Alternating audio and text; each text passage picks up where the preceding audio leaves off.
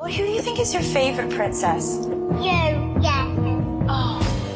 Ich bin Miriam Davidwandi und das ist Not Your Princess. In fünf Doppelfolgen sprechen wir über fünf bemerkenswerte Frauen. Wir erzählen von den entscheidenden Momenten im Leben dieser Frauen und darüber, ob und wie sie es geschafft haben, die Deutungshoheit über ihre Geschichte zurückzuerobern. I wouldn't be Serena if there wasn't Venus. Not Your Princess. Neue Folgen jeden Mittwoch exklusiv in der Podcast-App Podimo. Die könnt ihr 30 Tage lang kostenlos testen unter go.podimo.com slash princess. Devils and Demons wird präsentiert von podriders.de, das Podcast-Netzwerk. Diese Episode wird präsentiert von Deadline, das Filmmagazin, die Fachzeitschrift für Horror, Thriller und Suspense. Jetzt im Kiosk oder online unter deadline-magazin.de.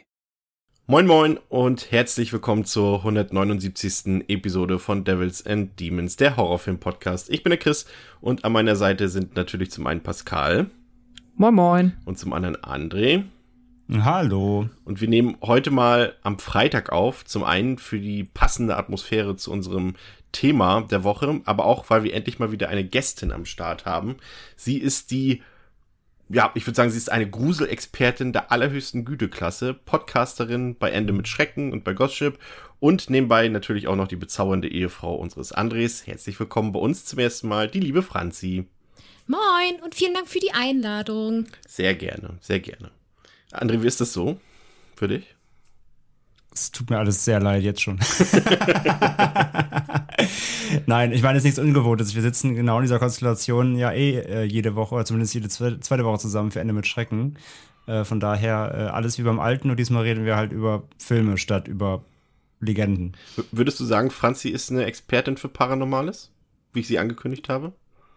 Absolut, also allein, weil sie ja jetzt zu mir, ich bin ja paranormal, paranormaler Skeptiker, also ich hinterfrage ja alles erstmal, ähm, ist sie ja sehr offen auch für Paranormales und ist da eher die Pro-Glaubensschiene. Äh, Von daher natürlich auch gerade im Zusammenhang mit dem Filmthema heute äh, spannend. Da, also wir reden heute über die, ja, über eines der erfolgreichsten Horror-Franchises aller Zeiten äh, und auch das, ja, ein, einer der drei sage ich mal, der drei großen Markierungen in der äh, ja, Film-Timeline, würde ich sagen, für Found-Footage-Filme.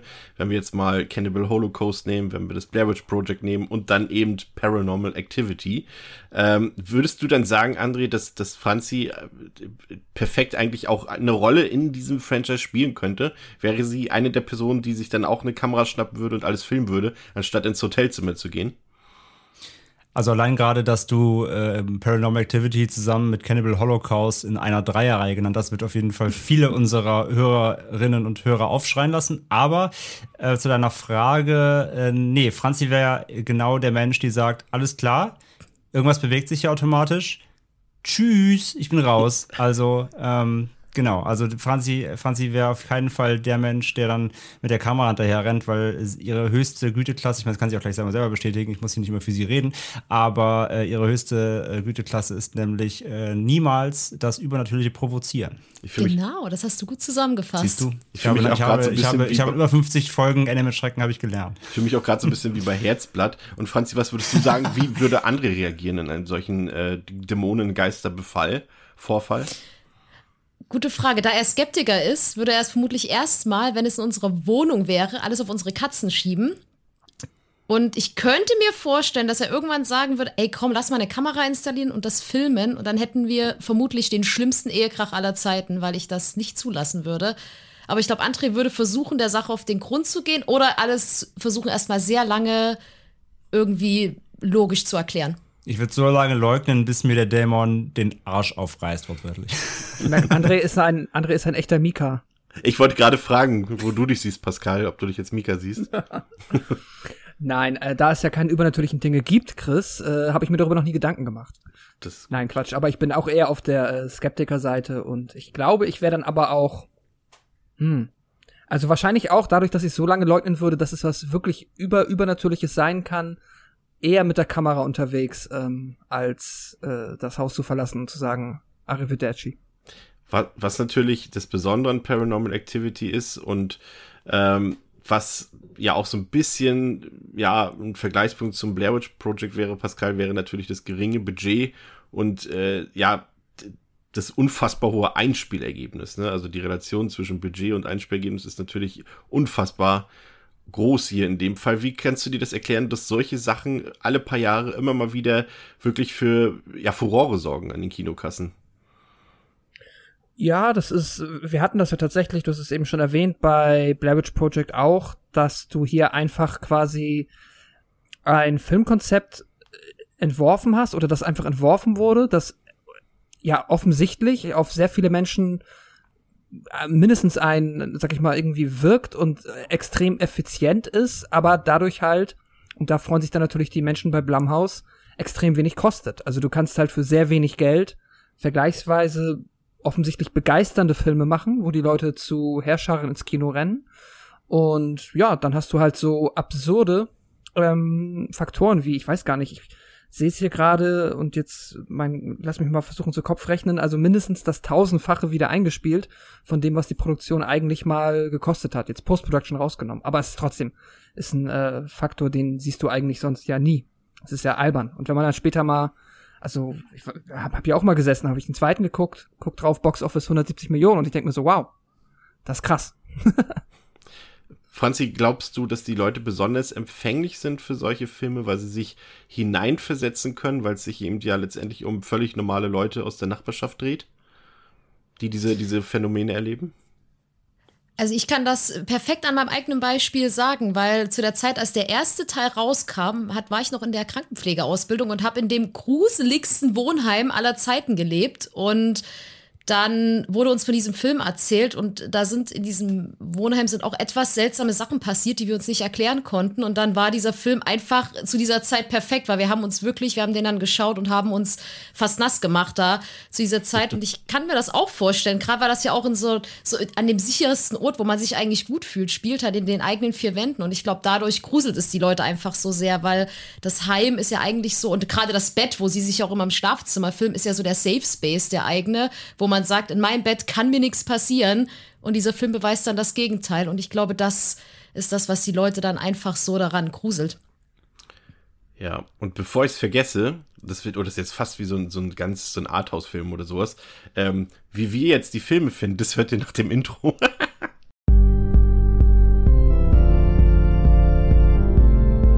They're coming to get you, Barbara. For you.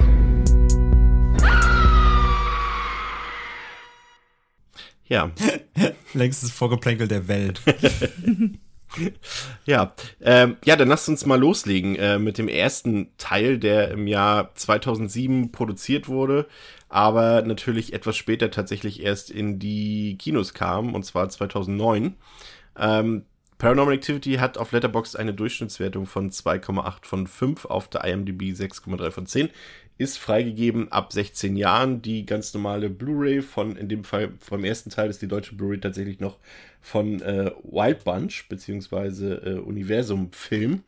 Ähm, Könnt ihr euch auf jeden Fall kaufen, da gibt es jetzt irgendwie keine längere oder keine kürzere Version. Alles, was es so an alternativen Szenen oder Enden gibt, ist da auf der Scheibe enthalten. Der Film hat, wir haben es eben schon grob angeschnitten 15.000 Dollar gekostet und hat 193 Millionen Dollar eingespielt. Und das ist auch so ein kleiner Sleeper-Hit gewesen, als der am 27. September 2009 in die US-Kinos kam, ist er zunächst erstmal nur auf Platz 37 in die Charts eingestiegen, war dann in der Woche drauf auf Platz 19, in der Woche drauf auf Platz 4, dann Platz 3 und dann auf Platz 1 und hat damit äh, auch den direkten Einstieg von Saw 6, um mal eine Anspielung auf eine vorherige Episode zu machen, den Direkteinstieg von Saw 6 auf Platz 1 in der Woche äh, verhindert sozusagen. Und ja, das war ein echtes Phänomen an den Kinokassen. Also zur selben Zeit liefen auch noch so Sachen wie Zombieland und, äh, oh Gott, wie heißt der Film auf Deutsch? Wolkig mit Aussicht auf Fleischbällchen? Fleischbällchen. Sonnig mit Wolkig also, auf, mit Aussicht auf Fleischbällchen. Okay, ja. Und ähm, ja, das war ein Riesending damals und ist jetzt nicht äh, ganz der äh, profitabelste Film gewesen. Das Blair Witch Project hat ja 22.000 Dollar gekostet und hatte 240 Millionen eingespielt.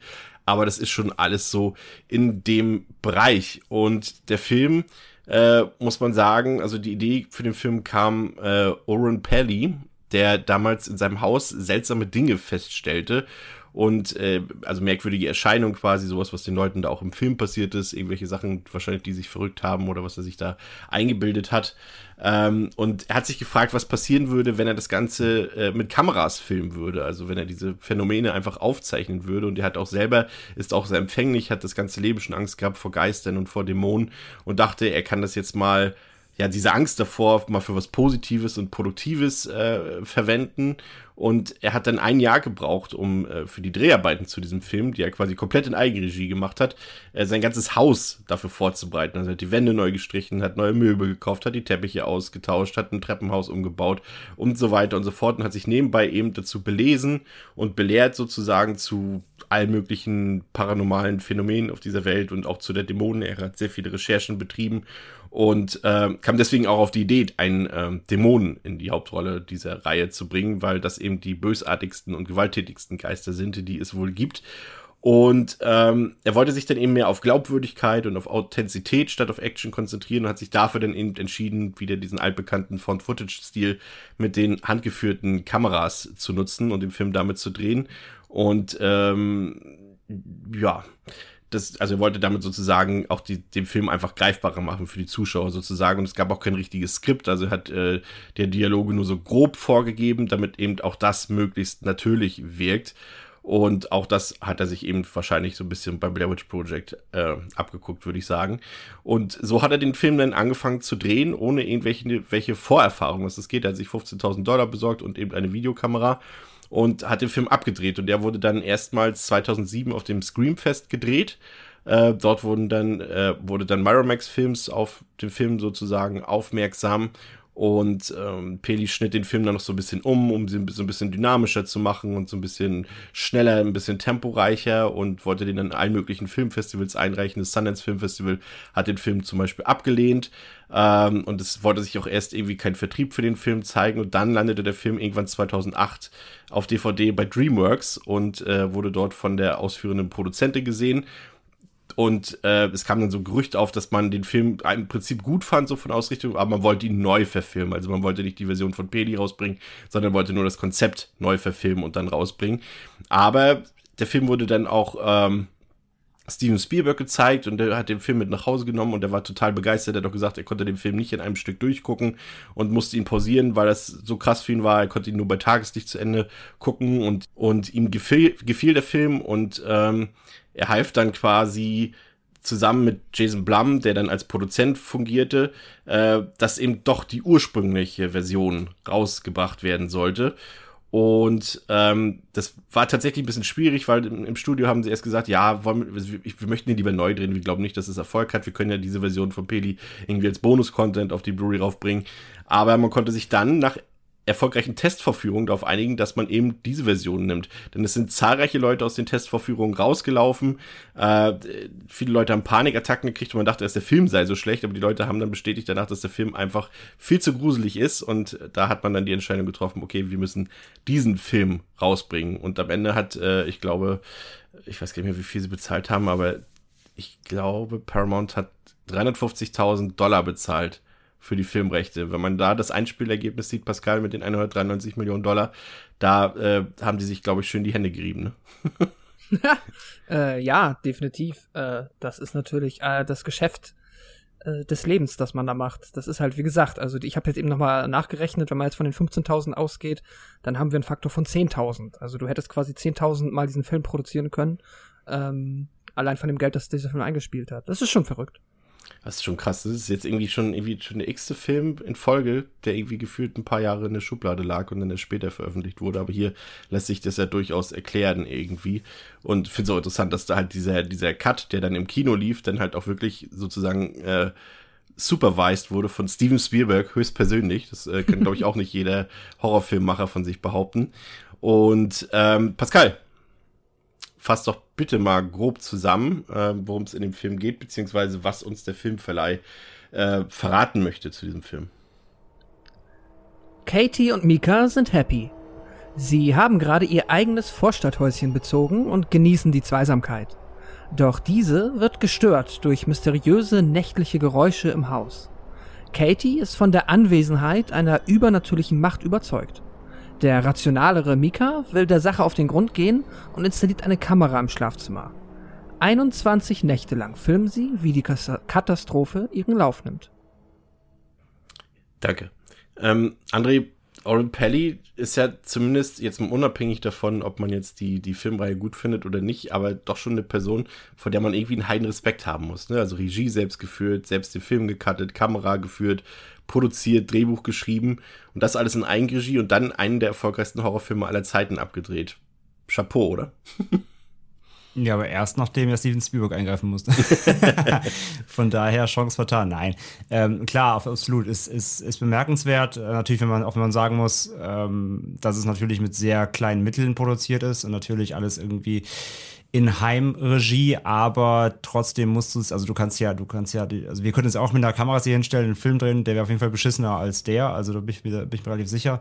Äh, auch wenn du eben so ein Home-Setting auch mit so einem ähm, Home-Video-Look kreierst, musst du ja trotzdem stilsicher sein und wissen, wie du was inszenieren musst. Also von daher absolut ähm, äh, starke Leistung definitiv.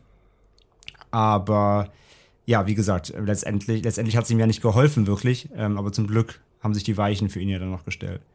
Jason Blum hat ja damals ähm, äh, in den 90ern tatsächlich schon äh, bei Miramax gearbeitet und war quasi jemand, der irgendwie äh, potenzielle gute Filme, die man äh, bei Miramax verleihen könnte, zu entdecken. Und er hatte damals auch die Möglichkeit, äh, das Blair Witch Project zu akquirieren und äh, hat damals tatsächlich die Chance ungenutzt gelassen. Und äh, das ist ja dann schon fast äh, Glück im Unglück, dass er dann hier im Nachhinein quasi Paranormal Activity produzieren durfte. Ne? Und von dem Geld am Ende letztendlich Blumhouse Productions auch gründen konnte. Ja, hätte also vielleicht, vielleicht schon irgendwie knapp fünf, sechs, sieben Jahre früher gründen können, wenn er, wenn er bei Blair Witch schon geschaltet hätte. Ja, da hätten wir vielleicht noch ein paar mehr super gute Horrorfilme, aber auch sehr viele schlechte Horrorfilme. Äh. Dann hätten wir jetzt, dann hätten wir jetzt vielleicht auch schon irgendwie sieben Blair Witch Filme gesehen. Stimmt. Dann schieben wir das Thema lieber zur Seite. Franzi, als du den Film das erste Mal gesehen hast, war das, äh, wie, wie hat er auf dich gewirkt? Hast du, hast du richtig was gespürt? Hast du Angst gespürt? Hast du da irgendwie Tage oder Nächte lang danach noch geschaut, ob hier alles noch so steht, wie es vorher war in meiner Wohnung? Wie war das für dich? Also ich kann mich da noch gut dran erinnern, der Film ganz kurz gesagt, wurde uns empfohlen in einer Kneipe und da haben sie uns den schon als den gruseligsten Horrorfilm ever angekündigt und dann haben wir uns damals zusammengehockt mit vielen Leuten, haben den geschaut und ich kann mich noch sehr, sehr gut dran erinnern, dass wir alle danach in einem Bett geschlafen haben, weil niemand alleine ja in seinem Wohnheimzimmerchen pennen wollte, weil wir uns so gegruselt haben und wir lagen dann diese ganze Nacht wach und wenn irgendjemand sich auch nur ein Zentimeter bewegt hat, waren wir wirklich so, oh mein Gott, oh mein Gott, habt ihr das gehört? War das einer von uns? Und wir hatten wirklich, wirklich, wirklich Todesangst. Und ja, mich hat der ganz schön, ganz schön verjagt gehabt. Zumindest beim ersten Mal gucken. Äh, Fand ich den fürchterlich gruselig.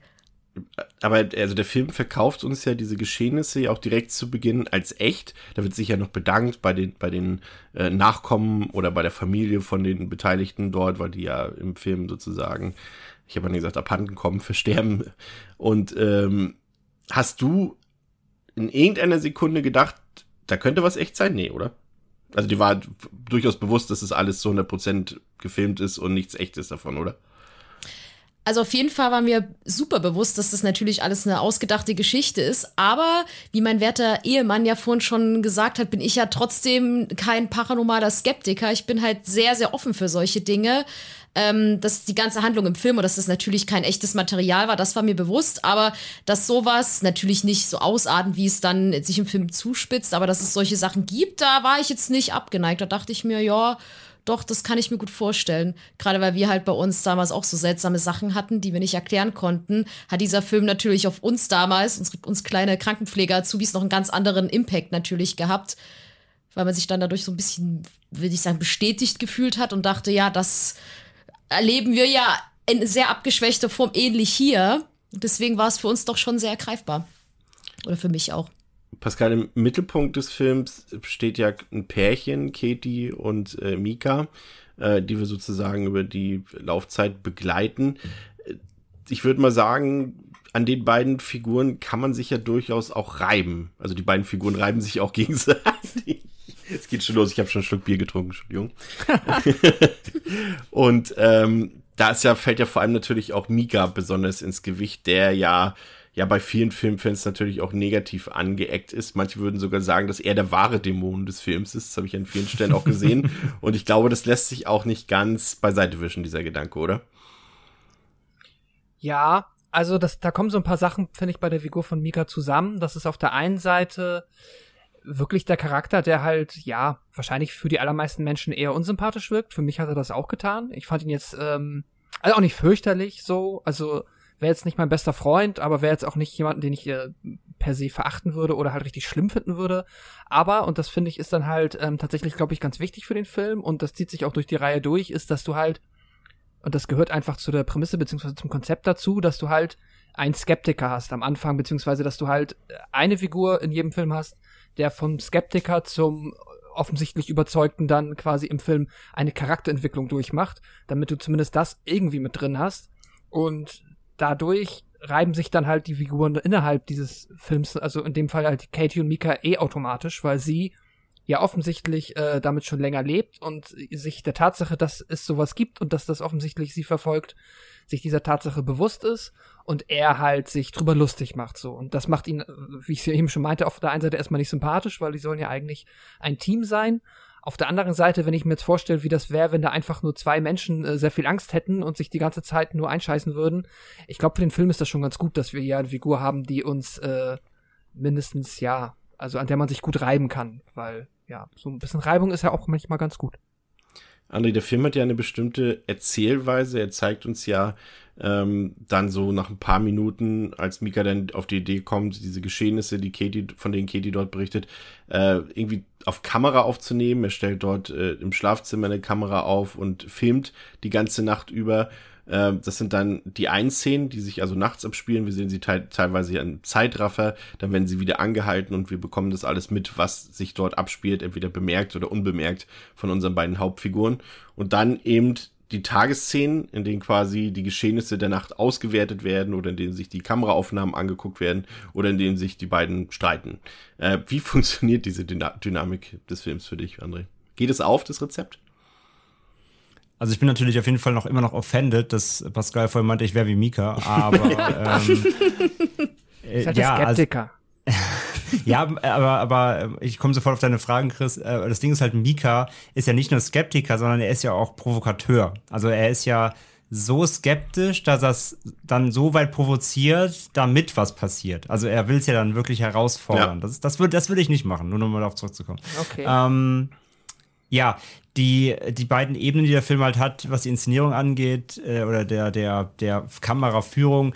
Und bei Kamera sind wir eh jetzt beim Punkt allgemein schon, der uns ja durch die ganze Reihe noch begleiten wird. Und vor allem mit der Frage hinsichtlich, wie sinnig ist auch das, wie die Kamera inszeniert ist. Also hier im ersten Teil kann ich damit immer noch insgesamt gut leben. Du hast halt einmal natürlich die, die Ebene, ähm, ich, er, er will das ja eben, er will das dokumentieren, so, weil das eben ungewöhnlich ist und äh, im Best Case möchte er natürlich irgendwas auf, auf, Kamera einfangen, womit er dann im Zweifelsfall auch irgendwie prahlen gehen kann oder vielleicht sogar irgendwie verkaufen oder er hat den Proof halt dann auf Video, das ist ja so ein bisschen seine Intention und das funktioniert auch ganz gut, ähm, dass er dann auch wirklich sagt, wir machen das halt irgendwie ähm, ähm, nachts und beobachten eben, was um uns herum passiert, wenn wir schlafen, das, das finde ich ähm, sinnig das, das funktioniert für mich von der, von der, ähm, von der Inszenierung auch und einmal auch eben einfach von der Glaubhaftigkeit. Und ähm, generell ist natürlich die, die gewählte Kulisse dann in dem Schlafzimmer mit der offenen Tür in den Flur rein.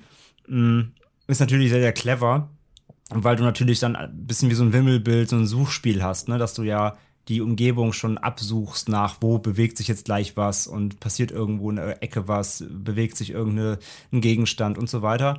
Und dann die äh, Ebene tagsüber, das ist halt die, wo dann eher natürlich die ganze Reihe nach und nach, sage ich ja, immer mehr ähm, zerfällt. Im ersten funktioniert es für mich auch noch halbwegs. Ähm, es ist ja nun mal so, dass die Kamera dann fast wirklich durchgehend läuft sie erklären es ja dann auch damit, um zu sagen, ja, aber wir wissen ja auch nie, wann was passiert. Also müssen ja quasi, wenn es geht, immer alles irgendwie mitfilmen. So von der Warte her heraus ist das für mich auch ähm, in Ordnung. Aber in manchen Szenen fragt man sich halt schon, muss die Kamera jetzt laufen, während du dir gerade irgendwie dein, dein Frühstückssandwich in den Rachen schiebst, so irgendwie. Ähm, aber insgesamt so ähm, sind die beiden Ebenen für mich okay. Die beiden Figuren das ist halt auch das Ding. Also, wie du sagst gerade schon, die streiten sich halt sehr oft. Natürlich wegen dem Reibungspunkt, dass Mika eben so viel filmt und sie das ja eigentlich nicht will. Mm. Und dass sie halt natürlich auch jeden Zoff irgendwie dann äh, natürlich mitfilmen, ist ja klar. Film braucht ja Schauwerte. Ähm, ob das dann so ganz noch, äh, sag ich mal, im Alltag realistisch verknüpft ist, ist halt fraglich, ne? ob man dann wirklich jedes Mal die Kamera irgendwie sich selbst in die Fresse halten würde oder der, dem, dem Partner, ähm, wenn man sich dann über sowas auch irgendwie zofft. Aber insgesamt finde ich beim ersten Teil noch hier, kann ich das Ganze noch gut schlucken, weil es irgendwie noch so rübergebracht wird. Ja, okay, da passieren ungewöhnliche Dinge, wir wissen nie wann. Ähm, von daher lieber omnipräsent filmen. Im Zweifelsfall, wenn was passiert, haben wir es irgendwie drauf. Von daher, ähm, tagsüber finde ich eher, ist eher die Dynamik drin. Meistens tatsächlich durch die Charaktere für, für mich ein bisschen nervig halt, was aber vor allem an Mika liegt und seiner penetranten Art. Ähm, die Nachtumsetzung finde ich hier tatsächlich im ersten mit eine der besten der Reihe schon mal vorgegriffen. Und welche Szenen fandet ihr gerade eben in diesen Nachtszenen so besonders creepy? Ich fange mal bei Franzi an. Am schlimmsten finde ich die Szene so gegen Ende, in den letzten Nächten, wenn Katie aufsteht und einfach so zwei, drei Stunden regungslos neben Mika am Bett steht und ihn einfach beobachtet. Weil ich denke mir die ganze Zeit immer, warum wacht er nicht auf? Weil eigentlich ist der Mensch ja so gemacht, wenn du beobachtet wirst, spürst hm. du es ja unterbewusst, müsstest ja aufschrecken. Und diese Vorstellung, dass da einfach jemand drei Stunden neben dir steht, die fand ich am gruseligsten. Also muss ich, ich, sagen. Ich kann bestätigen, wenn man eine Gewichts- oder Therapiedecke hat, dann können 20 Leute vor deinem Bett stehen und du schläfst weiter. Vielleicht hat Mika ich kann auch bestätigen, Franzi braucht dafür keine Gewichts- und Therapiedecke, wird trotzdem weiter schlafen. Das stimmt. Denn Franzi ist der Mensch mit dem tiefsten Schlaf, den ich jemals gesehen habe. Ihr könnt die Bude abfackeln. Das heißt, wenn, wenn ich irgendwann besessen bin, neben Franzis Bett stehe, wird es auf gar keinen Fall bemerken. Ich hingegen bin ja genau das Gegenteil. Wenn Franzi im Schlaf äh, ihren kleinen Finger bewegt, bin ich wach. Das heißt, bei mir könnte das nicht funktionieren. Ich wäre sofort wach, wenn jemand allein nur in die Nähe meines Bettes kommt. Wenn du dann am Bett stehen würdest als Dämon, dann wäre die irgendwann so langweilig wie mir beim Ansehen von Paranormal Activity. Boah, der, der erste Hot Take hier für nice, nice. Pascal, was war für dich so das, das mit am gruseligsten in der Nacht? Wenn es da was gab.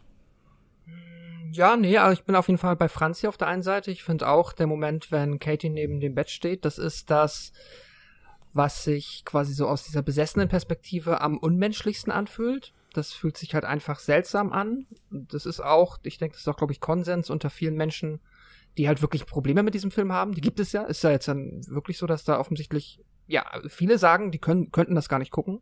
Da zähle ich mich jetzt nicht zu. Ich empfinde hier in den besten Momenten einen angenehmen Grusel und mag das, aber ähm, da bin ich auf jeden Fall bei. Und naja, ansonsten Grusel, das ist halt auch oft eher einfach ähm, in den guten Momenten des Franchises und auch gerade im ersten ist es halt eine Anspannung weil ne, wir haben einerseits natürlich halt äh, den quasi den einfach den nächsten Jumpscare. Wir wissen, der kommt, so, der hängt jederzeit über einem und der könnte halt gerade in diesem Moment jederzeit passieren. Deswegen ist man ja eh schon mal ein bisschen angespannt. Und dann macht's ja aber auch ein bisschen Spaß, mal sich halt einfach immer dann diese Umgebung anzugucken und darauf zu achten, ob man vielleicht irgendwo was sieht, ob sich irgendwo was bewegt. Und das ist auch schon jetzt vielleicht nicht per se super gruselig, aber eine ja, doch gerade noch im ersten eine ganz angenehme Atmosphäre. Also ich habe mich immer gefreut, wenn die nächste Nacht losgegangen ist, weil es dann vergleichsweise spannend wurde. Und weil die Charaktere die Fresse halten. ja, das natürlich auch. Ich fand ja auch diese, diese Undertaker-Szene von Katie ziemlich gruselig, als sie sich so quasi so senkrecht aufsetzt im Bett. Ah, wie Michael Myers auch, ne? Ja, oder wie Michael Myers, genau. Ich fand es ja. übrigens auch noch interessant, dass, dass äh, diese diese 3.15 Uhr in der Früh ja auch so, ein, so, ein, so, eine signifikante Rolle in dem Film einspielt, diese Uhrzeit. Und fand es halt interessant, weil es auch in anderen Filmen zum Beispiel eine Rolle spielt. Wir hatten ja Amityville Horror hier mal. Und äh, da ist es ja so, dass zum Beispiel George äh, Lutz dort äh, erzählt, dass er jede Nacht in dem Haus um 3.15 Uhr aufwacht zum Beispiel. Und äh, Mika selbst stirbt, glaube ich, auch um 3.15 Uhr in dem Film. Und generell ist es ja so, dass, dass diese, dass das die Uhrzeit zwischen drei und vier Uhr morgens ja auch als Witching Hour oder Devil's Hour bezeichnet wird, weil in der zu dieser Uhrzeit ja ähm, Jesus Christus ja angeblich auch verstorben ist. Aber äh, dazu. Ja, vor, vor allem halt, also das ist ja vor allem, wenn man halt immer von Mitternacht Geisterstunde spricht. Ja. Eigentlich ist eben die Geisterstunde gar nicht um Mitternacht, sondern um drei. Genau. Ja. Was fandst du am gruseligsten, André? Oder was hat dich am meisten noch äh, berührt in dieser Hinsicht? Ähm, jede Szene bei Tageslicht. ähm, nee. Also in den Nachtszenen wirklich tatsächlich, also klar, die Szene, wo sie am Bett steht, ist super. Die finde ich auch creepy einfach, ähm, weil die einfach sehr, auch natürlich sehr körperlich ist. Abseits davon vor allem die, wo wenig passiert eher. Also ich finde eher, also die, die, die mit, die mit Katie am Bett ist einfach plain so scary. Aber so eine Gänsehaut kriege ich eher bei den kleinen Momenten. Wenn du zum Beispiel nur einen Fußtapsen hörst oder wenn halt die Tür dann mal aufschwingt, nur so drei Zentimeter. Diese kleinen Sachen, sage ich ja, wie die so eher so wimmelbildhaft sind, ähm, wofür es von mir aus auch gerne noch eher noch mehr hätte geben können. Es gab ja auch dann einige Nächte, wo irgendwie gar nichts passiert. Das ist natürlich auch irgendwie effizient, weil du dann diesen False Flag Scare hast. Du erwartest was, aber es kommt halt nichts. Aber ich hätte gerne mehr von diesen kleinen Sachen noch gehabt, wo nur so minimalistisch was passiert. Du kriegst es vielleicht gar nicht mit und musst den Film nochmal gucken oder so, um es überhaupt zu sehen. Ähm, das sind für mich so die, die besten Sachen, wo es, wo ich mich so unheimlich schaudert. Wie empfindet ihr die Entscheidung, dass man die dämonische Präsenz, also bis Katie nachher später selbst aktiv wird, ähm, aber äh, in den weiten Teilen des Films quasi unsichtbar lässt sozusagen oder beziehungsweise einfach nicht als Präsenz dort zeigt, sondern als eben, ja, dort ist ein Dämon, geht zu Werke, aber wir bekommen nie eine Erscheinung zum Beispiel davon zu Gesicht. Wie fandest du das, Pascal? Funktioniert das für dich? Oder es gibt ja einen Teil, der das später, da kommen wir später noch drauf zu sprechen, bei, ähm, jetzt muss ich jetzt überlegen, Ghost Dimension war es, äh, wo man sich für eine andere Richtung entschieden hatte. Ja, es ist eigentlich wieder ein ganz, ich, ich äh, also äh, ja, das spannende Thema Regeln in Horrorfilmen. Ich finde das ja immer, habe ja immer viel Spaß daran, mich da äh, irgendwie mir da Gedanken drüber zu machen. Ich finde das hier per se im ersten Teil mit dieser dämonischen Entität, die ja auf jeden Fall unsichtbar ist, aber offensichtlich mit der Welt interagieren kann und halt auch Fußabdrücke hinterlässt, ähm, hat mir gut gefallen. Kann ich äh, erstmal nichts gegen sagen. Gefällt mir gut, weil sie ja auch dann zeitgleich, also sie ist einerseits schon körperlich, aber halt nicht zu sehen, dann agiert sie trotzdem wieder auch vergleichsweise so, wie als ob sie, ja, eigentlich nur, ja, wirklich ein Geist ist, der dieses Haushalt einfach beeinflussen kann.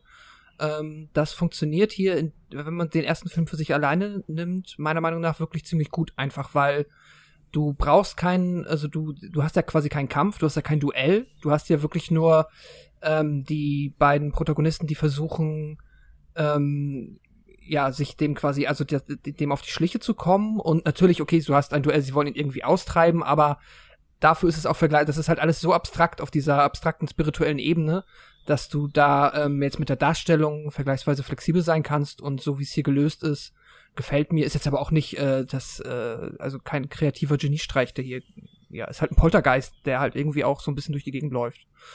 Ja, es ist okay. Ein Problem, das ich mit, also ein Problem, das, das sich für mich gezeigt hat bei dem Film, ist ein bisschen der Mangel an Spannung tatsächlich, ähm, der ja irgendwie hier strukturell ja notwendig ist, äh, da der Film ja schon am Anfang mehr oder weniger mit offenen Karten spielt und der schon in seiner Texttafel am Anfang äh, offenbart, dass es wahrscheinlich nicht gut ausgeht mit unseren Figuren hier. Das heißt, es ist eigentlich auch nur eine Frage der Zeit, bis irgendwann etwas Tragisches passiert mit unseren Hauptfiguren. Und äh, es, ja, es steht gar nicht in Frage, dass dort irgendwie das, das Ganze ein Happy End haben könnte. Und das nimmt mir als Zuschauer eben auch, weil es notwendig ist, aufgrund dieser, dieser ähm, Genre-Konventionen, äh, nimmt es mir einfach komplett die Spannung, André. Muss ich ganz ehrlich sagen.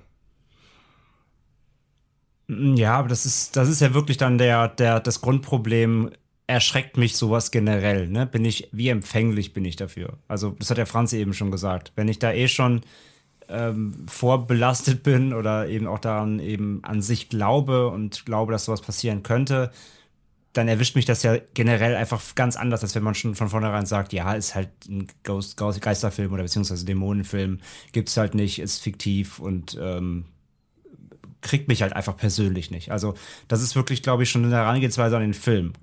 Kann ich mich da reinsteigern? Also es ist ja ein Film, der durch die, durch die ganzen Nächte, durch die er dich ja durchschleift, was hat Pascal gesagt, 21, glaube ich, waren es, ne? 21 ähm, Nächte. Ja.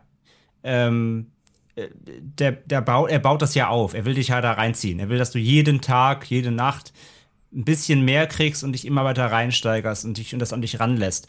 Und wenn jetzt halt du in deinem Fall, Chris, halt da sitzt und sagst so, oh ja, komm, ist, gibt's, ist, ja, gibt, gibt's nicht, krieg mich nicht, ist mir zu unspektakulär, ähm, dann, dann mhm. kann man es ja eigentlich nur. Dann verfehlt es ja schon dein, dein Interesse warte oder kurz, dein, warte, warte kurz. Ja? Äh, der Punkt ist der, den ich jetzt, den ich jetzt meine, ist, also ja, mhm das, das ist klar. Also für mich ist per se erstmal sowas wie eine, eine Geistererscheinung oder Dämonen etc. erstmal nicht gruselig, weil ich nicht daran glaube. Das, da sind wir uns ja beide einig in, in, dem, mhm. in dem Glauben, dass es das nicht gibt. Ähm, aber trotzdem funktionieren Filme. Zum Beispiel ein Film wie Grave Encounters hat hervorragend bei mir funktioniert. Und der zeigt mhm. mir ja auch Sachen, an die ich nicht glaube. Aber hier ist es irgendwie so, dass von vornherein für mich eben klar ist, dass die beiden Personen eben vermutlich sterben werden erstmal. Dass es nachher ein bisschen anders aufgelöst wird, ist nochmal was anderes, aber mir fehlt die Spannung einfach dahin, weil es für mich einfach nur so ein Hinauszögern des Unvermeidbaren ist. Und das habe ich irgendwie bei anderen Filmen nicht so. Also war mir beim ersten Mal gucken nicht klar wusste nicht, wo das drauf hinausläuft. Also das beim ersten Mal gucken hatte ich gar keine Ahnung. Weil die Texttafel sagt am Anfang, wir bedanken, also ich, vielleicht habe ich da auch interpretiere ich da von vornherein zu viel, aber die sagen halt, wir bedanken uns bei den Familien von Katie und Mika. Und dann könnten sie für die, für die Aufnahmen sozusagen und Unterstützung, aber das könnten sie ja äh, im Prinzip. Okay, daraus kann man lesen, ja. die haben es nicht geschafft quasi. Ja, okay, gebe ich dir recht, kann man rauslesen. Ähm, ja, aber trotzdem macht der Film ja dann, also die, die Aufgabe des Films ist ja trotzdem auch, aber den Weg ja zu zeigen. Ja, ja. Also es geht ja, es geht ja darum, wie und nicht einfach nur die Tatsache. Und deswegen sage ich, das ist ja der Punkt, den ich meine. Der Film will dich ja, ja so durchschleifen. Der will mhm. dich das erleben lassen, durch die Inszenierung ja natürlich auch, durch diese, durch diese Home-Video-Ästhetik, ja. die, die, so, die du so auch selber erzeugen könntest, wenn du halt so eine Kamera in die Hand nimmst, die übrigens größer ist als dein halber Oberkörper. ähm, äh, wann ist der, wann ist der Film? Da gab es auch schon irgendwie handlichere Kameras, aber gut. Ja. Ähm, und der, der will das, der will dich das ja hautnah erleben lassen und eben, das meine ich ja spürbar. Und das, das ist schon der Knackpunkt. Ich weiß, was du meinst, aber das ist, am Ende des Tages kommen wir immer wieder auf diesen Punkt zurück. Der Film inszeniert das so, dass es, was hat Franz am Anfang gesagt, das kann bei jedermann bei deinem Nachbar passieren, so. Und das will der Film erzeugen. Das ist halt dieses, ich glaube daran, ähm, das könnte bei mir in der Wohnung sein, weil das so hautnah, lebensnah ist. Es könnte ein Home-Video von mir zu Hause sein. Und da passieren so schlimme Dinge. Das macht mich komplett fertig. Genau da, das will der Film halt erzeugen. Aufgebauscht eben über diese, äh, über diese 21 Nächte. Immer ein bisschen mehr. Und ähm, das, die Spannung ist eben das, wie baut sich's auf, was passiert. Äh, das, das soll die Spannung erzeugen. Wie gesagt, es kann aber auch nur funktionieren, wenn es ein Stück weit an dich ranlässt, meiner Meinung nach.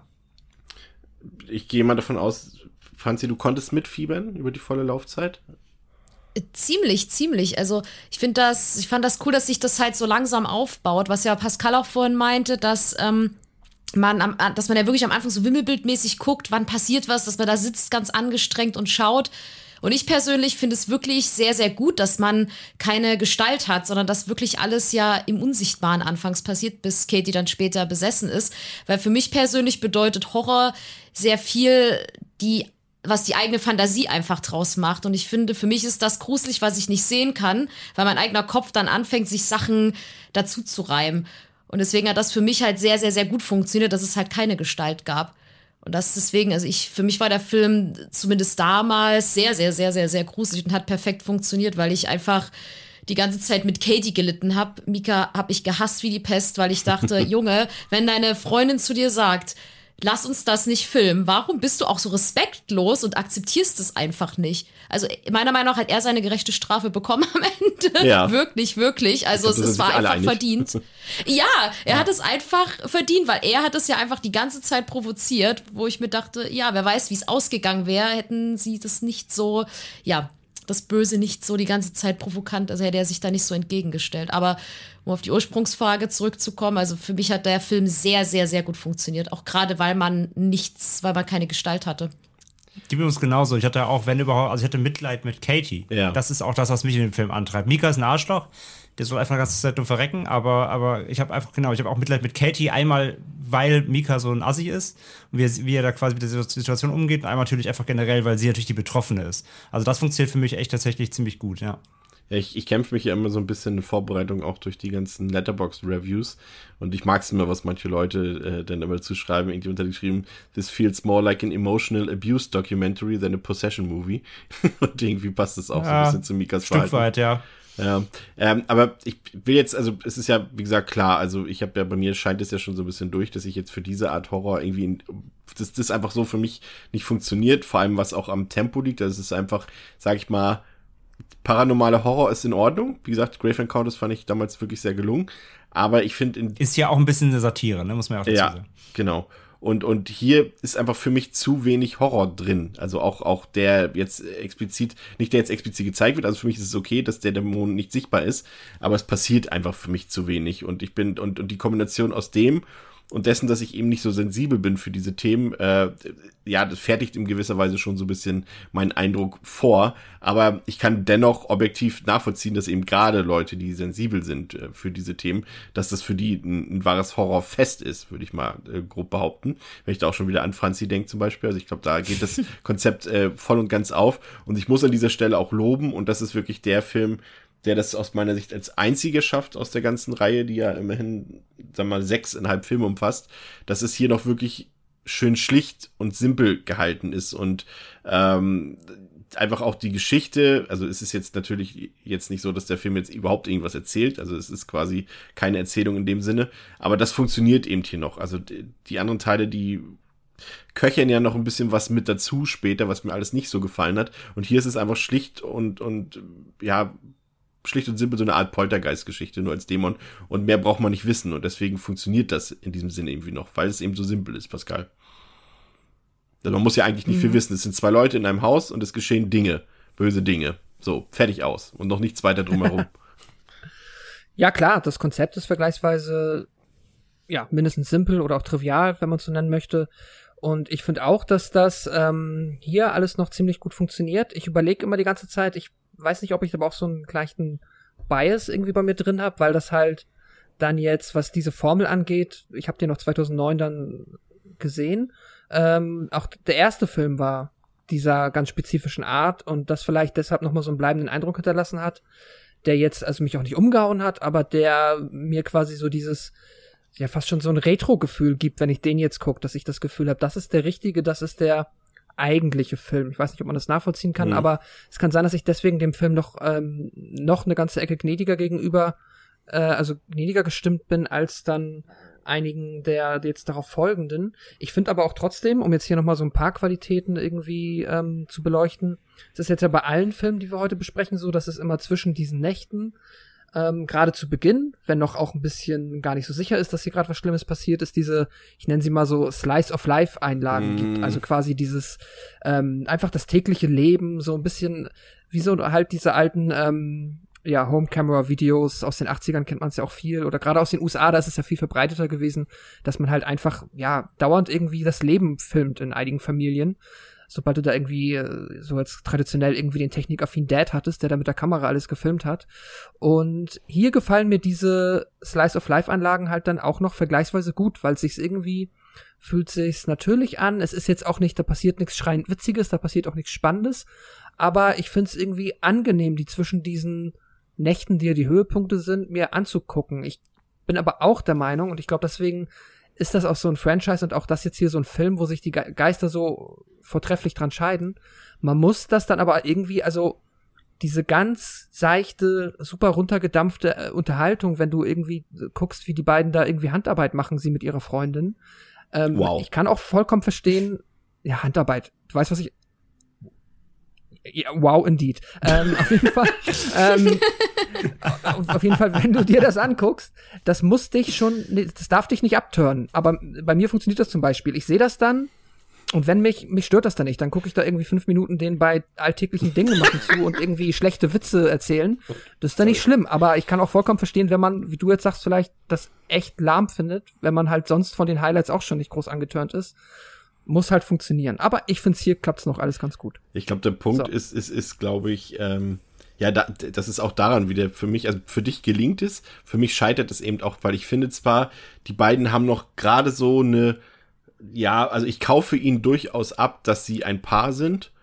Ähm, aber ich finde gerade die Alltagsdialoge sehr unglaubwürdig in dem Film. Also sie sind banal, das ist okay, weil das soll ja halt eben, du sagst es schon Slice of Life sein aber es wirkt für mich überhaupt nicht authentisch irgendwie.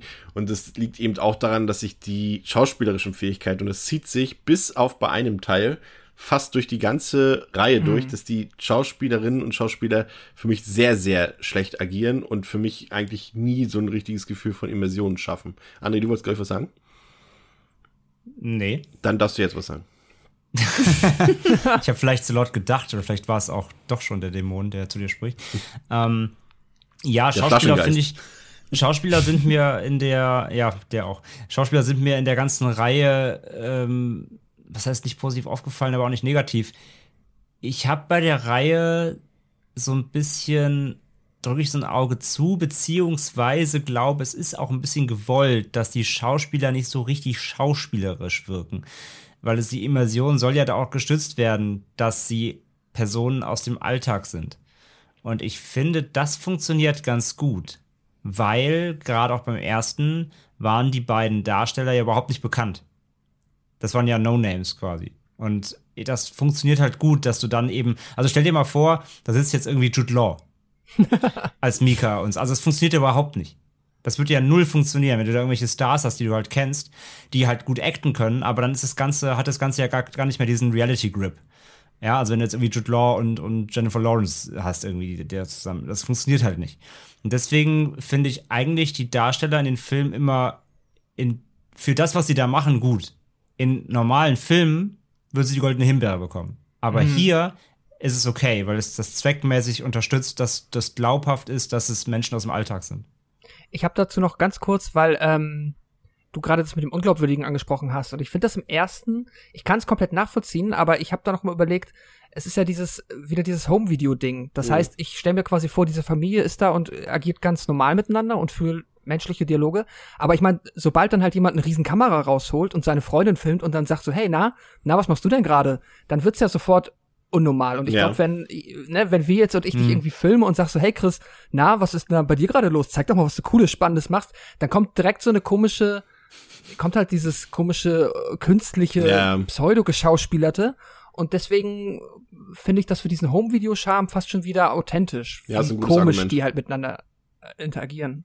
Ja, gebe ich dir recht, das ist ein gutes Argument. Das, das, das äh, weiß jetzt nicht, ob so beabsichtigt war, aber so kann man es auf jeden Fall äh, nachvollziehen. Lesen. Ja, ja. auf mhm. jeden Fall. Ähm, was mich noch interessiert oder was vielleicht auch so ein bisschen der Punkt ist, an dem es bei mir auch so ein bisschen scheitert, ist, wir hatten eben äh, äh, das Blair Witch Project schon und der Film hier, Paranormal Activity, fügt letztendlich obwohl er ja das Ganze irgendwie auffrischt schon. Also er hat ja dann auch wieder sehr viele zahlreiche äh, von Footage, Nachahmer und ja Sequels sowieso und Prequels äh, mit sich gebracht und hat das Genre ja irgendwie auch wiederbelebt, dieses Subgenre. Aber ich finde irgendwie, dass dem so ein bisschen der Pionierstatus eines, eines Blair Witch Project zum Beispiel abhanden kommt, der durchaus auch irgendwie Trademarks gesetzt hat, die quasi wegweisend für alle anderen Filme waren. Aber ich finde, Paranormal Activity setzt dem irgendwie nichts Neues hinzu. Oder seht ihr das anders? Also, das ist immer so ein bisschen so, die, also was mir so ein bisschen fehlt an dem Film, dass da irgendwie was hinzukommt, was ich vielleicht so noch nicht gesehen habe. Ist egal, wer antwortet. Ausnahmsweise. ich habe ja eben mal gerade schon so viel gesagt, deswegen will ich mich jetzt eigentlich nicht vordrängen, aber ja, ja, dann go. Jetzt oh Gott, mein, mein Kopf raucht gerade wegen der Frage. ich überlege auch gerade, also einerseits hast du schon recht, einerseits hast du schon recht, ähm, an sich nicht, nee, die Bedrohung bei Blair Witch war auch unsichtbar. Die Abläufe quasi, Tag-Nacht-Wechsel, nachts passieren meist die schlimmen Dinge, sind auch ähnlich. Da hast du schon recht, es ist schon eine Blaupause. Vielleicht ist Paranormal Activity so ein bisschen der, der modern, nochmal modern Take für eine neue Zielgruppe. So ich glaube, es ist einfach vom Generation. Zeitpunkt her quasi sind so genau richtig viele Jahre dazwischen gewesen, dass man es genau, wieder sowas machen kann. nochmal aufrollen kann. Ja. Und ja, und diesmal halt eben nicht im Wald, sondern eben in einer, in einer Situation, die alltäglicher ist. Ähm, weil klar, Blair Witch, nicht jeder geht jetzt jeden, jedes Wochenende irgendwie im Wald äh, zelten. Ähm, von daher ist Paranormal Activity sicherlich die greifbare Home-Variante, aber per se vom Ablauf her, von der Grundidee und äh, sogar so ein bisschen eben von den, vom, von den Scare-Abläufen ähm, hast du schon recht. Ist das im Grunde, eine, ist das im Grunde die, die Blaupause von der Blaupause, ja. Äh, Franzi, hast du dich, weil wir hatten es ja vorhin schon mal, schon mal angesprochen, also wir haben ja eben diesen Wechsel zwischen diesen bedrohlichen Nachtszenen und den in Anführungszeichen eher entspannten Tagszenen, haben diese Tagszenen für, für dich immer so ein Gefühl der Sicherheit mitgebracht, dass du wusstest, okay, jetzt kann ich als Zuschauerin erstmal ein bisschen verschnaufen, weil ich weiß, hier passiert jetzt erstmal nichts? Mm, früher war das so, wenn ich den als Teenager geguckt habe. Jetzt, wo wir den jetzt ja nochmal geschaut hatten, fand ich die Tagszenen teilweise einfach wegen diesem Beziehungsdrama, was der nebenbei noch läuft, fast schon schlimmer, weil mir einfach, weil ich mir die ganze Zeit immer nur gedacht habe, boah, Mika, du reg, also mich, ich, mich hat das halt richtig mitgenommen, wie er, seine Freundin, die, die einfach so, die, der ging's ja auch, was hat man ja gemerkt, der ging's ja auch immer, ja. immer schlechter und man hat auch wirklich gemerkt, dass sie irgendwann ja auch wirklich kraftlos war und einfach nur noch genervt von dieser ganzen Situation war. Und das hat mich dann fast beim Rewatchen mehr mitgenommen, dass mich diese Tagszenen eigentlich viel mehr beschäftigt haben, als jetzt diese Nachtszenen. Könnte natürlich auch daran liegen, dass ich den Film natürlich auch schon kannte und ja wusste, was so ungefähr in jeder Nacht passiert. Aber für mich waren diese Tagszenen eher emotional aufreibender, einfach wegen dieser Beziehungskiste, die da lief. Aber vom Ding her weiß, so was den Grusel angeht, weiß man, okay, tagsüber passiert ja jetzt nichts Gruseliges, außer dass Mika einfach ein bisschen ätzend ist, sage ich mal. Also dass Mika einfach Mika ist. Äh, ja, genau. Mika Synonym für Arschgesicht. Mhm. Ähm, aber bin ich jetzt die einzige Person, die sich gelangweilt hat während des Films? Also hattet ihr wirklich auch durchgängig, habt ihr euch unterhalten gefühlt? Keiner von euch, der sich irgendwie gerade bei diesen, bei diesen Szenen am Tage irgendwie nicht gelangweilt hat? Also überrascht nee, mich nachts, schon. Nacht, nachts, nachts habe ich mich gegruselt und tags habe ich mich aufgeregt, weil ich nee, ich finde den ersten, wie gesagt, wirklich, ich finde den ersten wirklich unterhaltsam einfach. Den, der hat irgendwie immer, so banal es ist, hat der irgendwie immer, immer ein Punkt, über den du gerade irgendwie nachdenken kannst, dich, wie gesagt, aber aufregen kannst, der dich irgendwie huckt, der, wo du das Bild absuchst. Also ich finde, der hat jetzt keine, keinen richtigen Part, wo du jetzt komplett raus bist. Finde ich schon. Ähm, Pascal, kannst du noch mal grob, bevor wir langsam und sicher äh, und den Übergang zwischen Teil 1 und Teil 2 schaffen, noch mal vielleicht ähm, die Zuschauer, äh, Zuschauer schon, Zuhörerinnen und Zuhörer mitnehmen, was wir jetzt an Informationen unbedingt mitnehmen müssen in den nächsten Teil. Vielleicht können André und Franz dir auch helfen dabei. Also was muss man mitnehmen aus diesem Film, um die weiteren Teile sozusagen verstehen zu können? Uh, ähm, ja. Vor allem das Ende natürlich, ne? Na klar, genau, das Ende ist essentiell und was wir noch ein bisschen an Exposition bekommen oder zumindest uns so als, ich sag mal, Fakt präsentiert wird, ist ja auch, wir haben ja noch eigentlich einen dritten, eine dritte größere Figur im Film. Das ist dieser, ähm, ja, ich weiß gar nicht, wie man das jetzt nennt. Dieser, äh, ich wollte gerade sagen Kammerjäger, aber ähm, well. der paranormale Kammerjäger. Genau, was sagt man auf Deutsch dazu? Äh, Exorzist ist falsch, ne? Aber also es ist sowas ähnliches wie ein Exorzist. Aber er ist so ein, ein Geweihter oder so ein Gelehrter oder so. Medium. Ein Medium. Medium, ja. Medium ist ja. Vielleicht männliches ja, Medium, Medium oder sowas, ja. Quasi genau. das, was quasi das, was, was Houston in Grave Encounters äh, nur performt, ja. ist er in echt. In, in Anführungszeichen in echt. Genau, genau.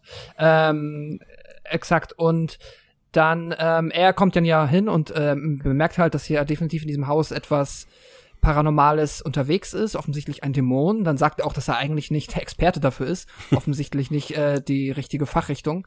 Weil ich auch immer das ist meine Lieblingsszene. Sorry, ich kann gerade dran reinkommen, das ist meine Lieblingsszene, wo er dann meint, das ist nicht meine Fachrichtung, aber ich ja. gebe dir mal eine Nummer von einem Besseren, der kann sich damit aus, aber der ist im Urlaub. das, das ist die beste Szene. So, und die so, ah, cool, danke. Das ist echt gut. Und dieses Jahr, der kommt ja Montag wieder. Ja, aber vielleicht leben wir Montag nicht mehr. Ja, rufen Sie ihn Montag an. Okay. das ist schon ganz, ist schon ein bisschen witzig.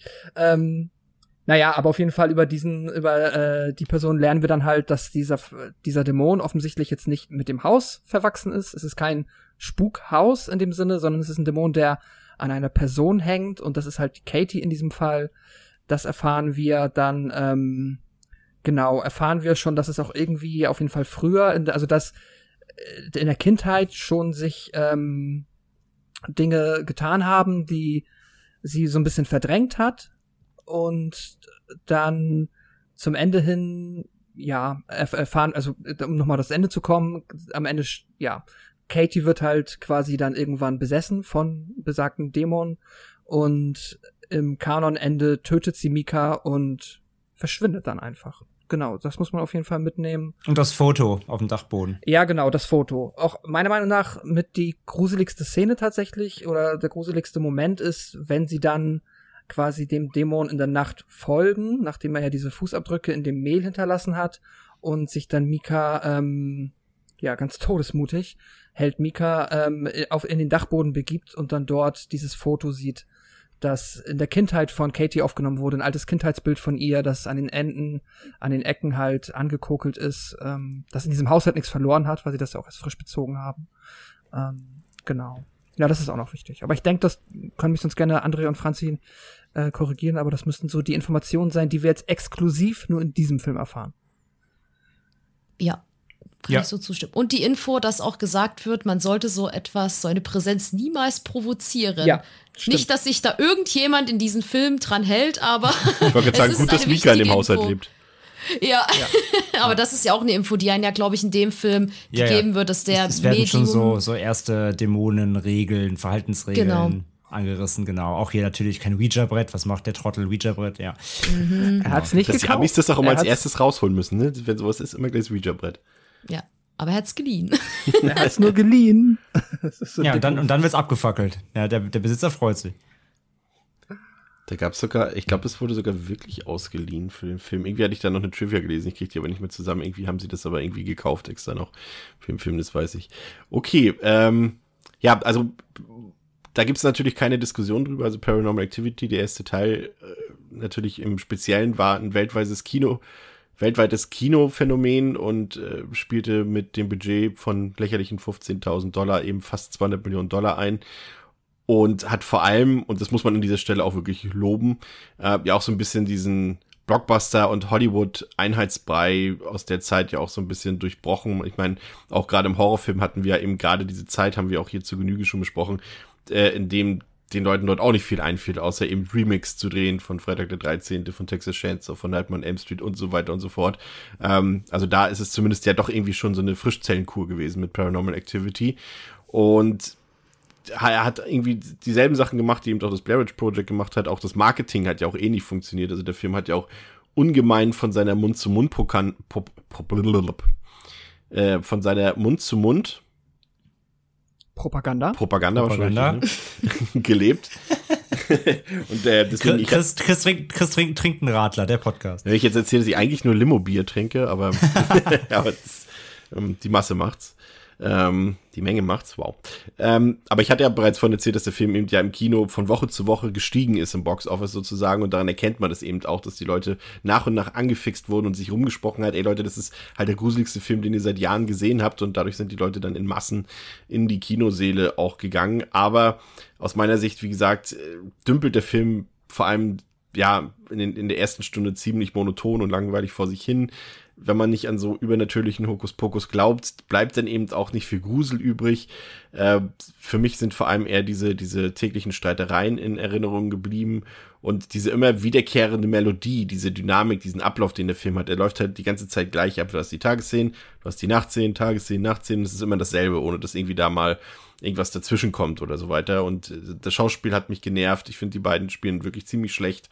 Und ja, ich weiß nicht. Also ein paar von diesen Standkameraszenen in der Nacht, die haben mich durchaus gecatcht und auch gerade das, was Pascal vorhin gesagt hat, oder nicht, ich weiß gar nicht, doch, ich glaube Pascal war es, immer dieses Absuchen, dieses so ein bisschen Wimmelbild suchen auf dem, auf dem Bildschirm, das ist schon ganz nett soweit, aber macht für mich eben keinen ähm, guten Horrorfilm aus. Aber ich muss halt eben sagen, dass ich das ähm, durchaus anerkenne, dass äh, dieser Mann das alles quasi in Eigenregie gemacht hat, Regie, Cutting, Kameraführung und so weiter und so fort und das in seinem eigenen Haus gedreht hat, äh, das gebührt auf jeden Fall Lob. Aber am Ende kommt für mich da nicht mehr als zwei von fünf Sternen bei heraus. Wie sieht's bei dir aus, André? Dein Fazit zum ersten Teil? Mm, also, ich verstehe da deine ganzen Kritikpunkte auf jeden Fall. Es geht, glaube ich, ja auch nicht wenigen Leuten trotz allem so. Aber ich finde halt, dass der erste Paranormal Activity tatsächlich ähm, auf jeden Fall der beste der Reihe ist. Das kann ich auf jeden Fall schon mal äh, spoilern. Er hat natürlich diesen Status, das hat Pascal vorhin gesagt, auch ein bisschen dieses Retro-Ding, dieses, das war der erste, ich war auch damals im Kino, er hat mich damals im Kino echt ziemlich gegruselt. Es lag aber auch daran, dass um mich rum äh, lauter äh, kreischende junge Mädels saßen, die mit Popcorn geschmissen haben, bei jedem Schrecken irgendwie aus ihrem Sitz geflogen sind. Da erschreckt man sich ja automatisch mit, wenn Franzi irgendwie neben mir abends auf dem Sofa sitzt und wir gucken irgendwie einen Horrorfilm. Und äh, es kommt ein, ein scary Jumpscare und sie schreckt hoch, dann schrecke ich auch automatisch mit hoch. Das ist ja natürlich dieser Masseneffekt. Von daher äh, trägt das sicher dazu bei, so ein Kinoerlebnis. Ähm, aber ich finde trotzdem jetzt auch im Rewatch, natürlich weiß man, was passiert, äh, grob, und man ist nicht mehr so am Suchen und nicht mehr so überrascht von den Dingen. Aber ich finde immer noch, der hat eine Wirkung. Ich finde, der hat einfach diesen durchgehend trotzdem scary, unangenehmen Ton, ähm, wie gesagt, du hast einmal eben diese Nachtszenen, die finde ich immer noch gut funktionieren, weil sie sich schön aufbauen, die, weil sie nicht mehr Tür ins Haus fallen, ha, sondern eher ganz langsam eben die Tür aufstoßen und das äh, finde ich funktioniert immer noch ganz gut. Und dann hast du eben diese Tagszenen, wo du dich über Mika aufregen kannst. Und trotzdem finde ich auch, dass wie sie diese Dynamik halt, dass, dass, dass äh, Katie immer mehr Preis gibt nach dem Motto so, ey, das ist früher irgendwie schon mal passiert und ich habe dann eine Vergangenheit und ich glaube an sowas und irgendwie, ich mag das ganz gerne, die Dynamik, auch wenn sie irgendwie amateurhaft wirkt, aber das ist ja nun mal auch der ähm, Kern des Films oder das, was er darstellen soll. Von daher, das funktioniert für mich nach wie vor gut. Ähm, und dann, wenn sie es natürlich zuspitzt, wenn die an den, an ihre Haare anfangen zu wehen, mit dem Mehl, äh, alles, was dann eben so nach und nach passiert, weil du merkst, diese, diese Aktivitäten von Mika haben Einfluss darauf, was da passiert, ähm, und sich dann eben zuspitzt. Das funktioniert echt, finde ich, immer noch gut. Äh, da, da bin ich immer noch irgendwie angespannt, obwohl ich weiß, was passiert.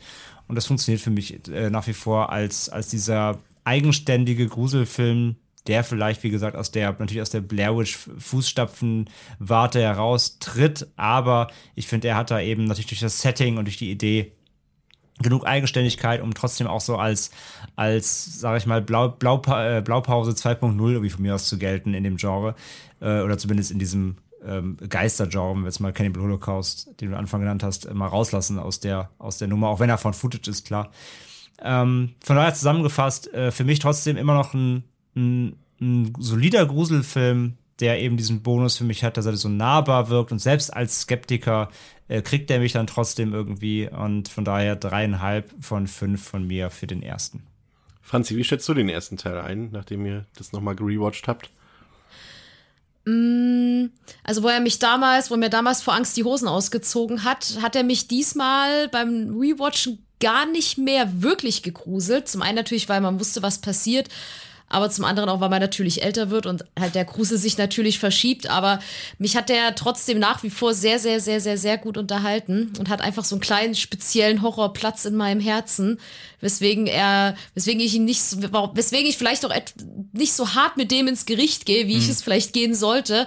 Aber ich mag den Film einfach. Also ich finde es halt cool, wie das, diesen Aufbau, dass es halt wirklich so ganz langsam anfängt und es spitzt sich halt immer, immer, immer mehr zu und man, man, man fiebert so mit und denkt so, oh mein Gott, ihr müsst doch irgendwie mal merken, dass das, was ihr tut, Mika, ähm, halt einfach dafür sorgt, dass es immer, immer schlimmer wird und dann leidet man so mit Katie und dann, dann wird, ja, und dann, man weiß halt dann ab einem gewissen Punkt, okay, jetzt wirst du es nicht mehr rückgängig machen können, egal was sie jetzt tun. Und deswegen unterhält er mich einfach sehr, sehr, sehr gut, weil er trotzdem, finde ich, auch wenn er mich heute nicht mehr wirklich gruselt, unterhält er mich aber ganz gut. Eher wahrscheinlich als Beziehungsdrama als als Horrorfilm, aber so der ganze Aufbau und wie er mich unterhält und meinen natürlich kleinen Nostalgieplatz im Herzen, würde ich den auch 3,5 von 5 geben. Pascal.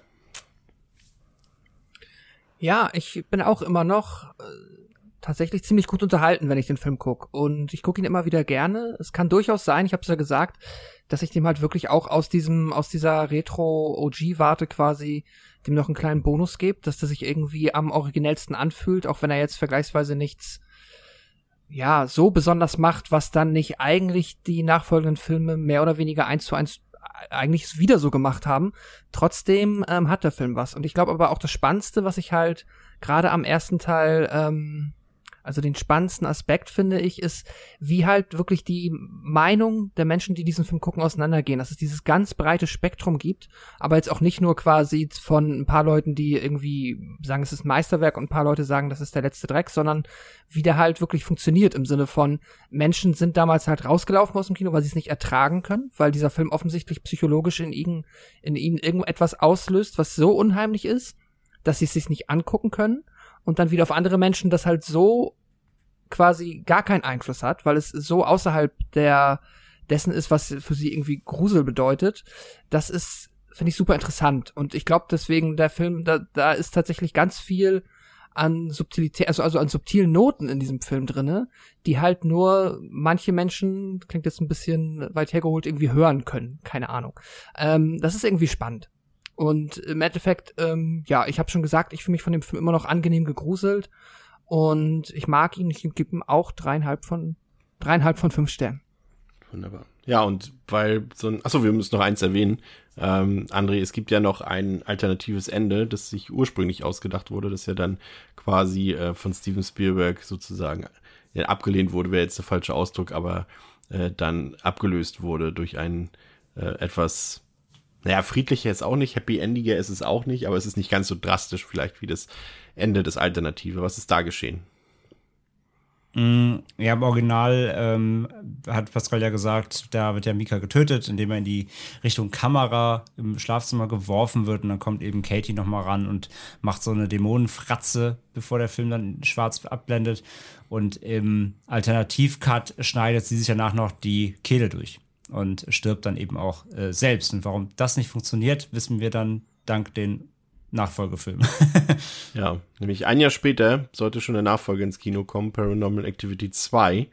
Der hat auf Letterboxd eine Durchschnittswertung von 2,5 von 5. IMDb 5,7 von 10 ist auch freigegeben ab 16 Jahren. Auch hier gilt die ganz normale Blu-ray von äh, Paramount. Könnt ihr euch zulegen. Ist ungeschnitten, hat auch noch die, den Extended Cut drauf, die etwas äh, längere Version sozusagen und nee, ich nehme es jetzt nicht schon wirklich die etwas langweiligere Version. Ich bin jetzt sehr voreingenommen, deswegen rede ich auch äh, nicht so viel.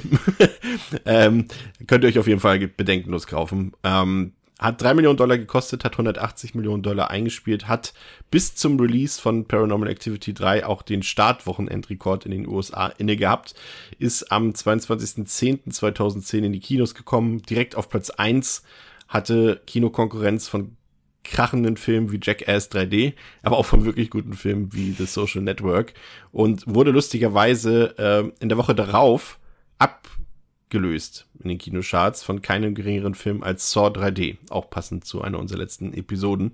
Äh, Regie geführt hat hier Todd Williams, den kennt man eigentlich kaum. Ein paar von euch haben vielleicht die Stephen, die sehr, sehr, sehr, sehr schlechte Stephen King-Verfilmung äh, Cell gesehen äh, mit John Cusack und ich glaube Samuel Jackson war glaube ich auch dabei. Grausamer Film.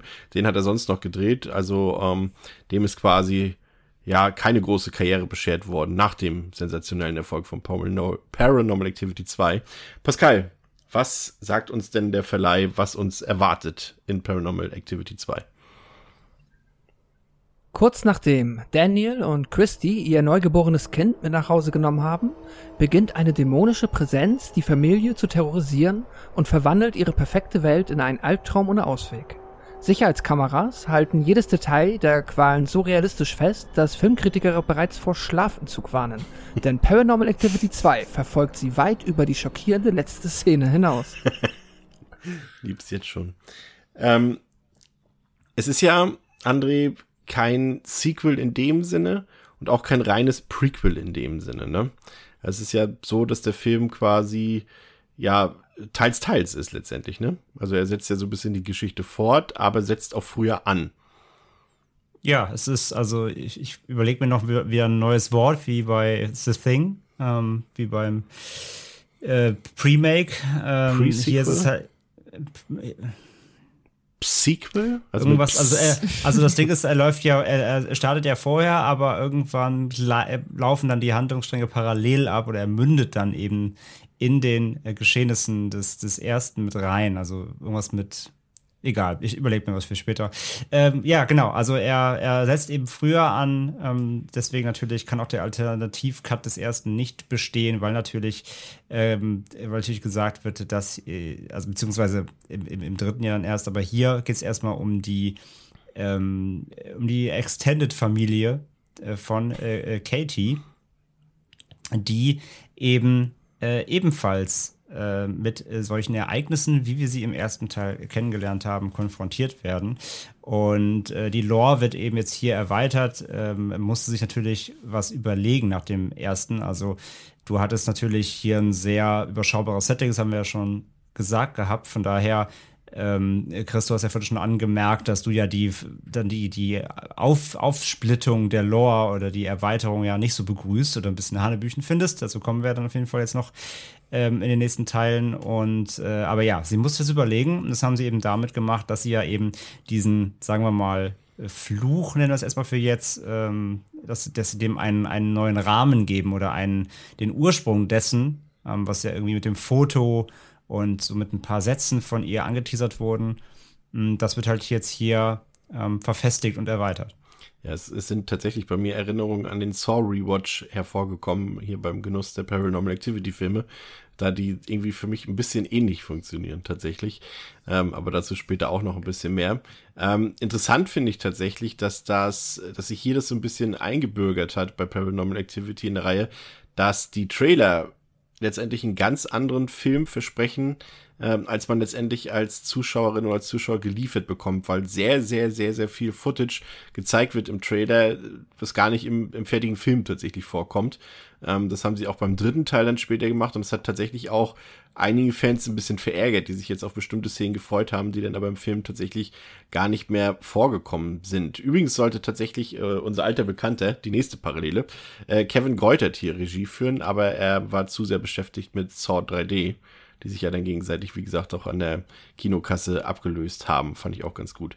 Ja, Franzi, für mich ist hier bei dem Teil vor allem der äh, sehr sympathische, vielleicht die sympathischste Figur des Films, äh, der Poolreiniger-Roboter in Erinnerung geblieben.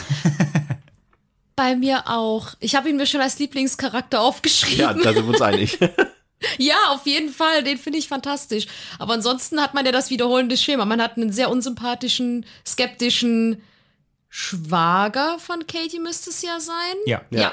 Äh, der ungefähr Mika 2.0 ist. Der hat mich ungefähr auch genauso aufgeregt. Aber ich fand auch, muss ich sagen, ähm, Christy ganz sympathisch. Und die Tochter von dem Schwager. Die beiden, die mochte ich eigentlich auch ganz gern. Und er wiederholt. Allein schon, weil die Tochter ein bisschen offen für diese Sachen ist und direkt von Anfang an der Haushälterin glaubt.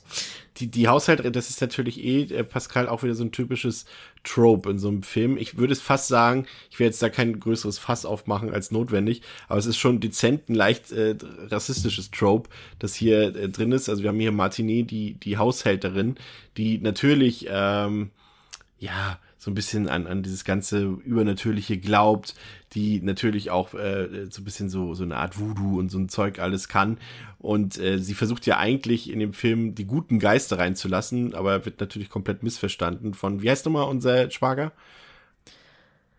Daniel. Daniel. Daniel, äh, genau. Der dann auch noch gefeuert wird. Äh, es ist auch ein sehr seltsamer Trope, weil das natürlich in sehr vielen für, vorkommt, dass gerade wenn es so übernatürliche Sachen gibt und, und solche Sachen, äh, so kultische Sachen, so dass dann immer ähm, sehr oft ähm, Leute aus dem südamerikanischen Raum da reingeholt werden.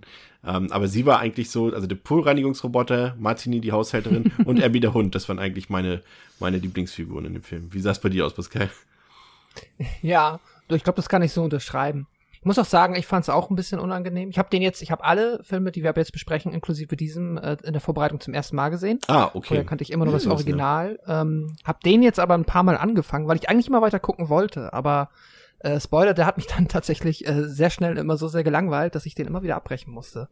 Ähm, aber jetzt habe ich ihn mal durchgeschaut. Und worauf wollte ich hinaus? Genau, also ich finde es auch unangenehm.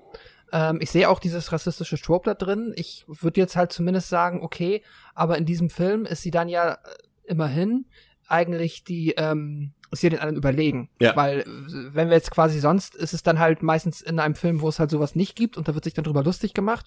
Naja, aber hier hat sie ja quasi dadurch Fähigkeiten und versteht mehr als die, als, ähm, ja, diese amerikanische weiße Familie versteht. So quasi, sie ist halt, ähm, ja, den in der Hinsicht dann überlegen und äh, ja, rettet ja am Ende mehr oder weniger auch ähm, zwischenzeitlich die Situation. Aber ja, trotzdem, äh, so, so ein bisschen blöd finde ich es trotzdem. Ähm, und, aber nichtsdestotrotz, sie, die Tochter mochte ich auch sehr, die ist irgendwie cool, die bringt da auch ein bisschen frischen Wind rein. Und die Christy ist eigentlich auch ganz cool. Was natürlich hier noch eine Besonderheit reinbringt und was letztendlich ja auch wieder das Setting setzt für diesen Film, Franzi, ist natürlich, dass wir jetzt hier ein Baby dabei haben. Hunter, auch ein sehr guter Name für ein Baby, finde ich.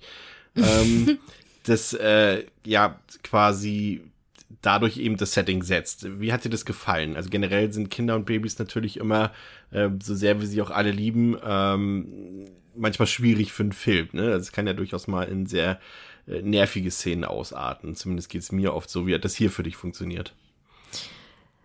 Ich persönlich finde so Kinder und Babys in Horrorfilmen immer super, super spooky und für mich hat es ganz gut funktioniert. Also man hat ja auch sehr viele Szenen, wo Hunter ja anscheinend was sieht, was andere nicht sehen, was man ja dann in den Kameraaufnahmen dann erkennen kann. Und man sagt ja sowieso, dass Kinder für solche Sachen empfänglicher sind. Wird ja auch immer so gesagt, dass Kinder mehr Sachen sehen oder wahrnehmen können, als das jetzt ein Erwachsener kann. Mhm. Ähm, ähnlich wie bei ähm, Tieren sagt man das ja auch, weswegen es gar nicht gruselig ist, wenn unsere Katzen stundenlang einen Fleck anstarren, aber das ist eine andere Geschichte. aber für mich, ich fand das eigentlich ganz, ganz gut. Also gerade wenn Hunter dann ja auch so sich hochgestellt hat und dann einfach so in den leeren Raum guckt und ja auch ein bisschen geprabbelt hat, dann hat mich das schon ein bisschen gecreept und mich, ich fand es eine gute Erweiterung, muss ich sagen. Ähm, ich mich haben ein paar Sachen gestört tatsächlich innerlich. Ich weiß, man soll ja natürlich nicht, wir sind immer noch hier in einem im Genre-Kino und, und gerade wenn es um übernatürliche Sachen geht, äh, ist es natürlich schwierig zu sagen, okay, ich komme jetzt hier mit, mit, mit Logik ins Spiel.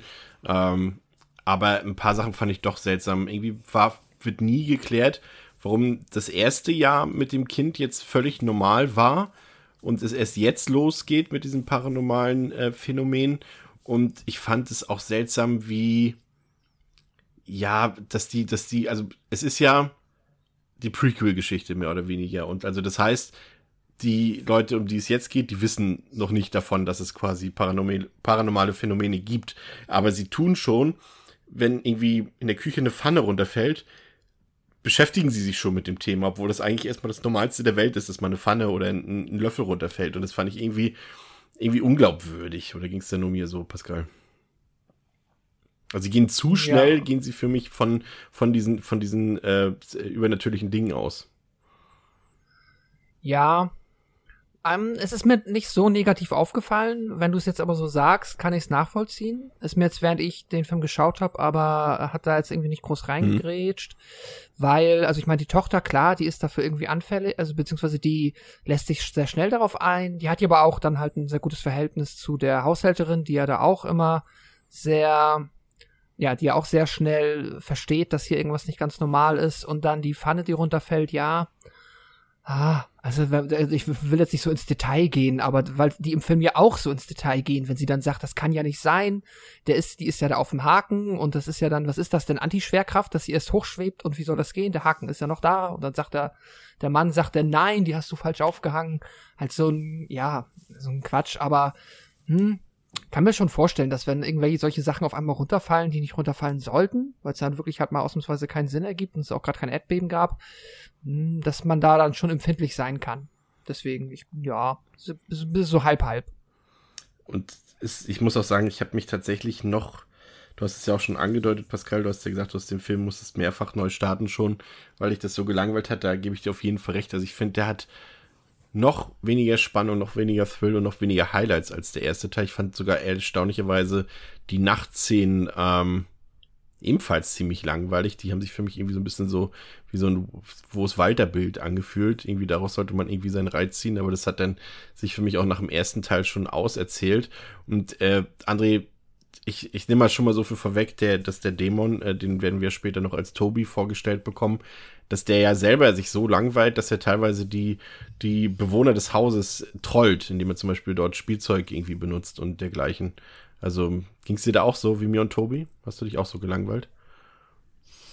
Mm, Ach, gelangweilt ist echt immer das falsche Wort, so ein bisschen. So richtig langweilig. Auch hier fand ich es wieder nicht. Äh, beim zweiten Stürm, ich hatte tatsächlich, tatsächlich andere Sachen ähm, die, wir haben gerade schon gesagt, so Logik ist halt immer so eine Frage mhm. bei so Filmen, ne? Aber jetzt gerade auch natürlich dann in Bezug auf ähm, den, den quasi ersten Teil und eben auch dieser Parallelhandel, der passiert, da sind eher so Sachen, wo ich mir dann denke, sie, ja, okay, also der Film will jetzt verkaufen, dass eben in dem Haus jetzt schon mal Sachen passiert sind, ne? Wieso reden die auch nicht alle wieder direkt miteinander ja. und so weiter? Das sind wieder so Sachen, ne? Die halt auch nicht so richtig erklärt werden, außer dass eben hier Christy zum Beispiel, dass die sich ja später nicht mehr daran erinnern kann, was passiert ist, okay.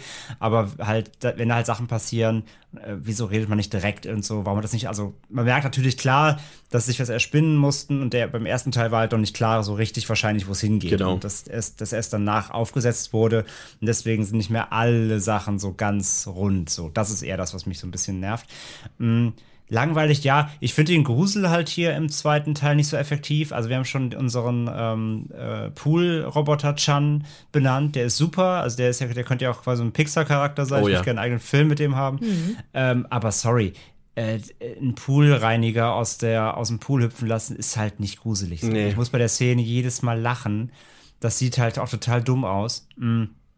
Die, die, diese aufbauenden Scares, die wir, die ich im ersten, oder die wir im ersten ja auch größtenteils, außer du, Chris, äh, so gelobt haben, ähm, äh, die, die den Film so effektiv gemacht haben in seiner, in seiner, ähm, in seiner aufbauenden Spannung, die finde ich funktionieren beim zweiten halt einfach nicht so gut, weil sie nicht effektiv sind, weil sie nicht so, so gezielt sind, weil sie halt eher albern teilweise sind. Ähm, das ist eher das, was mich am, am, zweiten Teil eher stört. Der ist einfach nicht so, der ist nicht so clever in seiner Darstellung. Der macht halt irgendwie, der poltert dann zu viel rum. Ja. Ähm, und am Anfang macht er aber zu wenig. Oder beziehungsweise macht halt Sachen, die einfach nicht, nicht, äh, nicht spannend sind. Das ist schon so ein mm. bisschen, bisschen dieses Motto, was wir ja kennen von Sequels. Ne? Du hast ja, alles ist größer, alles ist schneller so ein bisschen. Du hast mehr Personen im Haus, du hast ein größeres Haus. Natürlich haben wir jetzt nicht mm. nur eine Kamera, sondern mehrere das Kameras. Ganz viele. Ne? Ja. ja. Ja, wobei, also das mit den verschiedenen Kameras auch, eben weil sie glauben, so um Sicherheit und so, jetzt auch mit Kind, das finde ich wiederum okay. Also auch der zweite erklärt das, warum überall halt Kameras sind, finde ich, ist okay. Ne, wir holen uns halt hier Sicherheit rein, jetzt auch mit, mit, mit Sohn und so. Das finde ich echt okay, das, das funktioniert. Ähm, und auch die Idee halt mit Überwachungskameras, du hast einen größeren Radius, den du abdecken kannst, das ist, das ist okay, aber der macht halt nichts draus. Du hast so viele Möglichkeiten, mit so vielen Kameras irgendwie ähm, eine gewisse, ja, irgendwelche Spannung zu erzeugen oder eben auch wieder hier so Wimmelbildartig ähm, Dinge anzuteasern, was fällt ihnen ein, den Poolroboter aus dem Pool hüpfen zu lassen. Das ist mir halt, das finde ich halt ein bisschen, das finde ich halt schwach beim zweiten. Das, das, der, der creept mich halt nicht so gut. Also die Nachtszenen sollen ja die sein, wo ich, wo ich Gänsehaut kriege und das funktioniert beim zweiten halt auf lange Zeit fast gar nicht. Ein paar, paar gute Situationen gab es ja dann noch. Also ich erinnere mich daran, als zum Beispiel Hunter quasi so ein bisschen, zumindest in seinem äh, äh, Babybett dort so ein bisschen durch die Gegend fliegt. Und auch die Sachen mit dem Babyphone, auch eine interessante Komponente, die auch so ein bisschen andere Technik mit reinbringt. Das fand ich auch eigentlich noch ganz nett, sage ich mal. Franzi, was hat dich am meisten gegruselt in dem zweiten Teil? Gab es da was? Mm, was ich halt immer, also was ich halt ziemlich cool finde, wo, wo ich immer so diese kurzen kleinen Schockmomente hatte oder Angstmomente mhm. war, wenn diese Kameras halt so umgeschaltet sind, weil ich immer dachte, oh Gott, wenn die jetzt zurückschaltet. Dann steht da irgendwas. Ja, genau, dann ist ja. bestimmt irgendwas passiert. Und ja. das fand ich, das war, das, das war dieses Gruselige, weil man immer erwartet hat, dass was passiert. Aber ich finde leider auch, dass halt zu wenig passiert. Also welche Szene mich aber also wo, wo ich diese Verzweiflung spüren konnte, ist, wo der Hund Epi verletzt wurde. Oh, das Weil Tiere, das, ja. Das hat mir halt echt mit, wehgetan. Ja. Und ich fand es halt so, so krass, weil dann sind sie ja natürlich sofort zum Tierarzt und dann war ja Christy alleine im Haus. Und das, und du hast ja gemerkt, dass sie halt wirklich Angst hatte. Ja. Und das fand ich, das fand ich eine ziemlich gute Szene, einfach weil ich dachte, wenn, wenn du eh schon Angst vor dem hast, was im Haus ist, man fühlt sich natürlich mit vielen Leuten sicherer und dann ist dein Hund weg.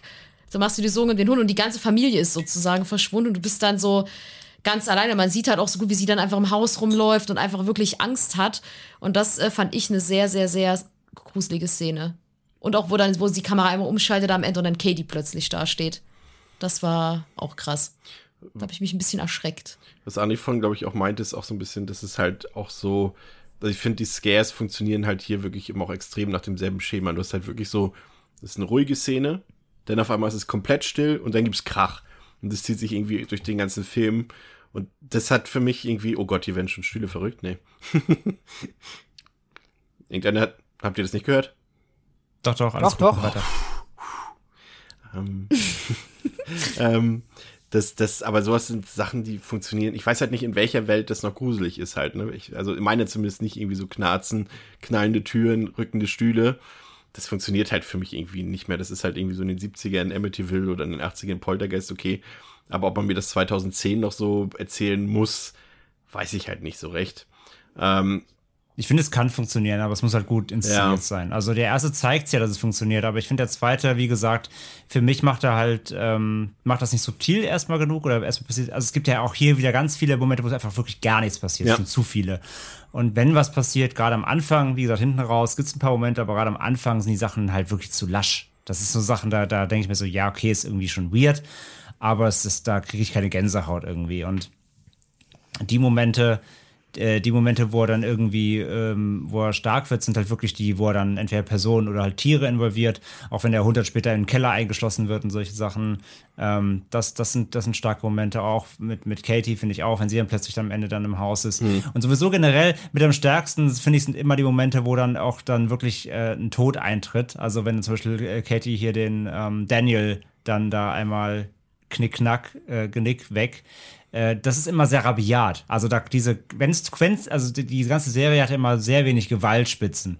Aber wenn eine kommt, ist sie meistens relativ hart und sehr brachial. Und das ich, sind ich auch auf immer Twitter habe ich parallel nochmal rumgefragt, ähm, wie die Leute denn nun die Paranormal Activity Reihe finden und selbst die, die sagen ja eher nicht so auf diese Genickschwurbler, äh, Zwirbler und Genickbrecher, da können sich alle einigen, das finden alle irgendwie fies und eklig.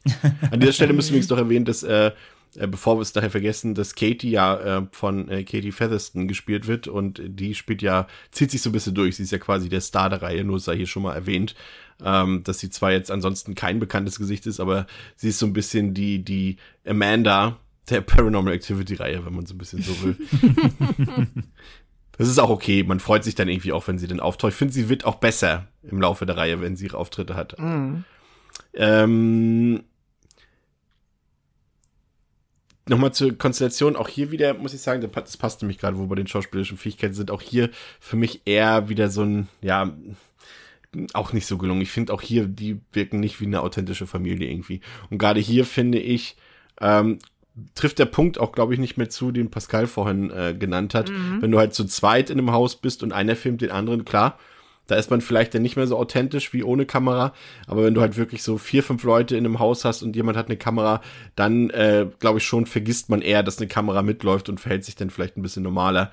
Und ich finde, die wirkten einfach nicht, auch ihre Gespräche und ihre Gesprächsthemen, das war für mich nicht rund, muss ich gestehen. Das ist jetzt nichts, was super wichtig ist für den Film, aber ja, hm, nicht so ganz. Ähm, ja, für die, für die Immersion natürlich ja, so, natürlich, das ist halt ne? Genau. aber ja der Punkt. Ähm, was müssen wir hier Wichtiges mitnehmen, Pascal? Ja, ähm, wichtig mitzunehmen. Genau, also wir haben jetzt halt hier diesen, ja, wie auch immer André jetzt noch das Wort noch dafür finden wird, diesen Parallelfilm, der halt irgendwie vorher anfängt und später aufhört.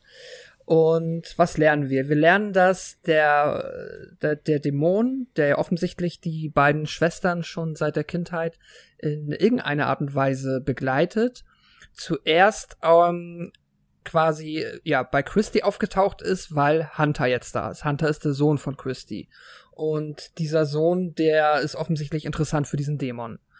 Und mit Hilfe der Haushälterin schafft es dann die Familie, den Dämon auf die Schwester umzulenken, weil es, so sind die Regeln, die die Haushälterin da den quasi darlegt, dass es jemand sein muss, der blutverwandt ist. Auf diese Person kann man dann den Fluch ummünzen. Und auch wenn die jetzt ja eigentlich per se nichts gegen Katie haben, die haben sich ja eigentlich grundsätzlich alle lieb, ähm, ist ihnen das natürlich halt lieber, als wenn es dann jetzt Daniels Frau quasi in dem Moment ist, die besessen ist. Und genau, am Ende nach und nach ist es dann so, dass dann Katie sagt, hm, auf einmal passieren bei mir quasi seltsame Dinge. Also quasi der Moment, wo der Fluch umgesetzt wird, ist quasi der Moment, wo dann im Haus von Katie und Mika die seltsamen Dinge passieren und die langsam anfangen, dort die Nächte zu filmen. Das muss man wissen. Und genau, am Ende wissen wir ja, dass Katie Mika umbringt. Und jetzt wissen wir, was Katie dann als nächstes getan hat.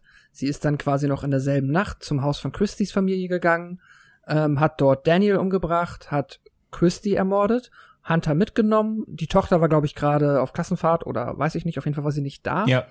Ähm, mhm. Ich nehme an, einfach damit keine Minderjährigen jetzt da irgendwie on cam sterben. Ähm, und genau, und am Ende verschwindet Christy mit Hunter so wie man auch im ersten Film nicht wusste, was sie macht, weiß man jetzt auch nicht viel mehr, außer dass sie ähm, ja, besessen von dem Dämon offensichtlich ähm, das Kind mitgenommen hat und jetzt weg ist. Noch was hinzuzufügen von den anderen? Alles, ne? Mm, na, was noch ganz interessant für den späteren Film ist, dass ja am Anfang erzählt wird, ähm, dass sie im Keller diese Kiste mit den Kassetten haben, die ah, ja. dann geklaut sind. Die Tapes, ja. Genau, diese Tapes aus der Kindheit, die werden ja später noch ein bisschen interessanter. Ja, die wie dann plötzlich durch die ganze Welt geschickt werden gefühlt. Genau, ja. in Haus, also in jedem Haus auftauchen. Ja, und äh, natürlich, ich habe vorhin hab ja vorhin gesagt, was mich so ein bisschen stört, von wegen, dass der zweite halt natürlich so ein bisschen aufgesetzt wird, äh, auf den ersten draufgesetzt und warum sich miteinander reden. Ich meine, aus der Prämisse macht ja dann Sinn. Hätten sie darüber geredet, hätten sie vielleicht den Fluch nicht so einfach umlegen können, aber ähm, das wussten sie ja vorher noch nicht, dass sie den Fluch umlegen müssen. Aber wie gesagt, das, das ist geschenkt am Ende des Tages auch. Ja. Also für mich ist es und bleibt es tatsächlich ein stinkenlangweiliger Film mit wenigen Highlights, abgesehen von eben dem Poolreinigungsroboter und dem Hund und, und selbst das mit dem Hund haben sie ja letztendlich verkackt. Also ähm, ja, funktioniert für mich nicht. Viele Logikfehler, Spukversuche scheitern an allen Ecken und Enden bei mir. Das ist dann einfach nichts, was mich irgendwie kickt. Also dafür gibt's auch zu wenig Neuerungen, finde ich, im Vergleich zum ersten. Deswegen halte ich's kurz und gebe den schwache anderthalb vom fünf. Pascal.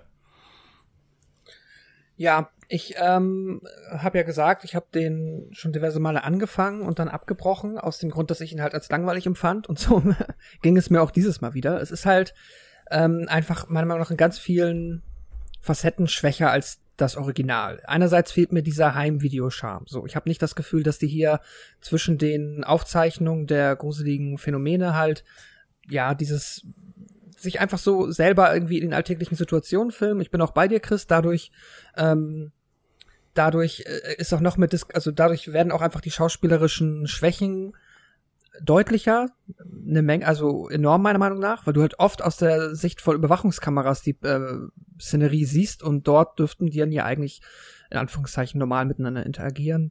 Dann ähm, auch was andere gesagt hat, es ist halt wirklich ähm, die Schockmomente, die sind hier einfach nicht so effizient, effektiv und gekonnt inszeniert wie im ersten Teil. Im ersten bist du angespannt, wenn die Kamera auf das Bett und auf die Tür zeigt, weil das halt einerseits auch das Schlafzimmer halt dieser Safe Space ist, wo du halt gerade nachts ähm, das sehr gut nachvollziehen kannst, dass es sehr schlimm ist, wenn da dann irgendetwas eindringt ähm, und passiert. Und dann bist du halt in dem Moment, wenn ich diese Kamera sehe, bin ich angespannt und ich bin auch bei euch, wenn ich einen Poolroboter sehe, bin ich überhaupt nicht angespannt. So, das ist, da kann alles passieren. Das ist mir super egal. Ähm, deswegen, das äh, macht halt gar nichts. Und dann sehe ich die Küche und ja gut, dann sehe ich das, dann sehe ich das Zimmer mit Hunter. Aber wenn ich ehrlich bin, dafür haben wir jetzt auch genug Horrorfilme gesehen, dass dem Kind hier nichts Großartiges ja. passieren wird. Das war mir auch klar. So, Hunter war nie in Gefahr. Das hat auch der Film nie suggeriert dass irgendwie jetzt hier dem Kind, sag ich mal, großer Schaden zugefügt wird. Ähm, in der Hinsicht, ja, es ist wirklich ein langweiliger Film meiner Meinung nach und funktioniert auf keiner Ebene so, wie der erste funktioniert hat. Das einzige, was mir dann tatsächlich hier und da gefallen hat, ist halt das wusste ich vorher auch ehrlicherweise nicht. Ich wusste nicht, dass die Filme jetzt alle ähm, mehr oder weniger noch mit den Figuren aus dem ersten Teil zusammenhängen. Ähm, das wiederum hat mir aber eigentlich ganz gut gefallen, dass wir hier dann noch mal im Pool ähm, Katie sehen, wie sie ja am Anfang mit Mika da schon öfter ist und der und ich glaube, das ist ja auch das, was du meintest oder worauf du noch hinauskommen willst, Chris, dieses äh, diese Saw-Verbindung, dass der Film halt immer wieder ein bisschen was hinzufügt. Genau. Und dass wir hier noch mal andere Facetten von Figuren sehen, die wir schon kennen oder was heißt Facetten, aber wir sehen sie zumindest noch mal wieder in neuen Szenen, neuen Situationen. Das mag ich. So, das äh, fühlt sich irgendwie. Es ist nicht super clever, es ist kein Geniestreich, aber es ist ganz nett und es ist ein bisschen. Ja, es ist, das ist irgendwie so das, was dem Film noch so ein bisschen für mich rettet. Deswegen gebe ich ihm großzügige zwei Sterne. Ich finde, es ist nochmal ein interessanter Punkt, um das nochmal kurz einzuwerfen, den du da ansprichst. Ähm, ich glaube tatsächlich, und auch da sehe ich dann wieder die Parallele zu Saw, dass sie eben genau das reinbringen. Also, dass es nicht vorher geplant ist, das haben wir auch bei Saw schon festgestellt, dass natürlich diese Sachen, die da immer wieder dazukommen in der Lore, äh, natürlich auch, äh, ja, also nicht von Anfang an geplant waren und so wird es auch hier bei Paranormal Activity der Fall gewesen sein. Aber dass es auch eben diese Zuschauerbindung sein soll, ne? dass du immer nur häppchenweise was dazu kriegst, was dazu erfährst über die Figuren. Und wenn die Figuren auch nur irgendwie für ein paar Sekunden auftauchen, reicht es den Zuschauern schon zu sagen, ah, guck mal, das greifen die jetzt wieder aus. Da machen sie es im nächsten Teil bestimmt auch noch wieder, dann müssen wir uns den auch angucken. Das ist schon so ein bisschen anteasern, ähm, ohne wirklich was äh, Neues oder, oder Sinnvolles zu erzählen. Und das machen die halt schon clever. Und das ist eine starke Gemeinsamkeit eben von Saw und äh, so. Paranormal Activity. Franzi. So, funktio so ja. funktionieren DLCs. Ja, ja, ja, genau. Äh, Franzi, wie fandst du den zweiten Teil? leider auch eher enttäuschend, muss ich sagen, weil wo ich den ersten sehr mochte, hatte ich das Gefühl, dass sie beim zweiten halt, egal worum es ging, immer noch einen raufsetzen wollten. Und das hat den Film für mich leider auch zum Großteil sehr langweilig gemacht. Also ich habe zwar schon gesagt, so mit diesen Kameraumschwenken, das war immer dieser Moment, wo man dachte, oh jetzt, jetzt, jetzt ändert sich was aber es ist einfach zu lange nichts passiert und dann eskaliert es ja erst im letzten Drittel so völlig, völlig, völlig, völlig. Ähm, ich finde es ganz cool, wie sie die Ges Geschichte weitererzählt haben und ich kann auch im zweiten Teil nur sagen, dass ich unglaublich Mitleid mit Katie habe und ich finde, es, es war genug tun zu sehen, nachdem sie Christy, Mika, äh, Nee, Oder, Katie. Ach, Katie auch, ja. ja. weil es dann der, der Fluch am Ende auf sie umgeleitet wird. Ja. Und es war sehr genugtuend zu sehen, dass nachdem sie Mika gekillt hat, sie dann direkt noch ihren Schwager einen schönen Genickbreaker verpasst, weil das hat er verdient. Wobei, ich, ich finde halt, Daniel ist, ist auch super unsympathisch, und ich habe gedacht, boah, was für ein Arsch bist du, dass du jetzt Katie da mit reinziehst. Aber aus der Sicht von einem Familienvater kann man es natürlich dann auch nachvollziehen, dass er sagt, ja, meine Frau und meine Kinder gehen natürlich vor meine Schwägerin, aber ähm, ich finde, dass sie da die Geschichte ganz gut weitergesponnen haben. Aber trotzdem alles in allem eher ein enttäuschender Teil der Reihe, muss ich wirklich sagen, weil es einfach dann streckenweise wirklich langweilig ist. Deswegen bekommt er von mir auch nur zwei von fünf. André. Ja, kann jetzt auch nicht mehr so viel hinzufügen, ähm, deswegen halte ich es kürzer. Also ich finde den zweiten auch deutlich schlechter als den ersten.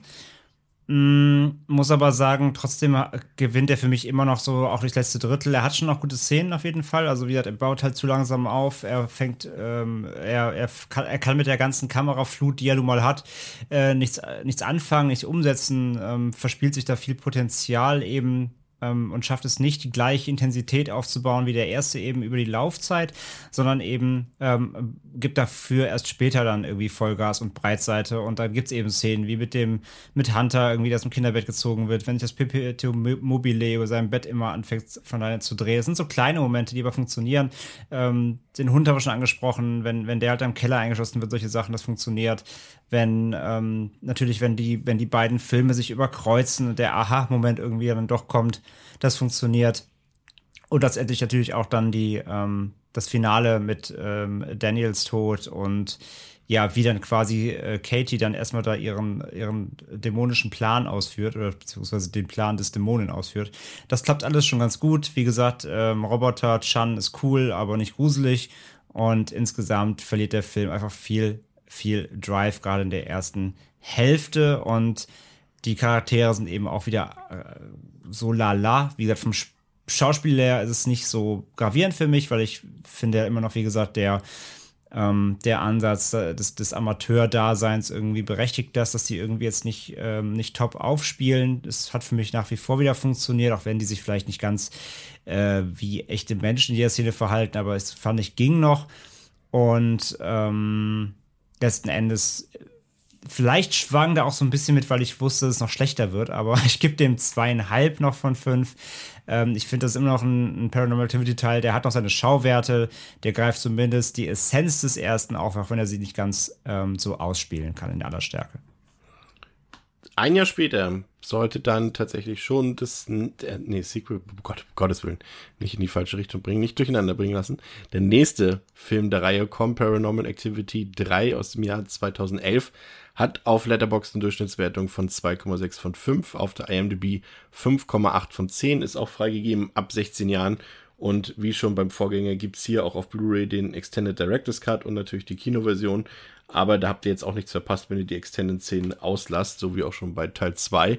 Der Film hat etwas mehr gekostet, 5 Millionen Dollar, ist aber auch der erfolgreichste Film der Reihe geworden und hat satte 207 Millionen Dollar eingespielt als der Film im Oktober 2011 in US-Kinos kam und sich der Konkurrenz äh, von Real Steel stellen musste. Zum Beispiel, falls ihr den noch kennt, den Film mit Hugh Jackman, wo er Roboter trainiert. Quasi Rocky mhm. mit Robotern. Mhm. dann dann gab es das Footloose Remake und, ah, wie ist der denn noch auf Deutsch? Das weiß ich nicht mehr. Pass in Boots, das war der gestiefelte Kater, ne? Der Animationsfilm, ja. ja. Und In Time mit Justin Timberlake und Amanda Seyfried. Die mochte ich damals auch, den Film tatsächlich. Ähm, Regie geführt haben hier Henry Joost und Ariel Schumann. Die haben zusammen auch Ähm, jetzt gerade vor kurzem Project Power rausgebracht, haben auch Viral gedreht und Nerve, den kennen vielleicht auch einige mit Emma Roberts, der Film. Und ähm, die beiden haben sich qualifiziert mit einem Film namens Catfish, den man sich durchaus mal angucken kann, der eben auch schon über diese ja, Mockumentary-Schiene funktioniert hat und dadurch haben sie sich eben bei Jason Blum unter anderem äh, qualifiziert dafür, hier diesen Film drehen zu können. Und das Skript kommt von Christopher Landon, den wir dann später vor allem nicht nur als äh, äh, Autor, sondern vor allem auch als Regisseur kennen sollten. Der hat nämlich später Happy Death Day 1 und 2 und äh, demnächst auch Teil 3 gedreht und Scouts Guide to the Zombie Apocalypse und vor allem äh, einen meiner Lieblingsfilme der letzten Monate, Freaky, den habt ihr auch gerade im Genre-Geschehen besprochen, André, ne? Letzte Woche, ja. Ja, sehr, sehr guter Film. Also zumindest aus meiner Sicht. Ähm, aber, ja, das ist gut. Ja, auf jeden Fall interessant, dass er hier das Skript geschrieben hat für diesen Film. Ähm, Pascal, worum geht es laut Filmverleih im dritten Teil? Paranormal Activity 3 kehrt an den Ort zurück, an dem alles begann und die Aktivitäten sind stärker als je zuvor. Die Kameras laufen und halten jeden Gänsehautmoment fest, wenn das Böse damit anfängt, die jungen Schwestern Katie und Christy erstmals zu terrorisieren. Dieses einzigartige Horrorphänomen ist ein ungemein effektiver Gruselschocker und so furchteinflößend, dass die letzten 15 Minuten ihr Leben für immer durcheinander bringen werden. Das kann ich jetzt nicht bestätigen, aber das hat die Hamburger Morgenpost so gesagt. ja, dann muss es stimmen. Ähm, es ist zumindest André, da kann ich dir schon mal erleichtern, ein richtiges Prequel. Du brauchst dir tatsächlich diesmal nichts ausdenken.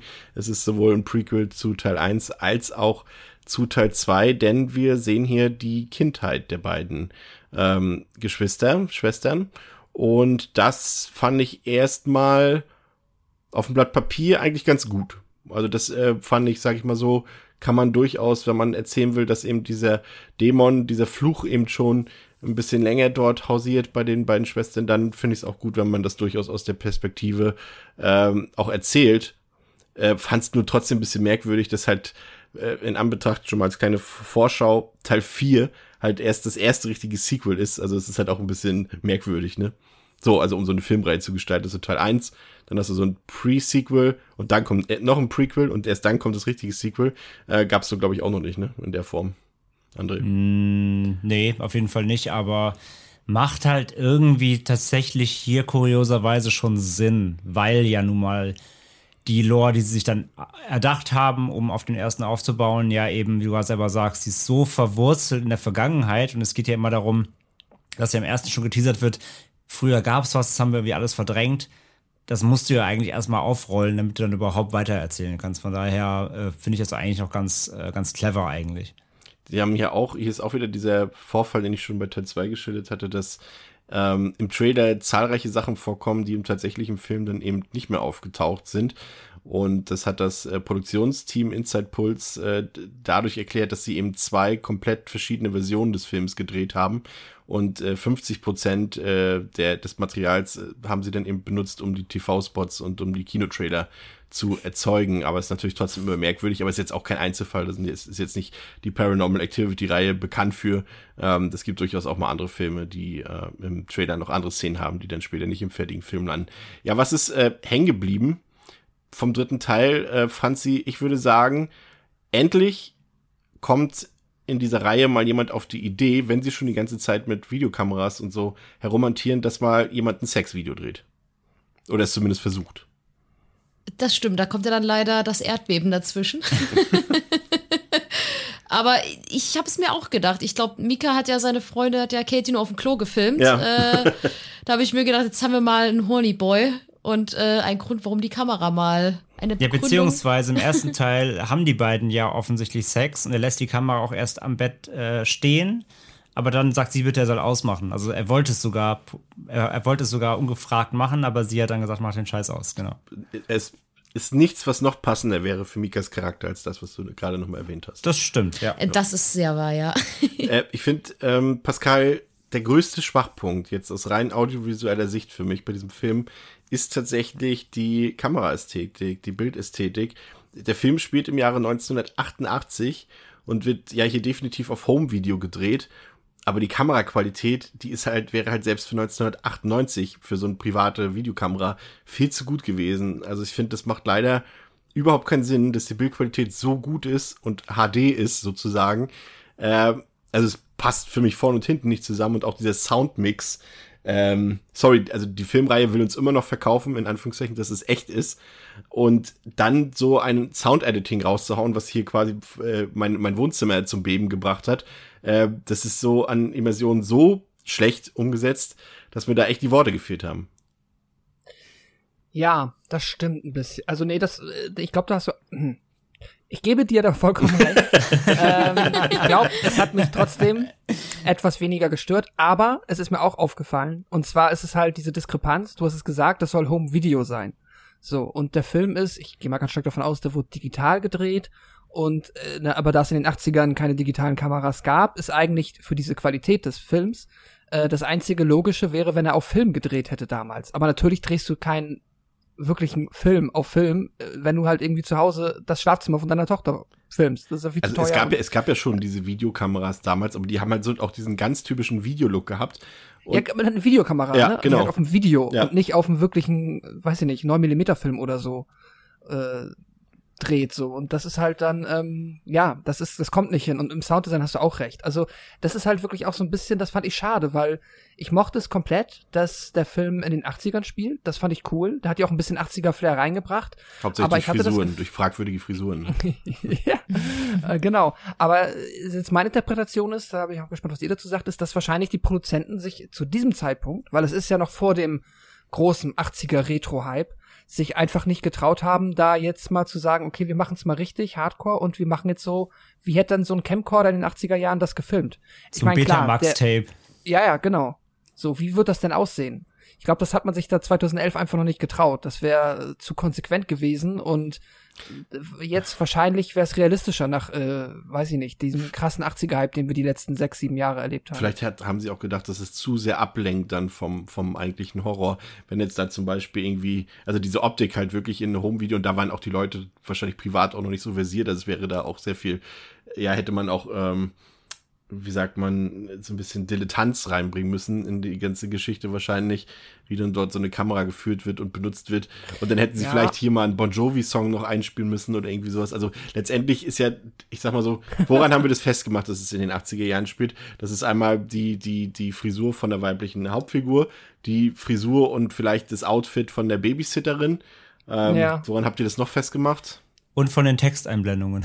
Ja. ja. Und ich glaube einmal, oh Gott, warte mal, diskutieren Sie Ghostbusters? Irgendein, irgendeine Referenz. Ja, da ist einmal eine Nerd-Referenz drin, ja. Genau, eine, nicht Star Wars ist es, glaube ich. Ich glaube, es ist tatsächlich Star Wars. Das ist immer auch die Safe Bet, weil dies, äh, da kann man immer, auf die Referenz kann jeder Film zurückkehren.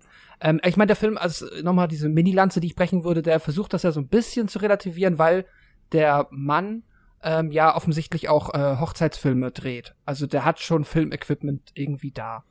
Aber ähm, ja, unrealistisch ist es trotzdem. Und wirklich, also aus den 80ern hätte man mehr machen können. Heute hätten sie auf jeden Fall sehr viel mehr draus gemacht. Das ist ja dann eh mal auch sowieso die Entschuldigung der Reihe, ne? Irgendwie, also A sind die eh alle kameraaffin, das ist ja immer ja, das ja. Ding. Äh, und, und ja sogar mehr als das, wie du sagst. viele von denen haben ja auch so einen richtigen Cutter-Room mit Monitoren und so Mischpuls. Ja. Also, das ist ja immer der Zufall, dass bei denen, wo es spukt, dass die immer alle irgendwie krass kameraversiert sind.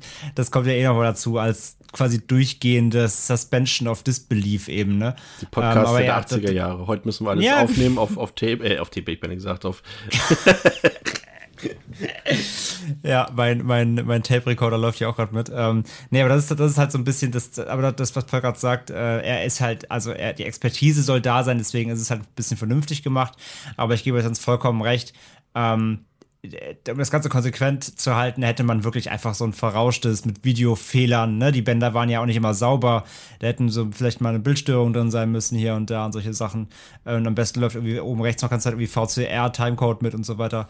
Ähm, das hätte man machen sollen, aber ich bin auch bei Pascal. Wahrscheinlich dachte man sich, ey, das können wir nicht machen, dann spielen wir keine 200 Millionen ein. Franzi, es gab ja auch noch ein paar andere technische Neuerungen. Ich muss sagen, eine, die mir durchaus ganz gut gefallen hat, war diese ja selbst äh, konstruierte Küchenschwenkkamera oder diese Kamera, die zwischen der Küche und ich glaube dem Wohnzimmer immer so hin und her geschwenkt ist. Ich glaube, hat er die nicht sogar auf dem Ventilator gebaut? Er hat den Ventilator dafür zerstört, ja, ja. und hat gesagt, ich kaufe dir einen neuen. Aber da muss ja genau das gewesen sein, was du, glaube ich, so magst, wenn die Kamera dann so weggeht und du jedes Mal, wenn sie zurückkommt, denken könntest, okay, jetzt steht da vielleicht jemand, der eben noch nicht da stand. Ja, total. Und vor allem das Fiese ist, dass du ja diesen Schwenk noch diese Säule dazwischen hattest. Ja.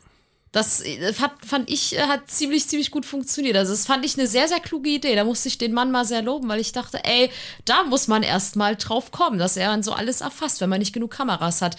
Dass der Mann bei in einem Kinderzimmer eine Kamera installiert und sie mit seinem Kumpel im Keller anguckt, das ist eine andere Geschichte, über die man jetzt nicht näher eingehen muss, aber ähm, das ist vielleicht ein bisschen fragwürdig, wo ich mir denke, okay, ähm, da versuche ich mir nicht so viele Gedanken drüber zu machen, wenn man das jetzt mal ja, aus. Beziehungsweise hoffentlich findet niemand falsches die Tapes. Äh, oder das, ja.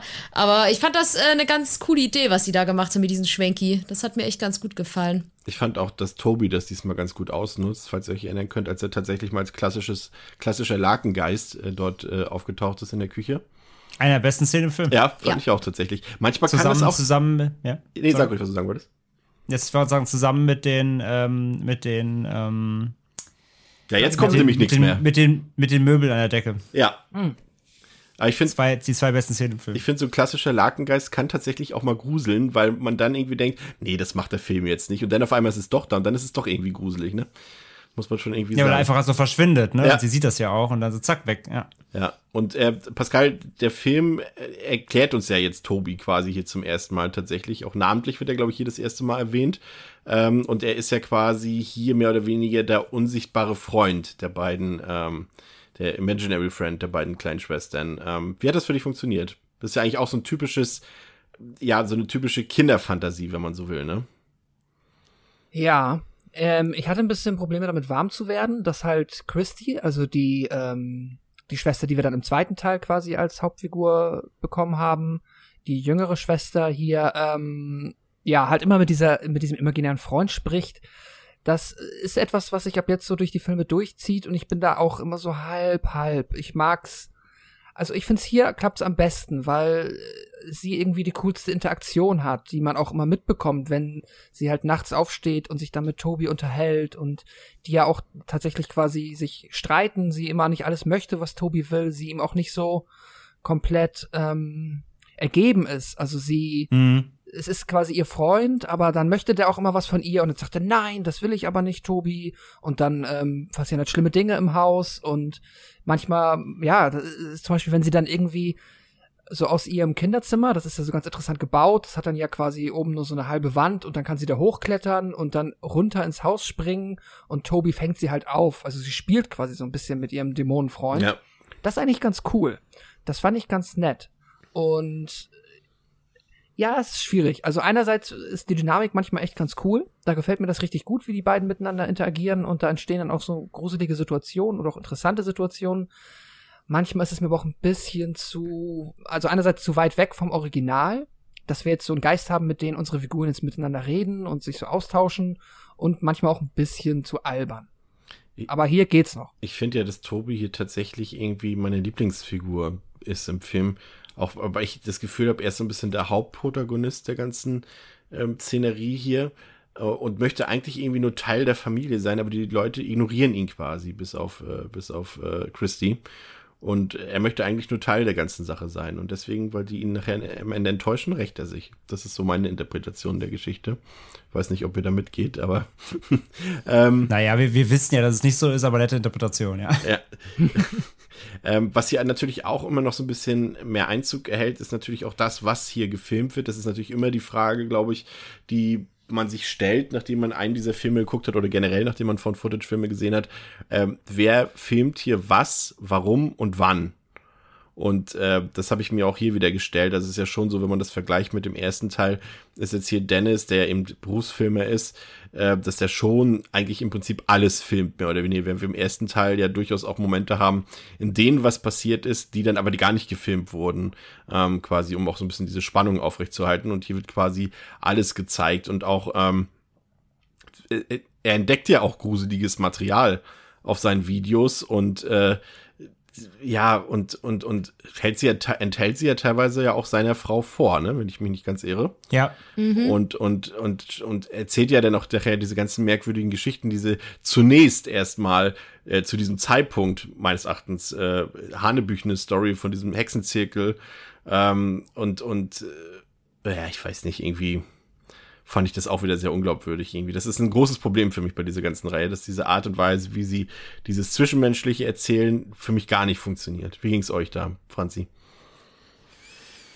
Mm, ich muss sagen, der dritte Teil schon mal ist der absolute Lieb Lieb mein Lieblingsteil dieser ganzen Reihe, weil äh, der hat mich äh, sehr, sehr gut abgeholt muss ich sagen. Also ich finde auch ein bisschen so, dass äh, ich dachte auch so, wo sie dann so ein bisschen rumforschen, äh, so okay, Hexenzirkel klingt ja ziemlich unrealistisch und was ist das hier für ein Zeichen und war, was ziehen sie sich denn da jetzt gerade aus dem Hut? Aber es hat, es klärt sich ja dann am Ende ja schon ein bisschen auf.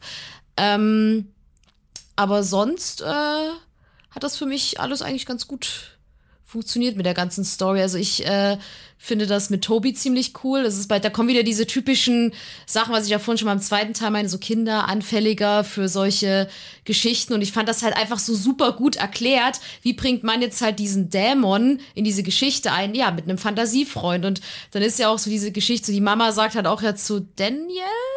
Daniel heißt er so? Ja, okay. Ähm, sagt ja dann, ähm, auch ziehen, ja, mein Gott, ja, dein Fantasiefreund, jetzt chill mal, das hat nix, aber ähm, lässt sie da dann trotzdem filmen und belächelt das so ein bisschen. Ähm, das war das Einzige, wo ich mir dachte, weiß ich jetzt nicht, ob ich das als Frau zulassen würde, dass da der Mann überall Kameras installiert. Äh, aber ich glaube, sie denkt sich halt, ja, mein Gott, lass ihn halt den Kram filmen, ist ja, ist ja wurscht. Aber ich fand, ähm, also für den Film schon mal vorgegriffen, ziemlich, ziemlich gut.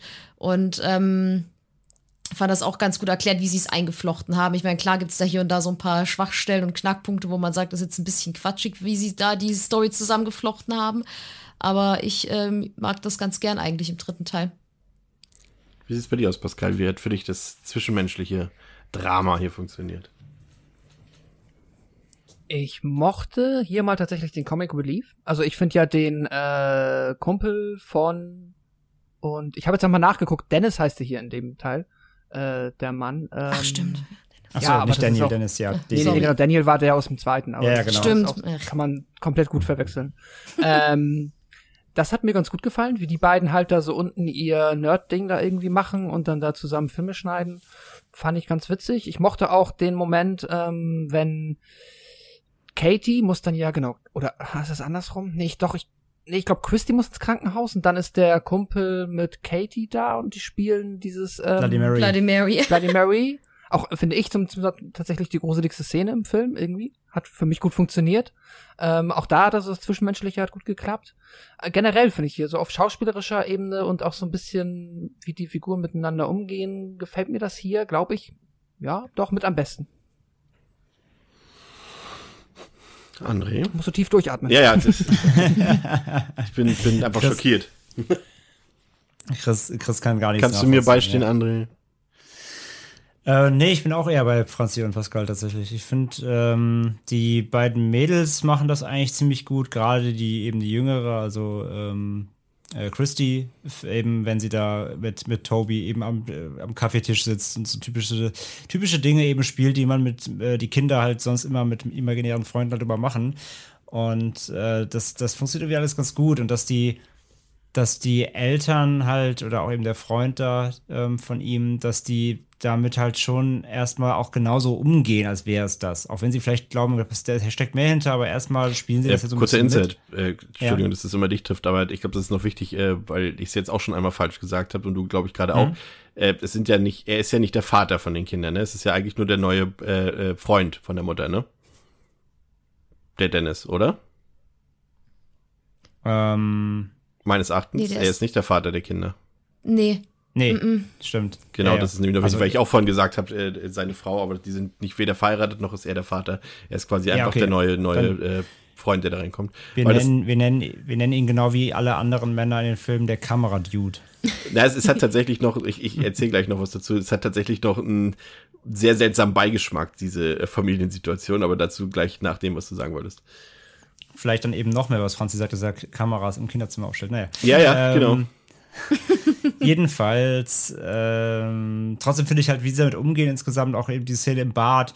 Ich finde das auch, dass das irgendwie funktioniert, weil die, ich finde schon, dass das dynamischer ist, als auch, auch, zum Beispiel im zweiten Teil, obwohl da auch eben ja eine höhere Anzahl von Personen mit im Haus war, ähm, finde ich hier die Interaktion nicht so steif und nicht so Also sie wirkt natürlicher, finde ich irgendwie.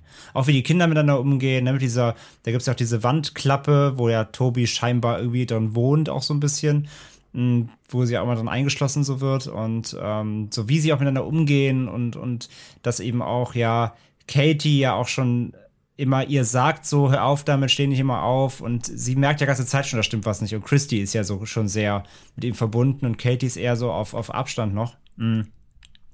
Und das finde ich auch funktioniert eigentlich immer alles äh, relativ, ähm, relativ gut in dem Teil. Doch, muss ich sagen. Welche Szene mir auch gerade, wenn ich kurz zwischenhaken darf, auch Klar. einfällt, wo ich die Interaktion auch sehr gut finde, ist zwischen ähm, der Hauptprotagonistin und ihrer Mama. So, da gibt es ja die Szene, wo sie hier so dieses Kinderzimmer die Wäsche machen und wo sie sich auch über die Beziehung unterhalten. Und da habe ich, da habe ich wirklich so die Augen rollen und dachte mir auch so, so typisch, das könnte meine Mama sein. So, ja, aber, also jetzt nicht bei dir, André, schon mal gesagt, aber so dieses typische, der ist ja nicht gut genug für dich.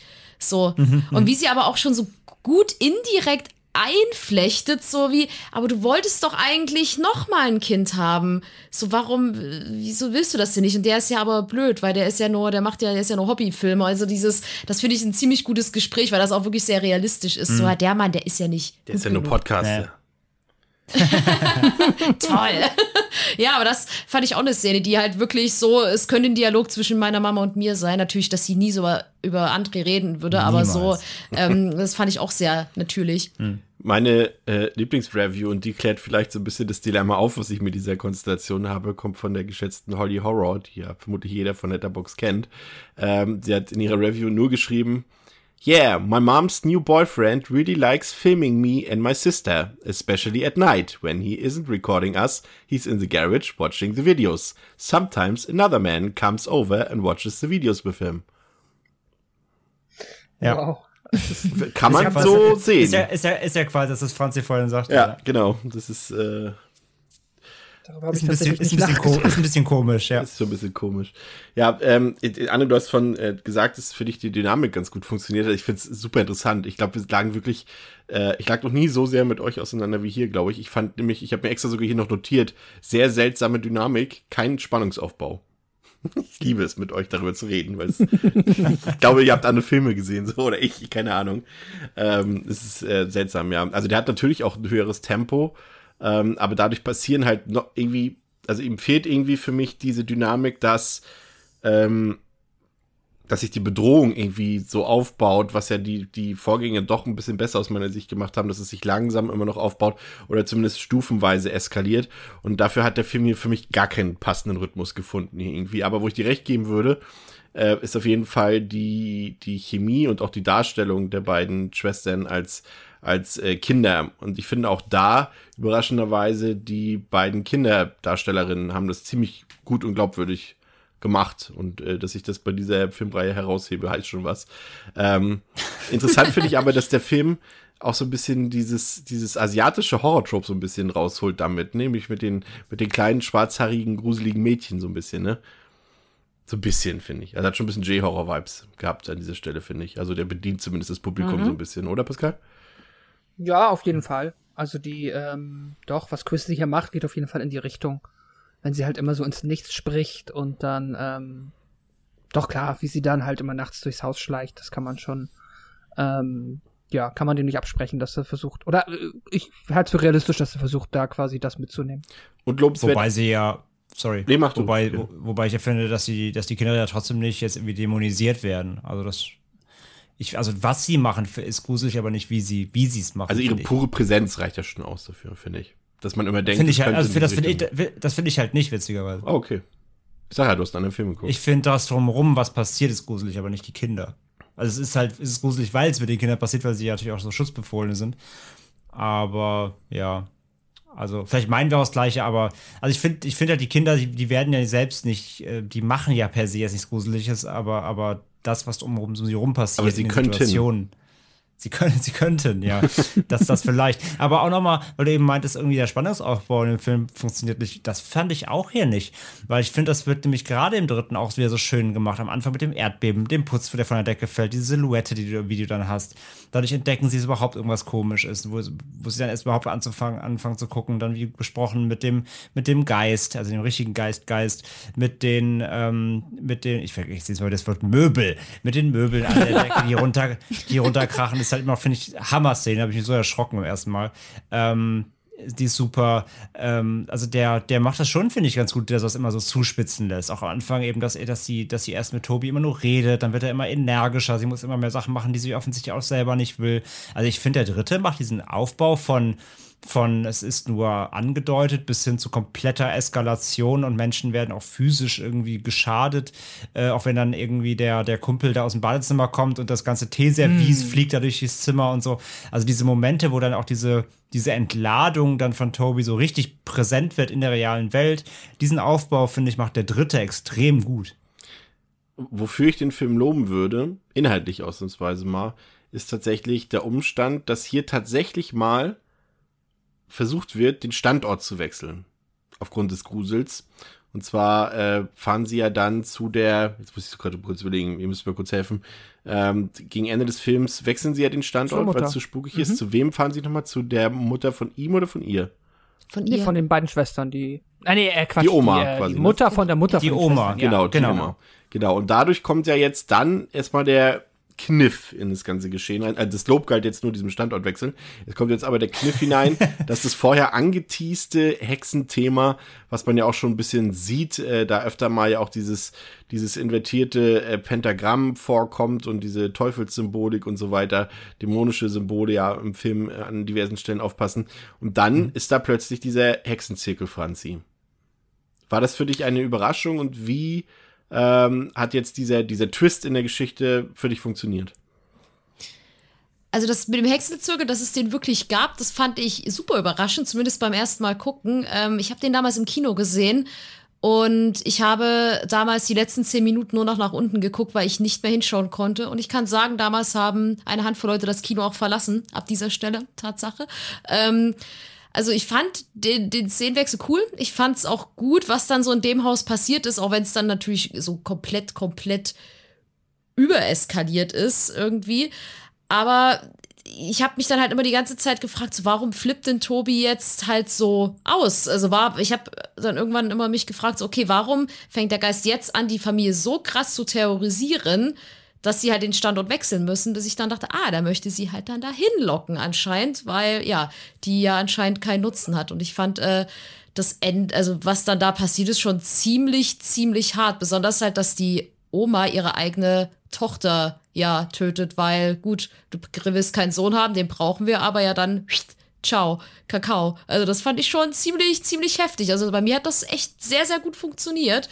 Ähm, und die Szene, äh, wo ich den absoluten größten Schocker dieses, dieses ganzen Franchises hat, ist, wo der ähm, die Tür aufmacht, der Filmdude, und äh, plötzlich stehen da diese ganzen Old Ladies und laufen ihnen nach.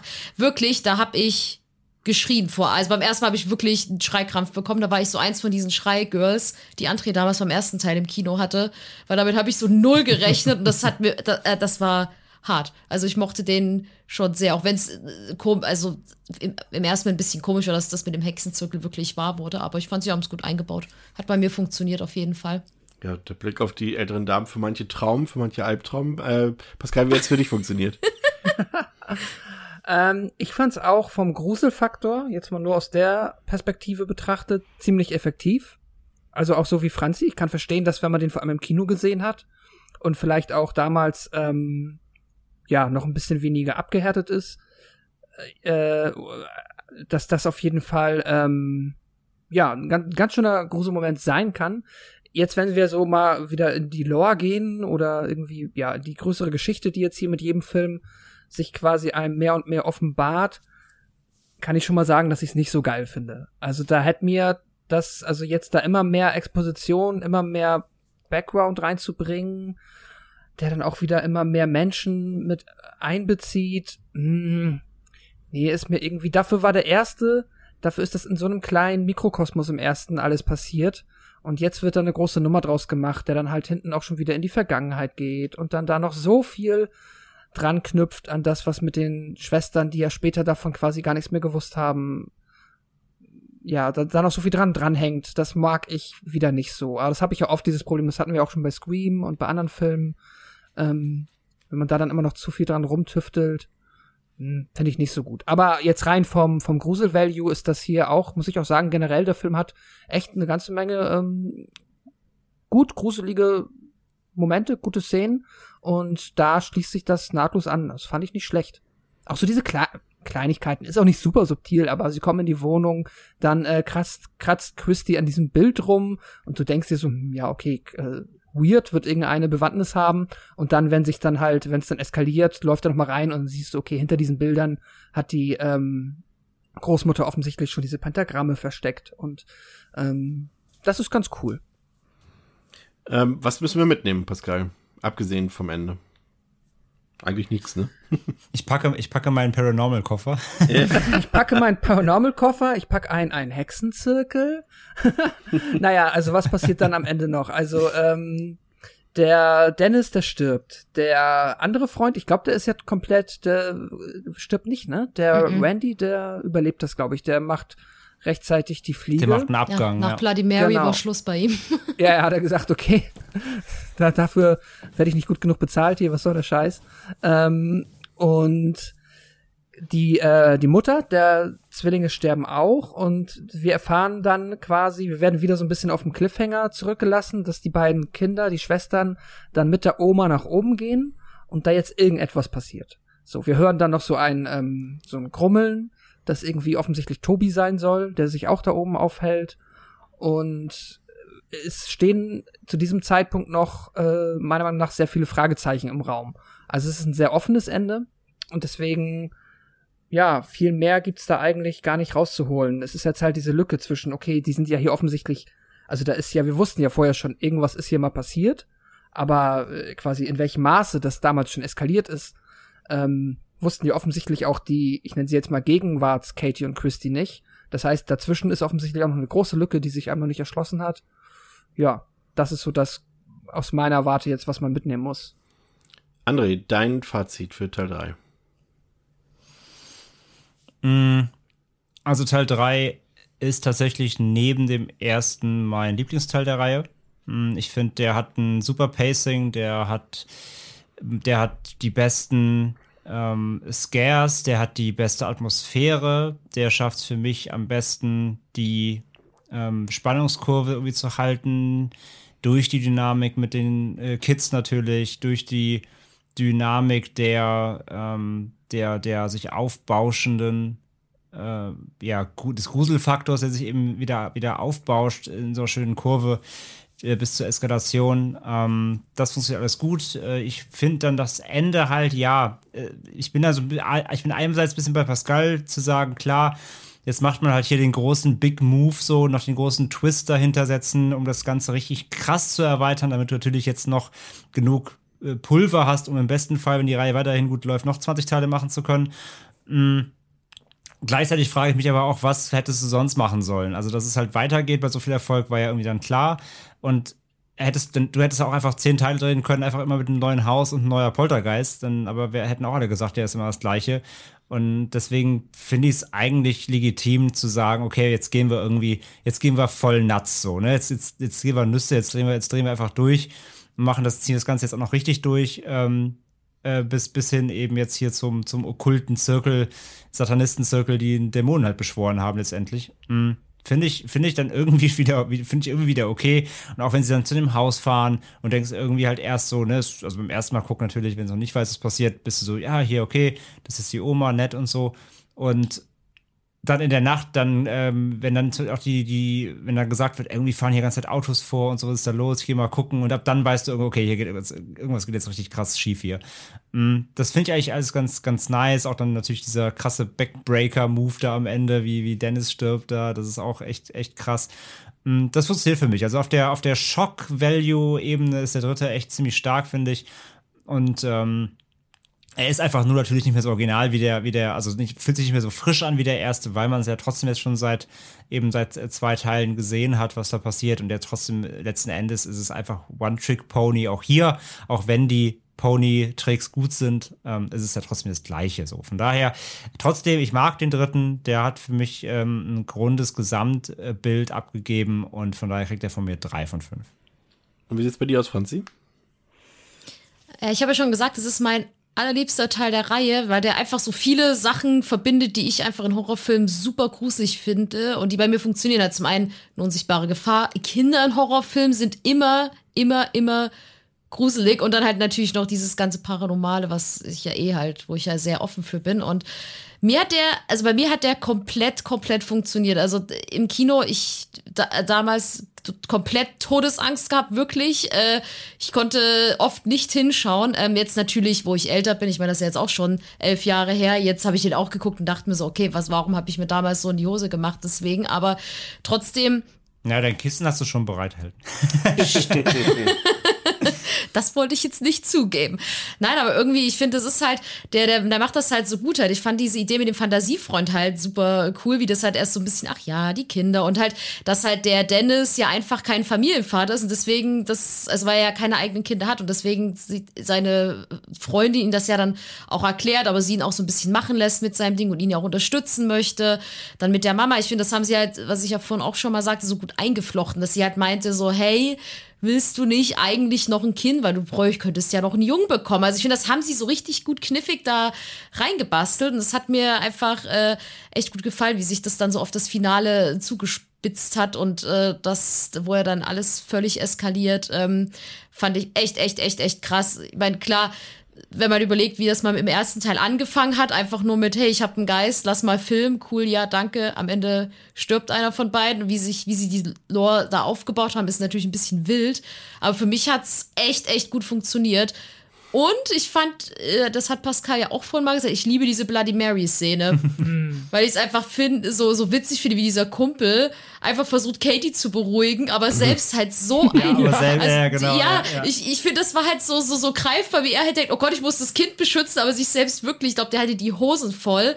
Und ähm, die, ich liebe diese Szene, weil die zum einen gruselig ist, aber zum anderen halt irgendwie auch so, dass man denkt, ja, irgendwie kann ich so ihn halt voll. Ja, ja. und ähm, von daher ich liebe diesen Film. Ich finde den heute auch noch zum Teil echt, echt gruselig. Ich finde die alten Ladies, die, die sind also, um Gottes Willen. Also ja, ich glaube, wenn ich das nächste Mal bei meiner Oma bin, gucke ich erstmal hinter die Fotos äh, und guck mal, ob da nicht auch irgendwas hängt. Man weiß ja nie. Seit, seit Teil 3 hast du Angst vor Rentnern. Ja. genau. Ähm, nein, aber er hat halt auch so einen kleinen, äh, so einen Platz in meinem Herzchen, weil ich, weil ich halt diesen Film immer mit diesem Kinobesuch verbinde, wo das ganze Kino sich zu Tode äh, gegruselt hat. Deswegen bekommt er von mir äh, vier von fünf. Ich liebe euch. Aus meiner Perspektive ist Paranormal Activity 3 nämlich der schwächste Film der ganzen Reihe. Oh, wild! äh, also, ich habe da eigentlich quasi gar nichts zu loben. Ähm, also, also vielleicht doch die Kinderdarstellerin und das etwas höhere Tempo, aber gleichzeitig, äh, wie gesagt, ich bin da nicht bei dir, André. Ich finde irgendwie der Spannungsaufbau ist super weird in dem Film und irgendwie wird noch weniger Zeit damit verbracht, irgendwie den Figuren irgendwie Leben einzuhauchen. Also die Charakterisierung ist quasi irgendwie gar nicht mehr vorhanden, ähm, was zumindest ja die Vorgänger noch so ein bisschen versucht haben. Handwerklich ist der Film für mich kompletter Mist, weil eben keinerlei Immersion vorhanden ist. Die Bildqualität ist für eine Videokamera im Jahr 1988 aber viel zu gut. Die Nachtaufnahmen sind gestochen scharf, das schaffen viele Kameras bis heute nicht mal. Und schon gar nicht Kameras für den Heimgebrauch. Also natürlich gibt's da welche, aber eben im Vergleich zu 1988. Ne? Und die Soundeffekte machen in dem Kontext absolut keinen Sinn. Es ist halt so, als ob es damals schon irgendwie äh, für jede Videokamera ein Dolby Surround System gab, also was es damals halt eben maximal in Kinos gab. Ähm, und eben auch die Sache, dass David halt irgendwie alles filmt und das gar nicht mehr hinterfragt wird, warum er das noch filmt, das macht teilweise einfach überhaupt keinen Sinn. Und die Sache mit dem Hexenzirkel empfand ich tatsächlich auch als ziemlich bescheuert. Hat mich also null abgeholt. Und ähm, aber es gab, wie gesagt, einen Versuch, ein Sextape zu machen. Dafür gibt's dann noch einen halben Stern obendrauf. Äh, deswegen bin ich bei anderthalb Sternen von fünf. Pascal. Äh, nochmal klugscheißen, ich find's witzig, weil wir jetzt, die, die sind halt so generisch, die Namen dieser Figuren. Ja, wir haben, glaube ich, schon wieder die falschen Namen gesagt. Jetzt hast du David gesagt. Ach so. Es ist Dennis. Ja, Dennis. Daniel, David, Dennis. Geil. Ja, Dieter. fand ich nur witzig. Dieter, ähm, ja. Ich äh, fand das eben noch ganz interessant, was André gesagt hat, ähm, auch so, um mein Fazit zu leiten, ähm, wo du gesagt hast, ja, was sollen sie denn sonst machen? Und da hast du, glaube ich, schon absolut recht, weil auch wenn ich jetzt nochmal den Vergleich zur Saw-Reihe aufmache, ähm, die Saw-Reihe hatte halt dieses Feature, dieses Kreativ-Feature mit den Fallen, wo du dir halt für jeden Film quasi was Neues ausdenken konntest und die haben einfach mhm. unabhängig davon sich entschieden, äh, aus der Geschichte ganz viel Quatsch zu machen. Ähm, aber ja, klar, ähm, wenn du jetzt irgendwie sieben Filme hast, wo wir halt wirklich eigentlich immer nur den ersten nochmal äh, als Remake bekommen, wo dann halt der Poltergeist die Türen zuknallt, da kannst du natürlich nicht so viel machen. Ähm, deswegen ergibt das schon irgendwie Sinn. Ähm, ich weiß nicht, vielleicht wäre dann, ist dann für mich tatsächlich so der Knackpunkt, vielleicht wäre es einfach gut, ist es einfach, einfach kein Material, was sich dann so ähm, für so eine Reihe eignet, aber naja, super fürchterlich ist es jetzt ja auch nicht. Ist es ja okay. Und ich bin auch dabei, für mich ist der dritte Teil auch der zweitbeste Reihe, zweitbeste Reihe der Filme, genau, zweitbeste Film der Reihe. Ich hatte ähm, auch vergleichsweise viel Spaß ich hatte jetzt auch weniger so ein Gefühl von Spannung, die sich aufbaut. Für mich waren es eher diese Momente, zum Beispiel ähm, Toby unter dem Bettlaken, die Bloody Mary Szene, die Möbel an der Decke. Das war schon cool, wenn die Mutter von, ähm, wenn die Julie dann wieder zurückgeht in die Küche und sie ist ja hier ganz lange die ähm, Person, also die, Skeps, die Skeptikerin. Und dann geht sie in die Küche und mir ist es auch nicht aufgefallen. Ich denke mir so, hm, irgendwie haben die aber wenig Möbel in der Küche. Und dann äh, guckt sie an die Decke und dann schweben die da alle. Schon effektiv, war schon super. Und auch die alten Damen am Ende, der Hexenzirkel, der hat schon, also was diese Gruselszenen angeht, da ist der nicht verkehrt. Der macht das ziemlich gut. Und darüber hat er mich doch ziemlich gut unterhalten. Klar, ich bin auch bei dir, Chris. Ich finde auch, dass das leider wirklich verschenkt ist, hier da in den 80ern irgendwie mit so einer Filmoptik aufzutauchen für so ein angebliches Heimvideo ist halt kompletter Humbug. Das finde ich auch doof. Ich finde die ganze Tobi-Nummer, bin ich ja auch geteilter Meinung. Eine einen Seite bringt das ein bisschen was, meiner Meinung nach, auch für die, für die Kinder da halt, dass die Christy da mit jemandem hat, mit dem sie gruselig interagieren kann. Auf der anderen Seite vermenschlicht mir das diesen Dämon auch schon wieder ein bisschen zu sehr. Das ist halt mein Freund Tobi und der läuft halt mit mir rum. Irgendwie nimmt ihm das, so ist es so, wie sagt man, ähm, es entschärft ihn irgendwie ein bisschen, mhm. es, es entmystifiziert ihn für mich ein bisschen. Mhm. Ähm, vielleicht ist das auch mein Problem damit, dass da immer mehr jetzt hinzugefügt wird. Naja, im Endeffekt bin ich am Ende bei drei von fünf Sternen und ja, fand ihn tatsächlich ganz cool. Ein weiteres Jahr später sollte vergehen, bis tatsächlich das erste richtige Sequel in die Kinos kam, Paranormal Activity 4 im Jahre 2012, hat auf Letterboxd eine Durchschnittswertung von 2,1 von 5, auf der IMDb 4,6 von 10, ist wie immer ab 16 Jahren freigegeben und hat auf der äh, bedenkenlos also qualitativ bedenkenlos empfehlbaren Blu-ray, äh, wie immer die Kinoversion und den noch langweiligeren Extended Cut äh, enthalten. Der Film hat 5 Millionen Dollar gekostet, hat 142 Millionen Dollar eingespielt, ähm, also schon deutlich weniger als der Vorgänger, aber immer noch sehr viel. Äh, kam Ende Oktober 2012 in die Kinos, ging auch direkt auf Platz 1 hatte an den Kinokassen unter anderem Konkurrenz vom damals äh, oder ein paar Monate später mit dem Oscar für den besten Film ausgezeichneten Argo von Ben Affleck. Äh, Hotel Transylvanien war noch sehr erfolgreich zu der Zeit und Taken 2. Ähm, gedreht wurde der Film wie schon der Vorgänger von Henry Joost und Ariel Schumann. Ähm, auch das Skript kommt wieder von Christopher Landon. Und hier ist es ja sehr interessant, André, dass ähm, Christopher Landon, also der Regisseur von Freaky, ja hier wieder das Drehbuch geschrieben hat und dass ausgerechnet seine Hauptdarstellerin aus Freaky, Catherine Newton, hier äh, ihren ersten größeren Auftritt hatte. Äh, ja. Finde ich sehr interessant, diese äh, ja, Zufall in dem Sch Schöne Parallele, ja. ja. Aber im Nachhinein war es wahrscheinlich kein Zufall. Er wird sie wahrscheinlich schon vielleicht aus. Vielleicht da kennengelernt haben, ja. ja. Und äh, Catherine Newton ist tatsächlich mal so die erste etwas bekanntere Schauspielerin hier in dieser Reihe. Damals war es, war noch nicht so ganz, aber mittlerweile kennt man sie eben aus Filmen wie Lady Bird, äh, Freaky haben wir gerade gesagt, Detective Pikachu oder Free Billboards. Ähm, also endlich mal eine richtige Schauspielerin hier. Ähm, Pascal, worum geht's denn im ersten Sequel für Paranormal Activity? Laut Was? Par äh, Paramount. Was ist damals wirklich mit Katie geschehen? Als sie mit ihrem Neffen Hunter verschwunden ist, gab es keine Überlebenden. Fünf Jahre später kehrt sie mit einem seltsamen kleinen Jungen und der alten dämonischen Präsenz zurück, um neue Opfer zu quälen. Dieses Mal zeichnet die Nachbarstochter die übernatürlichen Spukphänomene auf, vom Einzug der mysteriösen Nachbarn bis zum teuflischen Gruselende. Ja, da gibt es das ist ja voll der Quatsch. Das ist total der Quatsch. ja. ähm, es, es, hat äh, tatsächlich gibt es eine traurige Begebenheit zu dem Film und zwar äh, ist es hier tatsächlich mal authentisch, dass die Filmeltern, äh, Stephen Dunham und Alexandra Lee, auch in echt äh, ein äh, Ehepaar waren. Ähm, aber leider war es so, dass äh, Stephen Dunham, also der Familienvater aus dem Film, äh, einen Herzanfall hatte und darin verstorben ist, einen Monat bevor der Film tatsächlich in die Kinos kam.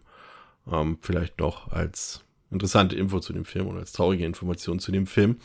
Ähm, ja, André, wir haben es jetzt hier, sage ich mal, würde ich sagen, mit einem Film zu tun, der so ein bisschen aus dem Muster ausbricht, das die drei vorherigen Filme etabliert haben.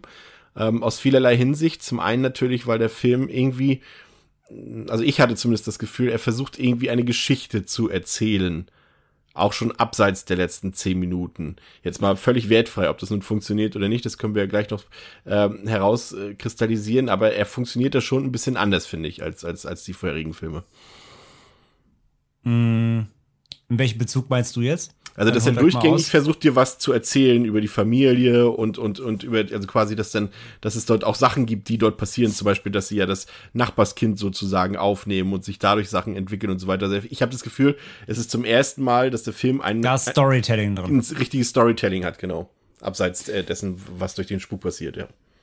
Das stimmt, ähm, muss aber jetzt ja auch so ein bisschen sein mit all dem, was sie jetzt aufgemacht haben, spätestens mit dem dritten, meiner Meinung nach. Also das, ich gebe dir recht, ja, es ist so, aber das ist ja auch nötig, weil jetzt musst du ja anfangen, Sachen zu erklären langsam und irgendwie was drumherum zu spinnen, wenn du schon irgendwie einen Hexenzirkel am dritten ans Ende wirfst, ohne aber genau zu erklären, was eigentlich Phase ist. Ähm, der Film hat halt die, diese Doppelebene, dass du natürlich einmal dich auf die Hauptfamilie fokussierst. Wie heißen sie nochmal?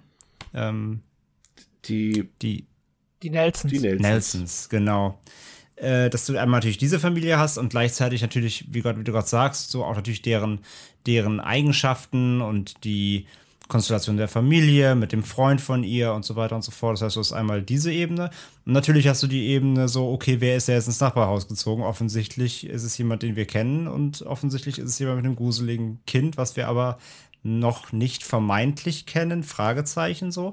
Ähm, also du hast jetzt diese zwei Ebenen, die dann zusammengeführt werden, wie du gerade sagst, durch diese, ähm, durch diese Aufnahme des Kindes, weil offenbar die Frau von gegenüber, die gerade eingezogen ist, ins Krankenhaus muss. Und ohne dass wir sie überhaupt mal recht kennengelernt haben, ist plötzlich der Sohn von ihr bei uns für eine Woche oder so.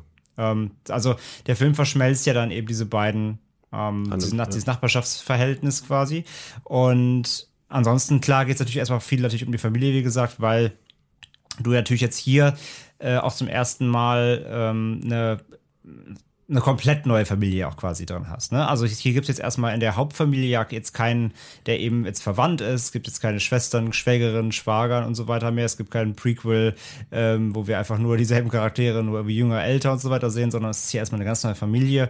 Die musst du ja dann trotzdem ja erstmal so ein bisschen charakterisieren, damit du ja auch überhaupt mal reinkommst und das dann trotzdem ja auch mit der Lore ähm, der Reihe verknüpfen danach kannst. So. Das ist ja erstmal der Punkt. Ich finde, das ist so ein bisschen Fluch und Segen für den Film. Also zum einen finde ich, ja, stimmt. finde ich den Ansatz ganz gut, weil ich schon finde, dass die Familie und vor allem eben äh, quasi die Familientochter, die von Catherine Newton gespielt wird und ihr, ihr Boyfriend quasi durchaus äh, sympathisch daherkommen. Das war auch das erste Mal, dass ich wirklich das Gefühl hatte, ja. okay, mit denen kann ich wirklich mitfiebern, weil die irgendwie, ja, weiß ich nicht, das hatte auch so ein bisschen, ja, ja ich konnte, konnte mitfühlen irgendwie so ein bisschen. Das hat auch so ein bisschen, ja, Nee, ich kann es eigentlich auch nicht genau beschreiben, aber es wirkte irgendwie auf jeden Fall irgendwie. Nee, ich kann es nicht, also die, die, die, das waren ja, die, es gab ja auch in den anderen Teilen durchaus die eine oder andere sympathische Figur, aber hier habe ich mich irgendwie am besten aufgeholt gefühlt in dem Konstrukt.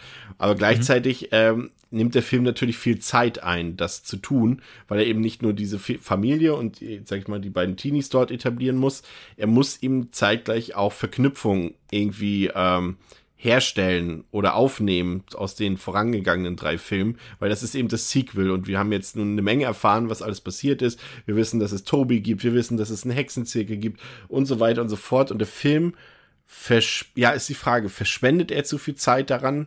Ähm, in diesem Storytelling-Modus oder ist es genau richtig? Ich bin mir ehrlich gesagt nicht so ganz sicher, aber ich glaube schon, dass er sich trotz des guten Ansatzes hier eher ein Bein stellt, Pascal. Hm, ja, ich habe die Story, ähm, ich find's nicht wirklich fürchterlich, aber ich kann, wenn ich jetzt drüber nachdenke, kann ich dir, glaube ich, schon ein bisschen recht geben. Ähm, auf der einen Seite muss es der Film meiner Meinung nach ja machen, da kommt er nicht mehr drum herum. Dafür hat der Vorgänger halt auch zu viele Fässer aufgemacht, als dass man die jetzt irgendwie wieder schließen könnte. Da muss jetzt mehr kommen. Ähm, auf der anderen Seite ist es vielleicht auch die Art, wie es dann umgesetzt wurde, wie die Geschichte tatsächlich ist, die mich ein bisschen vor den Kopf gestoßen hat. Ich habe auch, also da kommen wir noch zu, die ich auch nicht hundertprozentig richtig verstanden habe. Aber hm. ähm, also ich habe glaube ich schon verstanden, was alles passiert. Aber ich verstehe nicht genau warum. ich habe ich hab auch, einen, äh, ich hab auch einen Punkt in dem Film, den ich so ein bisschen komisch finde. Da können wir gleich mal gucken, ob es dasselbe ist. Ja, genau. Ähm, aber ich, ich würde dir dahingehend recht geben, dass dadurch, dass die Filme ab jetzt halt Geschichte erzählen müssen, wird es schwieriger, sich auf die, sag ich mal, wirklich die Ursprungsstärken zu berufen und ja. halt wirklich dieses ursprüngliche, ne, wir haben die Kamera und ich sag's nochmal und die filmt die beiden, wie sie dann da im Bett liegen und schlafen, das ist gruselig und du hast Angst, was passiert als nächstes. Das rückt tatsächlich ein bisschen in den Hintergrund, hm, ja. wird versucht durch Gimmicks, es wird versucht, das durch Gimmicks aufzufangen. Mochte ich an dieser Stelle nicht. Also ich kann schon mal sagen, ich fand es auf der einen Seite ist es ein bisschen kreativ mit der Kinect. Ich find's trotzdem blöd ähm, auch wenn es visuell ganz nett ist. Aber ich verstehe nicht, warum Toby äh, jetzt anscheinend er ist unsichtbar, aber Infrarot kann er reflektieren. Okay, weil auf den Game sense, Pass steht.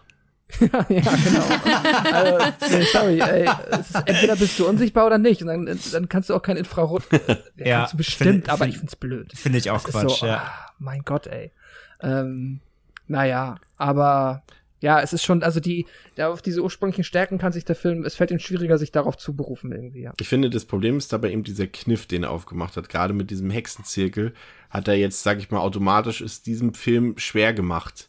Noch schwerer gemacht, weil eben, du hast es ja eben schon gesagt, er muss jetzt irgendwas erzählen, weil die Leute erwarten es auch. Und der Film lässt sich ja mächtig viel Zeit. Er lässt ja diesen, diesen Hexenzirkel jetzt ja erstmal wieder für gefühlt 70 Minuten beiseite so ein bisschen, ne? Und erzählt ja erstmal darüber gar nichts weiter. Und äh, ich finde es, ja, also allein durch diese Prämisse, dass sie aufgestellt wurde im dritten Teil, versaut es das so ein bisschen für den, für den vierten. Und der ist gerade in seinen ersten, sag ich mal, in seinen ersten ja, 60, 70 Minuten eher fast wie so ein Smartphone-Generation-Remake des ersten Teils, finde ich. Also er hat schon funktioniert irgendwie so ein bisschen ähnlich, aber er macht das eben dann mit diesen neuen Techniken, die dazugekommen sind, die ich prinzipiell ehrlich gesagt sogar ganz gut finde. Also das mit der Kinect macht keinen Sinn ja, inhaltlich macht es keinen Sinn, aber dafür audiovisuell. Und das macht, ist zum Beispiel ziemlich cool. Also für die Leute, die es nicht kennen, es gibt ja da auch ein paar Leute, die da jetzt nicht so Videospielaffin sind. Äh, Kinect, André, wie kann man es am besten beschreiben? Das ist ja die äh, Bewegungssteuerung der äh, Xbox 360 gewesen, die ja damals so innovativ ins Leben gerufen wurde und mehr oder weniger eher gescheitert ist, so ein bisschen, weil generell die Leute eben abseits der Wii, glaube ich, mit Bewegungssteuerung nicht so viel anfangen konnten. Ähm, genau, das war quasi Microsoft, Microsofts Antwort auf die Wii. Ähm, genau. Ähm, bei PlayStation war es die Move, genau. diese zwei Leuchtdildos. Und bei Kinect, Microsoft hat damals gesagt, passt mal auf, ihr macht das alle mit Controllern, wir machen das komplett ohne alles. Das heißt, diese Kamera ähm, erzeugt quasi, das ist das, was wir im Film dann sehen, so als dieses ähm, Night Vision Infrarot-Ding, erzeugt halt 1000 Bildpunkte im Raum, die scannen dich quasi live ab und dadurch erkennt quasi die Konsole äh, jede deiner Körperbewegungen. Du kannst Spiele eben komplett mit deinem Körper steuern. Und wenn man das eben offensichtlich dann äh, mit Infrarot oder Nacht Night Vision filmt, dann siehst du diese Punkte eben, die der Raum, die den Raum dann abscannen. Und damit spielt der Film, dass eben die Kinect scheinbar den Dämon darstellen kann, zumindest seine Silhouette. Das ist Steckt halt doch Bill Gates hinter einem.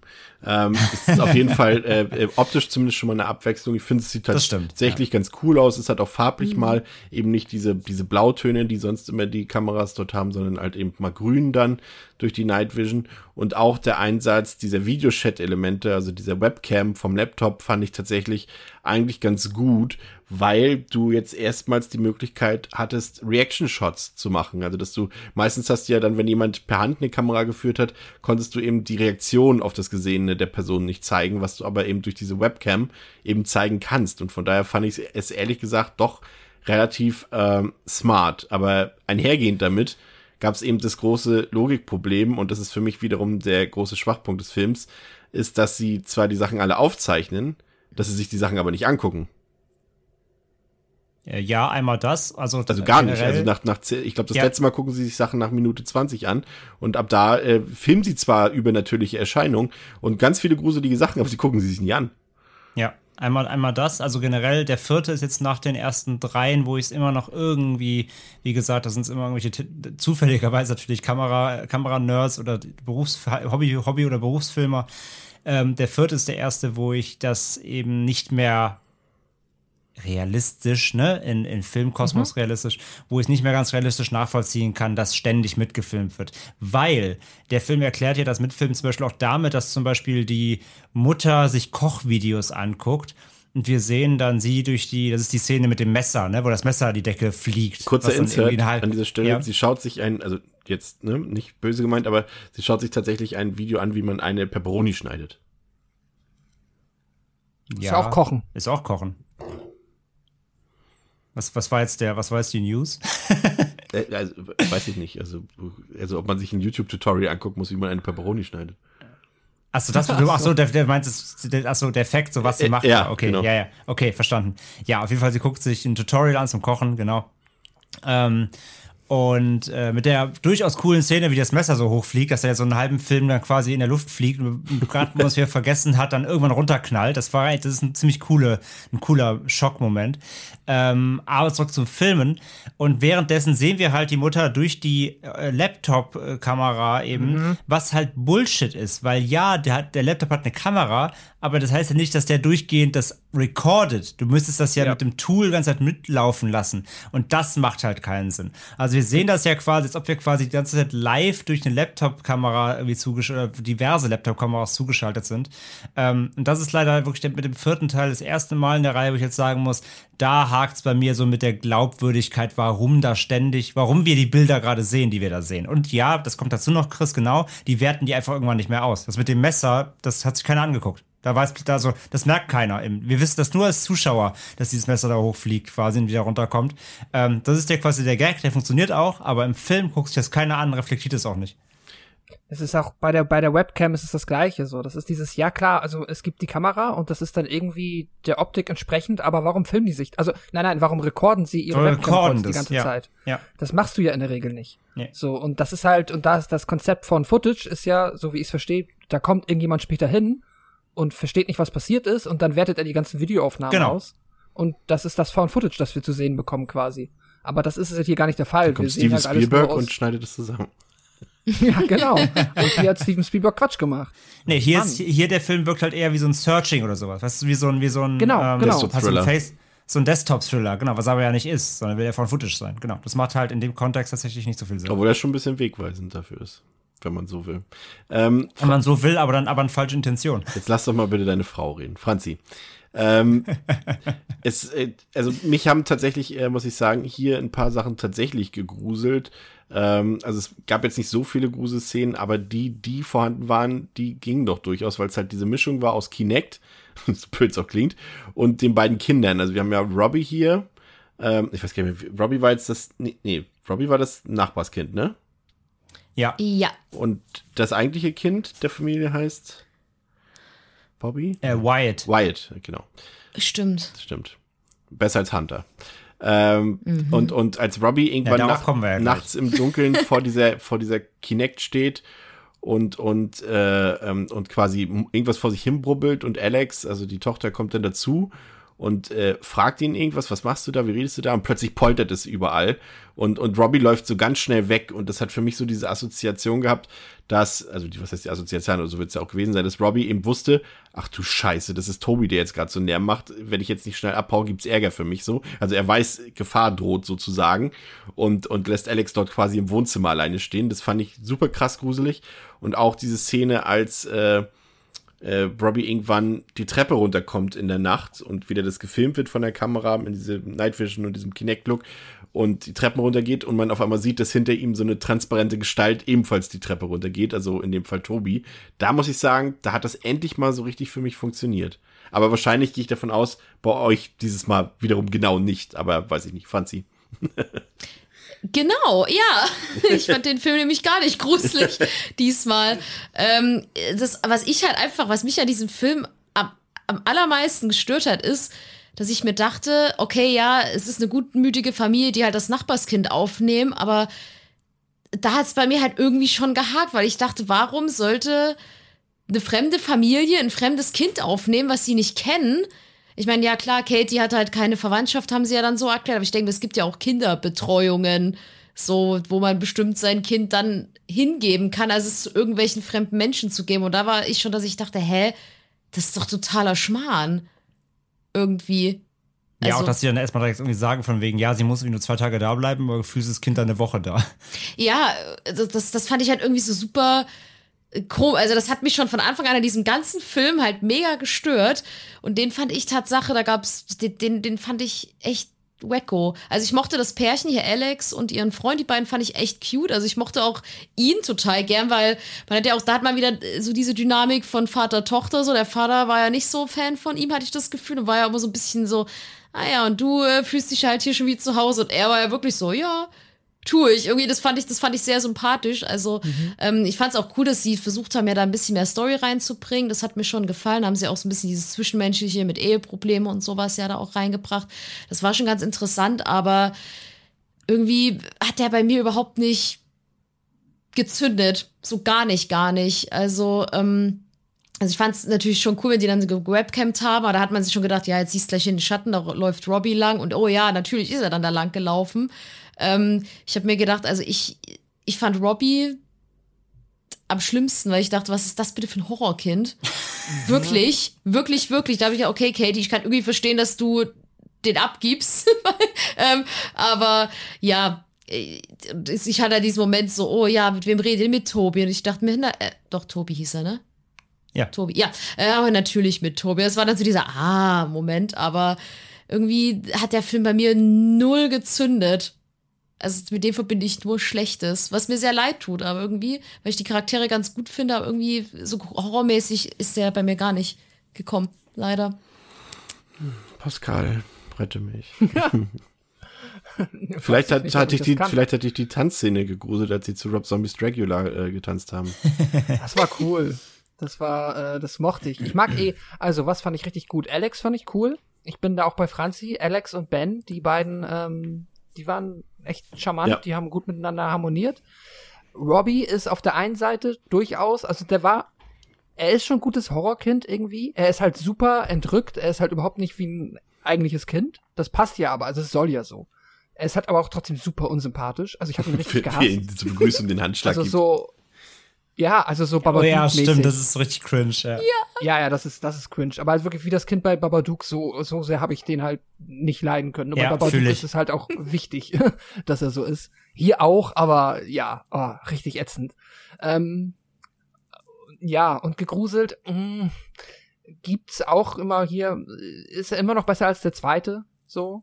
Ähm, aber jetzt die richtigen Grusel-Highlights, vielleicht später, wenn wir dann wieder so, wenn es dann zum Finale geht und alles wieder ein bisschen eskaliert, dann ähm, durchaus. Ich fand tatsächlich, muss ich sagen, wenn Katie hier dann das erste Mal quasi in ihrer jetzt ja neuen Form wieder auftaucht, das ist schon cool, wenn sie da im Raum steht und wir als Zuschauer wissen, wer Katie ist und was sie schon gemacht hat, so, und dann guckt mhm. sie und sie macht das auch gut.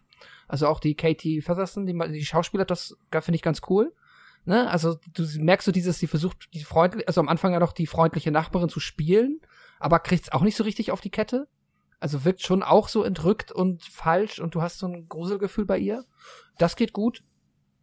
Ähm, ja, aber ich muss schon sagen, also weniger der Grusel als die charismatischen, sympathischen Figuren, jetzt halt insbesondere Alex, die halt einfach, ah, es ist auch einfach so das Setting, das ist diese coole große Schwester und die hat dann noch diese Teenie-Romanze, das sind halt alles so, so Horror-Tropes, die dann irgendwie, das ja. funktioniert für mich, das finde ich so cool. So minimales Coming of Age quasi mit drin, so in, in, ja, in minimaler genau. Form, aber es ist vorhanden. Aber es gab ja, doch auch Horror-Momente, guck mal, denk mal an die Hexensymbole, die in Sandkasten gemalt waren.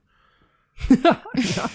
ja, oder, oder hier in dem, in dem, in dem Baumhaus, ja. Spielburg-Ding da oben, ne? Oh ja, also das, äh, wenn sie dann äh, hochlaufen in dieses Baumhaus und dann da Robbie sitzt also ja, das, ist schon, das ist ein guter Jumpscare. Das war fucking gruselig. Ja, ja, das ist ein guter Jumpscare tatsächlich. Ja, ja. das stimmt. Alter, da und dann kommt er da. Ja, ich sag, der Robbie, der ist, der ist echt nicht schlecht. Der funktioniert so als richtig gruseliges, schlimmes Kind echt gut. Auch wenn er so dann sagt, wenn er das halt so, wenn Alex dann den, den Schrank aufmacht und da sitzt halt einfach dieser Robbie komplett emotionslos und sagt, he doesn't, also er mag's nicht, dass du uns zuguckst.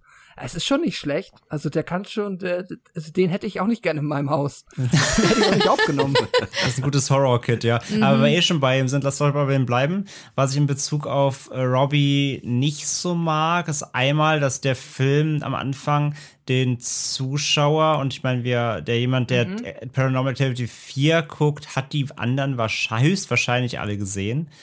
ähm, ein bisschen für dumm verkauft, weil also der Film fängt damit an, dass man lernt, dass da neue Leute angezogen sind mit einer komischen Frau mit einem Kind. Obviously wissen wir, wer das ist und was es damit auf sich haben wird. Ähm, der Film macht aber erstmal ewig lang darüber ein Geheimnis, so ein bisschen. Das ist Bullshit, weil der, weil, wie gesagt, jemand, der den, der den Film guckt, kennt den Rest und kann sich das denken. Ähm, und genauso kommt es ja dann auch. Findest das finde ich ein bisschen. ein Geheimnis darum? Ja, schon. Ich finde, das ist in der ersten Szene irgendwie klar. Nee, finde ich nicht. Also, ja, also wie gesagt, ja, natürlich ist es dir klar, weil du die Filme kennst, aber es wird ewig dann irgendwie nicht richtig thematisiert, nicht benannt. Okay. Ich finde, der, der, Film, der Film macht da so ein bisschen Shadowing rum, obwohl es Bullshit ist, weil du es nicht machen musst. So, das meine ich halt. Dir ist es klar, als Zuschauer sofort, weil gerade wenn du die Reihe kennst, und davon, wie gesagt, gehe ich aus, wenn ihr den vierten Teil guckt, mm, der Film selbst macht da aber so ein bisschen Mysterium drum, obwohl es unnötig ist, das meine ich damit. Ähm, und dann muss ich nochmal sagen, gibt es einen Punkt, und ich weiß nicht, ob es derselbe ist, den du auch vorhin angesprochen oder thematisiert hast, Pascal. Ähm, der Moment, wenn dann quasi Robbie und Wyatt, ja, was machen sie? Die Präsenz tauschen, whatever, wenn quasi, also ich habe so verstanden, ähm, dass quasi Wyatt war eigentlich Hunter. Mhm. Die ganze Zeit. Ja. Mhm. Und ich verstehe auch nicht warum. Genau. Und dann habe ich diverse Fragen, weil am Anfang, wo ich den Film zum ersten Mal geguckt habe, dachte ich quasi, Robbie wäre Hunter. Hätt, ja. und, und Katie hätte ihm nur einen anderen Namen gegeben, damit natürlich keinem auffällt, dass er ein entführtes Kind ist. Ganz um, genau. So und, und so, so und und das ja. und und so und die Frage ist nämlich, wenn Wyatt Hunter ist, warum ist er nicht mehr bei Katie? Ja, es, es wird einem ja so erzählt, dass Wyatt wurde ja adoptiert. Adoptiert, genau. Also muss, also das Einzige, was für mich Sinn ergibt, aber Sinn in großen Anführungszeichen, ist halt, dass Katie ist mit Hunter weg. Dann hat sie Hunter zur Adoption freigegeben. Dann hat sie sich ein neues Kind gefangen. ja, genau. das ist Robbie. Und jetzt versucht sie Hunter wiederzubekommen. Ja, genau. Was, so. was kommt, was? Das, also, das, das hat, äh, genau. So verstehe ich aber, aber, ich merke gerade an Chris komischer Stimme, dass er es anders äh, äh, sieht. Hau raus. Ich habe da keine Meinung zu. Das höre ich zum ersten Mal. Ja, aber wie hast du es denn verstanden? So wie, so wie es, hä? Könnt ihr mir nur, woran habt ihr das jetzt erkannt? Naja, also, ist, also der, äh, quasi, also dieser Robbie infiltriert ja offensichtlich das Haus. Ja. On behalf of Katie. Und soll irgendwas mit Wyatt machen, also ja. dem Kind der Familie, das adoptiert wurde. Ja. Wo, woher, es wird nicht gesagt. Ja. Aber, und ich habe, aber ich verstehe nie so ganz hundertprozentig, was denn, also Robbie ist ja der, der quasi Toby sehen kann. Und aber was passiert denn dann genau? Ja, ich verstehe das nicht so ist ganz doch Robbie genau. ist doch Hunter ist doch Robbie oder nicht? Nein, Nein eben Wyatt nicht. ist Hunter. Warum? Ja. Wyatt ist Hunter. Ja, weil das der Film das sagt. erzählt sie doch, das erzählt Katie. Ja. Ach so. Und er, äh, und äh, Wyatt hat auch diesen Monolog, wenn er ja mit äh, dann quasi auch mit sich mit Toby unterhält und Wyatt immer schreit, ich bin nicht Hunter, ich bin nicht Hunter. Ja. Genau, und er das schreibt nämlich, Wyatt. in Wyatts, äh, Wyatts Kinderzimmer ist so eine Tür, so ein, so ein Schrank. Ja. Und da malt er ganze Zeit Sachen rein und irgendwann geht die Tür auf und dann steht in der Tür nämlich Hunter. Und ähm, also das ist aber ganz weird irgendwie. Das habe ich, das ich, ich finde bis heute, das ist super ungelenk erzählt, ähm, was da genau passiert. Also scheinbar überträgt halt irgendwie äh, Robbie, der eben Toby wie auch wieder wie so einen immigranten Freund dabei hat, überträgt quasi wieder das alte Ich Hunter an das Kind und somit wird Wyatt wieder zu Hunter. Aber was Pascal schon ausgeführt hat, warum ist Hunter dann von Katie weg? Wer ist Robbie? Hat sie sich ein zweites Kind gesnackt? Warum ist Hunter überhaupt frei? Also warum ist Hunter überhaupt weg von ihr? Verstehe nicht. Das ist wirklich der Punkt an dem ganzen Film, den ich überhaupt nicht verstehe, weil wenn Robbie Hunter wäre, macht das überhaupt keinen Sinn, weil sie will ja Wyatt. Genau, und also, er sagt ja auch noch, oder sie sagt ihm ja auch noch, ähm, also Katie sagt zu Wyatt, dass deine andere Familie dich braucht.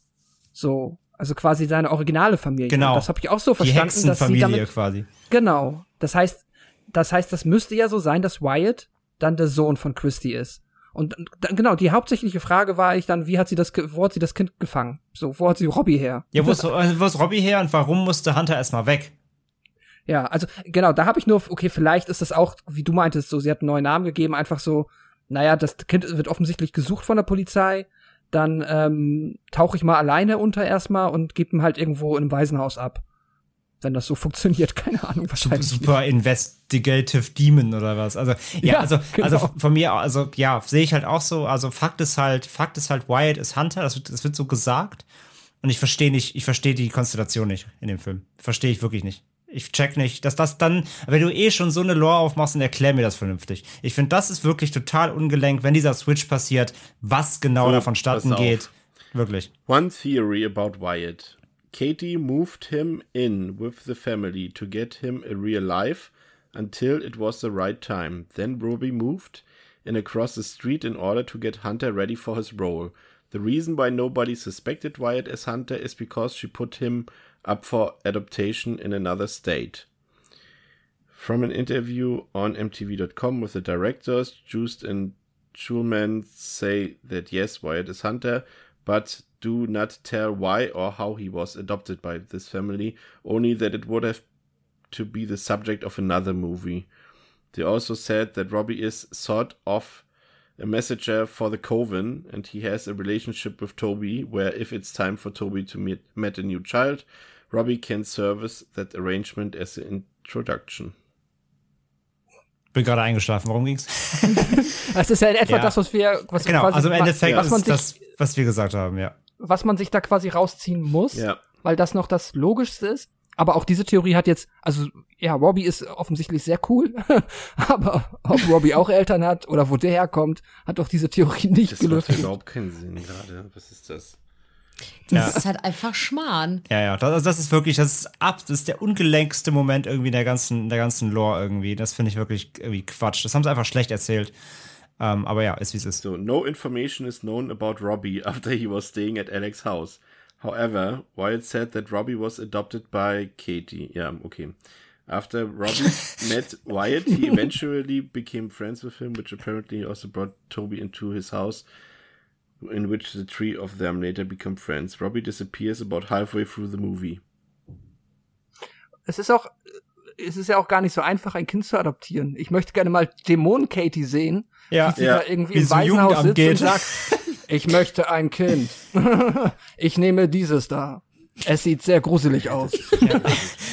Hallo, ich hätte gerne, ich kann nicht einmal das gruseligste Kind sehen, was sie haben. Ja, ja, hier, das haben wir. Super. Ich, ich lieb's halt auch, dass die meistgestellteste Frage im Internet zu dem Film ist, who the fuck is Robbie?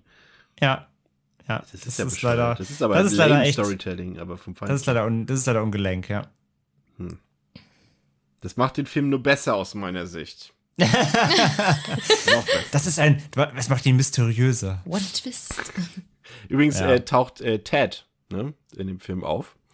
Der sitzt nämlich auf einem Stuhl in Wyatts äh, Kinderzimmer. Also der Ted aus dem Film Ted. Ja. Oh. Ah, okay. Okay. Ähm, Verrückt. Ja, ich äh, sage mal aus meiner. Ach nee, erstmal, was, was nehmen wir noch Wichtiges mit? Auch vor allem aus dem Ende, auf das wir jetzt noch nicht so eingegangen sind, Pascal. Ja, ich wollte gerade sagen, lass noch mal kurz ja, über das Ende vielleicht noch ganz genau, kurz Genau, Pascal darf anfangen. Was passiert da? Äh, genau. Ähm, Wer ist eigentlich Robbie? Am Ende. Ja, das können wir jetzt. Das ist.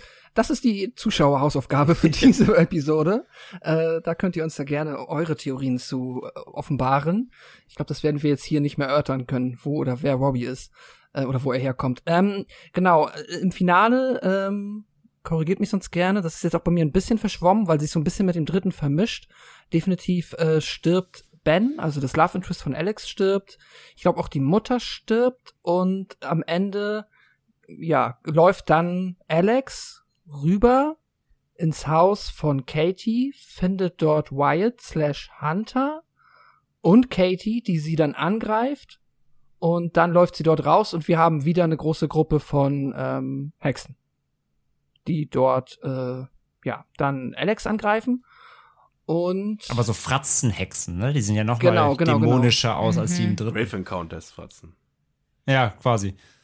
Und ich glaube, es wird diesmal nur suggeriert, dass Alex erwischt wird und ob sie stirbt oder ob sie quasi assimiliert wird, äh, ist auch nicht so ganz safe, oder? Ja. Ja. Mhm, habe ich auch so verstanden. Das ist der Film offen, ja. Genau. Ähm, und deswegen eigentlich, was wir jetzt mitnehmen müssen, ist, ja, ab hier ist es eigentlich schwierig zu sagen, was muss man mitnehmen, weil wenn man es halt nicht mehr richtig versteht, ja, Katie ist halt unterwegs äh, und adoptiert Kinder, lässt Kinder adoptieren und offensichtlich ist Hunter jetzt ready to take off. Also der ist jetzt am Start und ist bereit, quasi die erzählt schon so ein Job bisschen die Geschichte erfüllen. von Halloween 6, ne? Ein bisschen. aber noch, noch auf den Punkt zu kommen. Äh, sorry, Pascal. Die, äh, aber so wie ich die Geschichte verstanden habe, macht sie doch, aber eigentlich ist sie doch interessanter und nachvollziehbarer, ne? Also wenn jetzt quasi, wenn jetzt, wenn jetzt Robbie Hunter wäre und nicht Wyatt, dann würde die Geschichte die, doch eigentlich sinnvoller sein, ne? Nee, gar nicht. Nee? Nee, weil was der. Dann von Wyatt? Genau, weil der, der, der Coven, der Hexenzirkel braucht ja Hunter für dieses Ritual, was sie seit 30 Jahren planen. Ja. Ähm, brauchen sie ja nur Hunter. Es geht ja echt nur um Hunter, deswegen, nee, das macht keinen Sinn. Schade. Also da müsste, da müsste Hunter nicht in das andere Haus gehen und noch ein anderes Kind holen. Sie wollen ja nur Hunter. Ich, ich finde auf jeden Fall, dass diese, eben, dass dieser Hintergrund mit dem Hexenzirkel äh, die Sache halt echt auch ein bisschen also ich will nicht sagen, dass es nicht gruselig ist. Es hat ja hier durchaus eine gruselige äh, äh, Szene mit sich, genauso wie im Vorgänger, hat Franzi vorhin ja auch so schön gesagt, mit auf einmal stehen die ganzen Seniorinnen da, äh, das ja durchaus gruselig dann ist. Ähm, aber ich finde, es entmystifiziert auch die Sache, die, die Pascal schon erwähnt hat, dass, äh, dass Tobi halt so vermenschlicht wird in der Art und Weise, die nimmt ganz viel Grusel aus dieser, aus diesem ganzen Material aus. Auch nachträglich so ein bisschen auf die, die ersten Filme bezogen, weil das war eben die, so, so das, was ich gruselig fand, oder in Anführungszeichen gruselig fand, war eben, dass es hier ein Geist ist, beziehungsweise der möglichst böseste Geist, nämlich ein Dämon, und, und wir möglichst wenig über ihn wissen. Und das, finde ich, nehmen alle Teile, die danach kamen, so raus, diesen, diesen Aspekt, dieses Unerklärbare sozusagen, dieses Unbekannte. Findet ihr das auch? Franzi? Mm, das, also ich, Franzi? achso, sorry. ich finde, also bis die ersten drei Filme, finde ich, haben super, super gut miteinander so funktioniert und ich finde dann, jetzt versucht der glaube ich, so. Also ich hatte das Gefühl, diese Geschichte mit, mit zum Beispiel Robbie und Hunter, da wollten sie so smart wirken, dass man dachte, oh mein Gott, Hat ja gut das war ja jetzt ja, so, das ist ja der krasseste Twist des Jahrhunderts. Man sitzt da und denkt sich dann halt aber eher so, ja, wo kommt Robbie her? Der ist ja anscheinend der, der Tobi-Mediator oder sowas, äh, den sie sich da adoptiert hat. Ich, ach, ich, ach, bei mir, bei mir hat das einfach alles überhaupt nicht, nicht funktioniert. Also ich finde, da fängt die Reihe für mich halt echt an so komplett wegzutriften. Deswegen, also ich, ähm, finde das mit dem, mit dem Hexenzirkel jetzt nicht so schlimm. Ich finde es immer komisch, dass er in den letzten zehn Minuten immer auftaucht. So, das ist irgendwie so, so, oh ja, da, ach ja, der, der ist ja auch noch da, den bringen wir jetzt mal schnell rein, dass die Hexen mal wieder kommen. Aber die sind auch immer zur richtigen Zeit da, gefühlt. Also die kommen immer genau dann, wenn mal jemand flüchtet, dann stehen sie da und verhindern die Flucht. Das ist ja im dritten Teil auch so gewesen. Aber, ähm, aber das mit, mit Tobi, ja, mich stört jetzt nicht, dass er so vermenschlicht wird, aber ich finde, er, ja, ich, ich finde, es ist dann einfach ab einem gewissen Punkt nicht mehr, nicht mehr gruselig, weil sie einfach zu viel wollen, aber zu wenig machen. Also ich halte der Reihe zugute, dass sie sich, was die Kamerafahrten angeht, immer neue Sachen ausdenken, halt, dass die immer wieder was Neues dazu dichten, halt sie dritter Teil Schwenki-Kamera, jetzt hier die Kinect und sowas. Das finde ich ganz cool an der Reihe, das gefällt mir, dass sie da echt kreativ sind, aber so handlungsmäßig finde ich, geht's ab jetzt echt scheiße bergab. Jetzt darfst du, André. Jetzt will ich nicht mehr. Das war, das war mir klar, dass du das jetzt sagst. Nein. Ähm, nee, ich, ich wollte halt auch nur noch sagen, dass ich finde tatsächlich, bis hierhin finde ich, was so den Toby angeht oder den Dämon angeht, äh, finde ich, funktioniert es für mich sogar noch. Ähm, das wird für mich tatsächlich echt erst ab Ghost Dimension richtig schlimm. Also mit Ghost Dimension, Ghost Dimension macht halt für mich den Dämon kaputt. Bis zu vier geht das noch klar. Aber hier fängt es halt jetzt an, wie wir schon anfangs gesagt haben, hier verliert der Film den Fokus, den die Reihe ausgemacht hat für mich. Das ist halt der Punkt hier. Tobi geht für mich hier noch. Das ist dann erst echt ab dem fünften. Ja, kommen wir äh, zum Fazit. Also aus meiner Sicht ist der vierte Teil, ich habe schon die Hände, der beste Film der ganzen Reihe. Hot Take. Er ist immer noch nicht gut, aber er ist erträglich aus meiner Sicht. Dafür sorgt zum, vor allem äh, die Hauptdarstellerin Catherine Newton, weil hier endlich dann noch mal eine halbwegs talentierte Person bei Paranormal Activity vor der Kamera zu sehen war ähm, ich brauchte auch die, die Chemie und, und die waren mir sympathisch, die Figuren. Ähm, mir hat der Einsatz dieser äh, zusätzlichen Medien gefallen, also Kinect und die, die Webcam. Ähm, das fand ich durchaus gut. Natürlich hat er wieder Logikfehler und gerade das ist, wie gesagt, unverzeihlich. Also das macht halt überhaupt keinen Sinn an der Stelle, dass sie halt sich das Filmmaterial nicht angucken. Das hatten wir ja vorhin schon ausführlich äh, diskutiert. Ähm, Hit or Miss eben der Gedanke, mehr Storytelling einzubringen. Also zum einen finde ich es lobenswert, zum anderen stellt sich der Film da auch so ein bisschen ein Bein mit, ähm, was auch dann dafür sorgt, dass es sehr viel Erzählung gibt und die Horrorkomponente auch für viele Teile des Films vom Tisch fällt. Aber er hat dann durchaus ein paar schaurige Momente und für mich sogar mit die gruseligsten der ganzen Reihe. Ähm, ich sag mal so, am Ende war es für mich aus der Reihe der unterhaltsamste Film, an dem ich mich am wenigsten gelangweilt habe. Mehr aber auch nicht, aber das reicht noch für knappe zweieinhalb von fünf. Also, nur weil ich sage, es ist der beste Film der Reihe, ist es noch immer kein guter Film. Jetzt darf. Und ich glaube, ich glaube, ich weiß echt warum, weil der Film halt wirklich am filmischsten ist. Du, du brauchst dieses Filmische einfach dabei.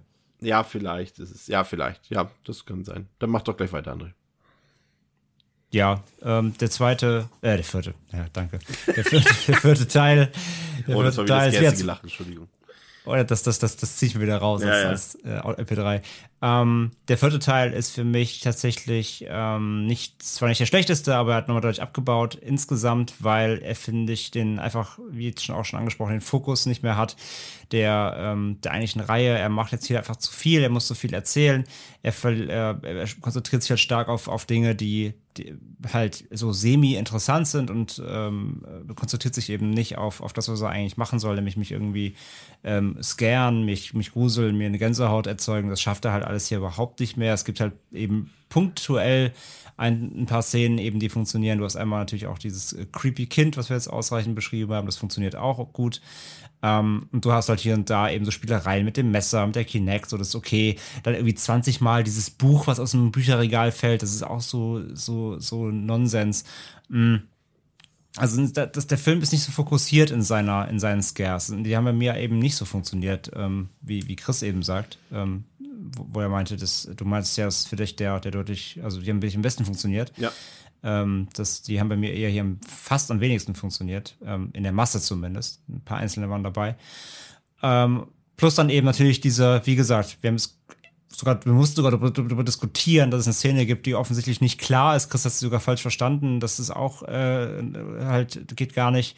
Ähm, einfach schlechtes Storytelling, schlecht verpackt. Ähm, und ich glaube somit, dass eine der creepigsten Sachen, glaube ich, im ganzen Film ist, dass, dass du einfach siehst, dass in dem Haus, wo jetzt quasi Katie und Robbie in Anführungszeichen wohnen, dass es einfach nicht wohnlich ist. Du kommst da, die, ja. du kommst da rein und da steht einfach alle Möbel verpackt. Das sieht aus, als ob halt gerade ein Auszug oder ein Einzug stattgefunden hat. Das finde ich irgendwie auch so krass. Das ist so unangenehm weird.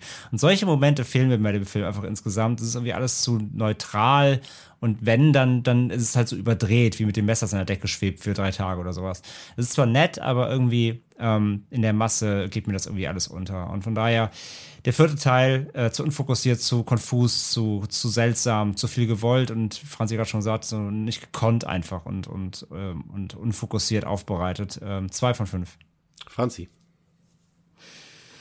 Mm, es ist der erste Film, wo ich Mitleid mit den verstorbenen männlichen Hauptcharakter habe, weil ich Ben wirklich mochte. es hat, er war wirklich mein äh, Lieblingscharakter dieses Films. Also generell die beiden halt, die sind schon sehr, sehr stark, aber so von der ganzen Reihe gesehen ist es nicht der schlimmste auf jeden Fall. Also nicht mein Hassteil, sage ich mal. Aber ihr habt es ja gerade schon gesagt, ich, ich finde leider ab dann trifft es mir einfach zu sehr weg und ich finde, der Fokus liegt halt einfach nicht mehr auf dem, worum es mal ging, sondern sie wollen halt so viel, wollen dann aber noch eine andere Geschichte erzählen, die aber irrelevant ist. Dann hast du ja diese krasse Logiklücke mit Robbie, der dann einfach in der Hälfte vom Film weg ist, wo man sie, wo ich mir denke, okay, wird er jetzt vom Hexenzirkel abgeholt und zum nächsten Horrorkind gefahren, wo er dann wieder der kleine creepy Boy ist, der dann nochmal zwischen Kind und Tobi 2.0 vermittelt, man weiß es nicht.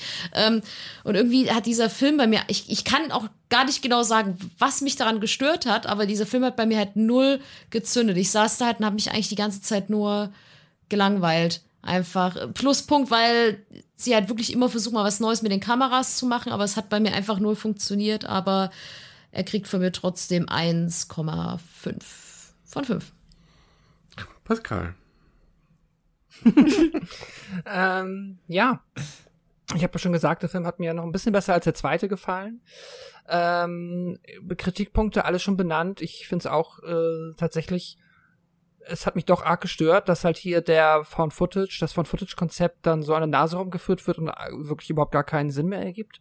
Das haben wir schon beleuchtet. Dann ist tatsächlich auch diese Toby Wyatt Nummer, also dass jetzt halt hier eine Geschichte weitergeführt wird, die einem aber Also es werden einem Teile erklärt, aber das ergibt so halt so über, es ist so schwer das nachzuvollziehen, es ergibt keinen Sinn, man muss sich selbst irgendwie eine krude Theorie zusammenspinnen, die sich am logischsten anfühlt, aber immer noch dann ganz viele Fragezeichen offen lässt und hm. Ja, ich bin aber André, das ist schlechtes Storytelling am Ende. Das ist einfach nicht gut gelöst. Und ich glaube auch nicht, dass das Absicht war oder dass das ähm, sich so ausgedacht wurde. Ich habe das Gefühl, da hatten die äh, Schreiber mehr im mehr Gedanken ähm, sich gemacht, aber das irgendwie nicht in den Film bekommen. I don't know.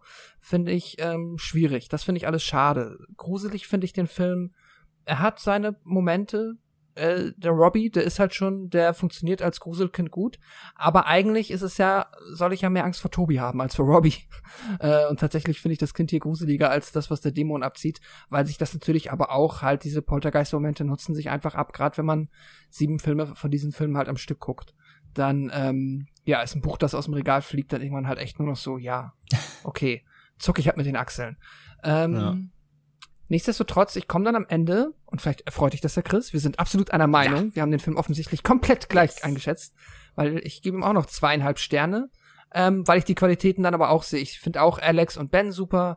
Ähm, ich mag dieses, ja, diesen ne, ganz seichten Coming-of-Age-Flair, dieses, diese vergleichsweise klassische Horror-Teenager-Romanze, so zwei Teenager kommen sich näher in einem Grusel-Setting, das klickt halt bei mir immer, das funktioniert. Aber da muss ich dann aber auch sagen, das hat aber dann eigentlich weniger mit dem Paranormal Activity Ding zu tun, als dass sich da halt noch so was anderes drin versteckt. ja. Ähm, die eigentliche Frage ist ja, hat Microsoft dann Einsatzeinbußen gemacht bezüglich Kinect nach dem Film oder nicht? Das hätte mich nochmal interessiert. Ähm, Wäre mal ganz interessant rauszufinden. ähm, auf jeden Fall hat die Paranormal Activity-Reihe Einsatzeinbußen verzeichnen müssen. Spätestens mit, äh, also mit diesem Teil hier schon, aber mit dem nächsten erst recht, obwohl es immer noch sehr viel eingespielt hat. 2014 kam nämlich ein, ja, ein Ableger, ein Spin-off in die Kinos, ähm, das auf den Namen The Marked Ones hört, beziehungsweise die gezeichneten, hat auf Letterboxd eine Wertung von 2,3 von 5, im Schnitt auf der IMDb 5 von 10 ist auch wieder freigegeben ab 16 Jahren und erhält auch hier wieder die Kinofassung und den Extended Cut. Ähm, hat 5 Millionen Dollar gekostet, 90 Millionen Dollar eingespielt, kam ausnahmsweise mal nicht im Oktober in die Kinos, sondern im Januar, weil die Post-Production ein bisschen länger gedauert hat. Und im Januar 2014 musste der Film sich unter anderem mit Lone Survivor und mit Wolf of Wall Street tatsächlich ähm, ja, ähm, am Boxoffice umherschlagen und Regie geführt hat diesmal eben der besagte Christopher Landon, was ein bisschen verwundert, weil er ist, also ähm, im Anschluss eigentlich fast nur gute Filme abgeliefert hat, aber eben hier nicht so wirklich, aber eben der Regisseur von Freaky, Happy Death Day 1 bis 3 und Scout's Guide to the Zombie Apocalypse. Pascal, was sagt uns denn, wie bewirbt uns Paramount denn diesen Ableger? Paranormal Activity, die Gezeichneten, ist die Steigerung von Böse. Wieder sind finstere Dämonen am Werk und ziehen alle Register des Grauens in diesem Blutrache-Spin-off der Horror-Erfolgsreihe. Das neue Opfer, der 17-jährige Jesse, hört entsetzliche Geräusche aus der Nachbarwohnung und will dem beängstigenden Szenario mit seiner Videokamera auf den Grund gehen. Dabei begegnet er einer dunklen Macht und seinem schauderhaften Schicksal. Das neue, großartig grauenhafte Kapitel der Paranormal Activity wird alle Fans von furiosen Schreckattacken erneut das Grusel lernen. Ich liebe es, dass wir das jetzt so machen und nicht mehr du äh, ja. selber. Also, das hast du immer schön gemacht, all die Jahre. Ähm, aber das hat irgendwie was Lustiges, wenn da die Werbesprüche alle ja. mit drin sind. aber wir sind doch alle Fans von furiosen Schreckattacken, ja, oder? Auf jeden Fall. Absolut. Ja, vor allem merken wir, wie, merken wir jetzt oft, wie sehr auch diese Beschreibungen manchmal in den Filmen vorbeigehen. Irgendwie. Ja, ja. Endlich geht es jetzt um Blutrache. Naja, prüfen wir das mal, ob es tatsächlich so ist. Ähm, ja, der Film ähm, geht jetzt quasi erstmal so komplett aus dem bekannten Szenario raus. Wir sind jetzt hier in, ähm, oh Gott, jetzt muss ich jetzt mal überlegen. Doch, wir sind in Kalifornien, ne? Kalifornien, ja. ja. Genau, in, ich glaube sogar in Los Angeles und zwar in einem äh, Stadtviertel, das hauptsächlich von mexikanischen Einwanderern besiedelt ist dort. Und ähm, wir haben unsere Hauptfigur Jesse hier, der hauptsächlich ähm, mit seinem Kumpel, ne? Hector war das, glaube ich, hieß er. Mhm. Genau, die beiden sind hauptsächlich unterwegs. Ähm, ja. Hm. fand ich erstmal, sagen wir mal so, fand ich erstmal gar nicht so verkehrt, weil man hier so ein bisschen so irgendwie auf jeden Fall Frische reingebracht hat, wieder sowohl optisch, es gibt hier ja relativ viele, viele Wechsel im, im Setting. Also wir haben mal ein paar andere Räume, nicht immer nur ein Haus. Äh, wir verlassen häufiger das Haus, haben auch so ein paar Szenen draußen dort, haben auch ähm, gefühlt deutlich mehr Figuren im Film, als wir das sonst gewohnt sind. Ähm, aber aus meiner Sicht vor allem ein Problem und das sind die ja, sind die beiden Jungs, also Jesse und, und äh, jetzt habe ich den Namen schon wieder vergessen, Hector, Hector, die aus meiner Sicht ja sehr pubertär unterwegs sind und alles andere als sympathisch. Also gerade das, was der Vorgänger so gut gemacht hat, Pascal, äh, mit unseren Teenies ähm, zerstört er hier direkt irgendwie, finde ich. Also es ist hier wie das Gegenteil von guten Teenies. Wenn man so gerade an den Anfang denkt, wie sie die, die nackte Nachbarin dort filmen oder, oder halt so, ich meine, vielleicht haben, nee, sowas haben wir früher nicht gemacht. Ich wollte gerade sagen, vielleicht haben wir sowas früher auch gemacht, aber ich habe nie jemanden irgendwie einen Edding-Penis ins Gesicht gemalt oder sowas. Ähm, und schon gar keine nackten Nachbarn gefühlt. Ich fand die sehr infantil, ehrlich gesagt. Ja, ja schon. Aber ich meine, ob das jetzt unglaubwürdig infantil ist, weiß ich nicht. Und auch, dass die Nachbarn filmen, ja, also das passt für mich dann so gut ins Horrorgenre irgendwie. Also das fand ich jetzt irgendwie nicht so, also jetzt nicht, weil das irgendwie, äh, weil jetzt alle da ihre Nachbarn filmen, aber dass die halt so noch dieses, dieses, ja, dieses Teenager-Ding halt einfach haben, ne? Die sind halt noch wild, die sind irgendwie, die sind halt horny und die haben halt irgendwie, machen halt so sehr kindliche Dinge in ihrem jungen Erwachsenen-Dasein. Das fand ich nicht so, dramatisch. Ich fand's auch gut, dass die jetzt hier mal das Setting ähm, quasi aufgefrischt haben.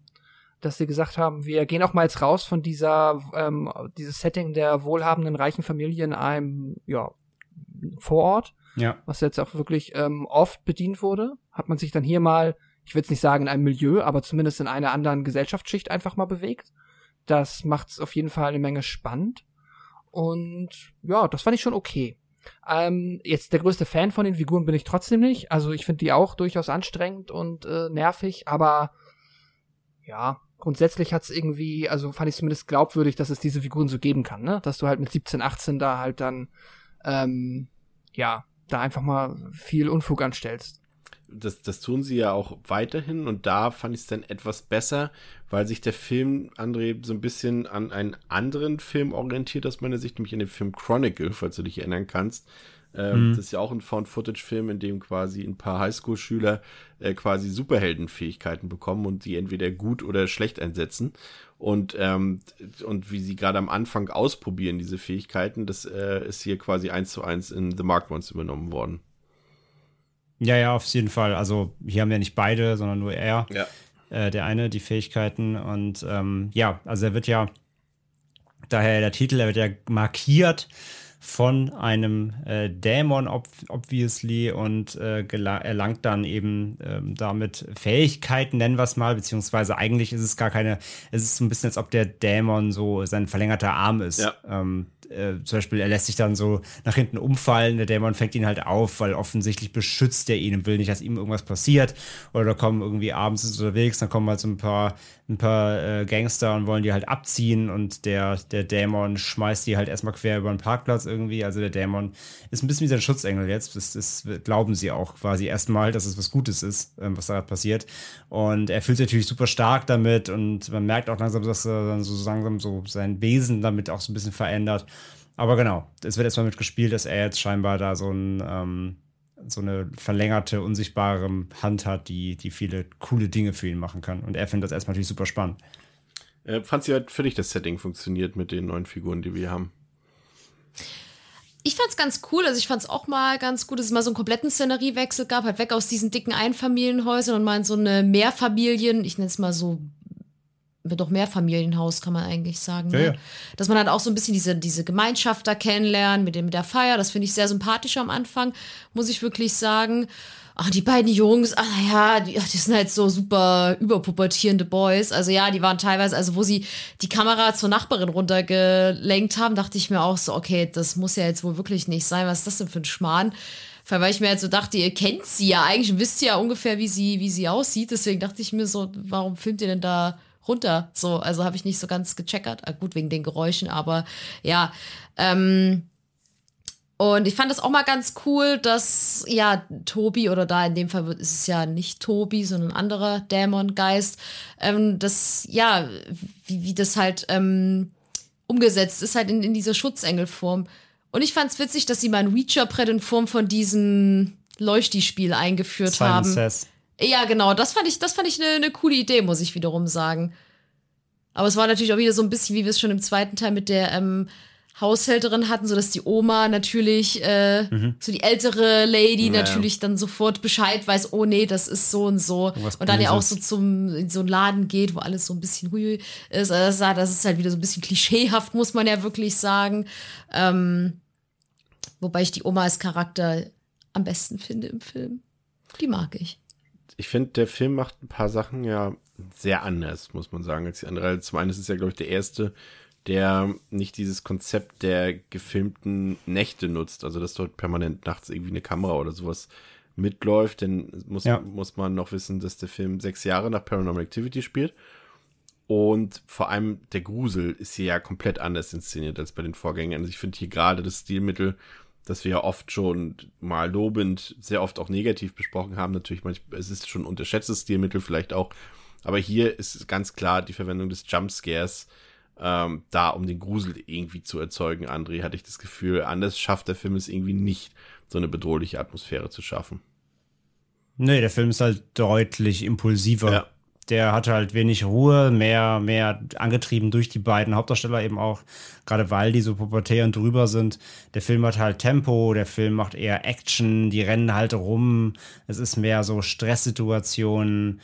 Und ja, wie du sagst, Jumpscares gibt es auf jeden Fall auch, klar. Ähm, also der Film macht eher, der drückt eher so auf die Tube und will eher so, ist fast schon mehr Terror als Grusel, ähm, kann man fast sagen.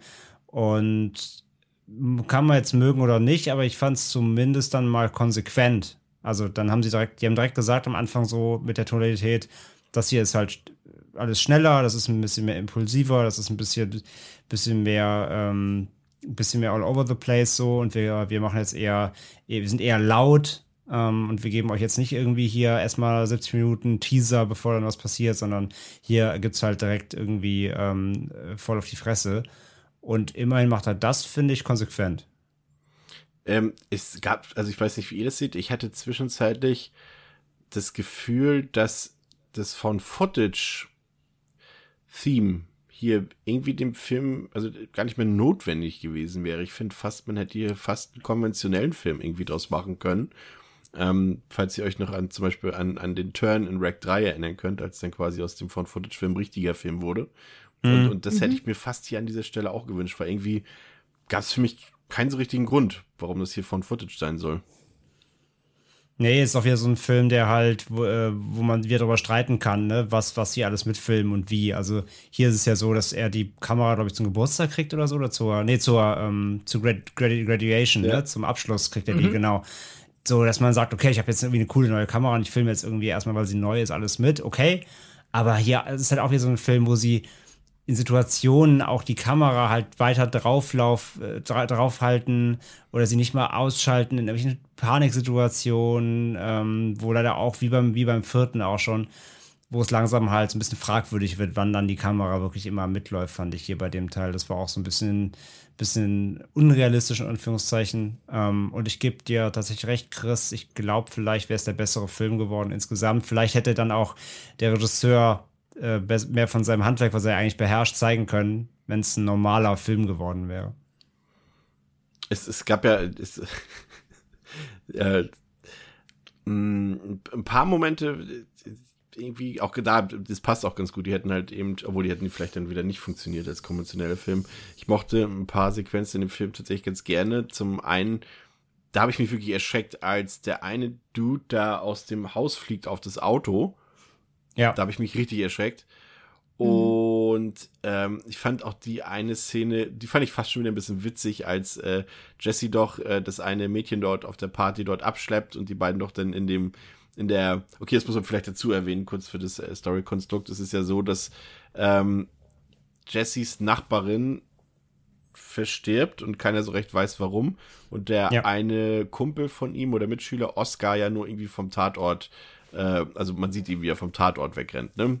Und mhm. äh, die Wohnung ist sozusagen seitdem äh, leer mehr oder weniger. Oder nicht leer, aber sie ist dann unbewohnt. Und dorthin ähm, äh, bringt Jesse sozusagen dieses Mädchen von der Party und sie wollen dann irgendwie miteinander rummachen dort und äh, Jesse soll dann irgendwie noch ein Kondom holen und muss dann aber erst irgendwie in, in seine Wohnung hingehen.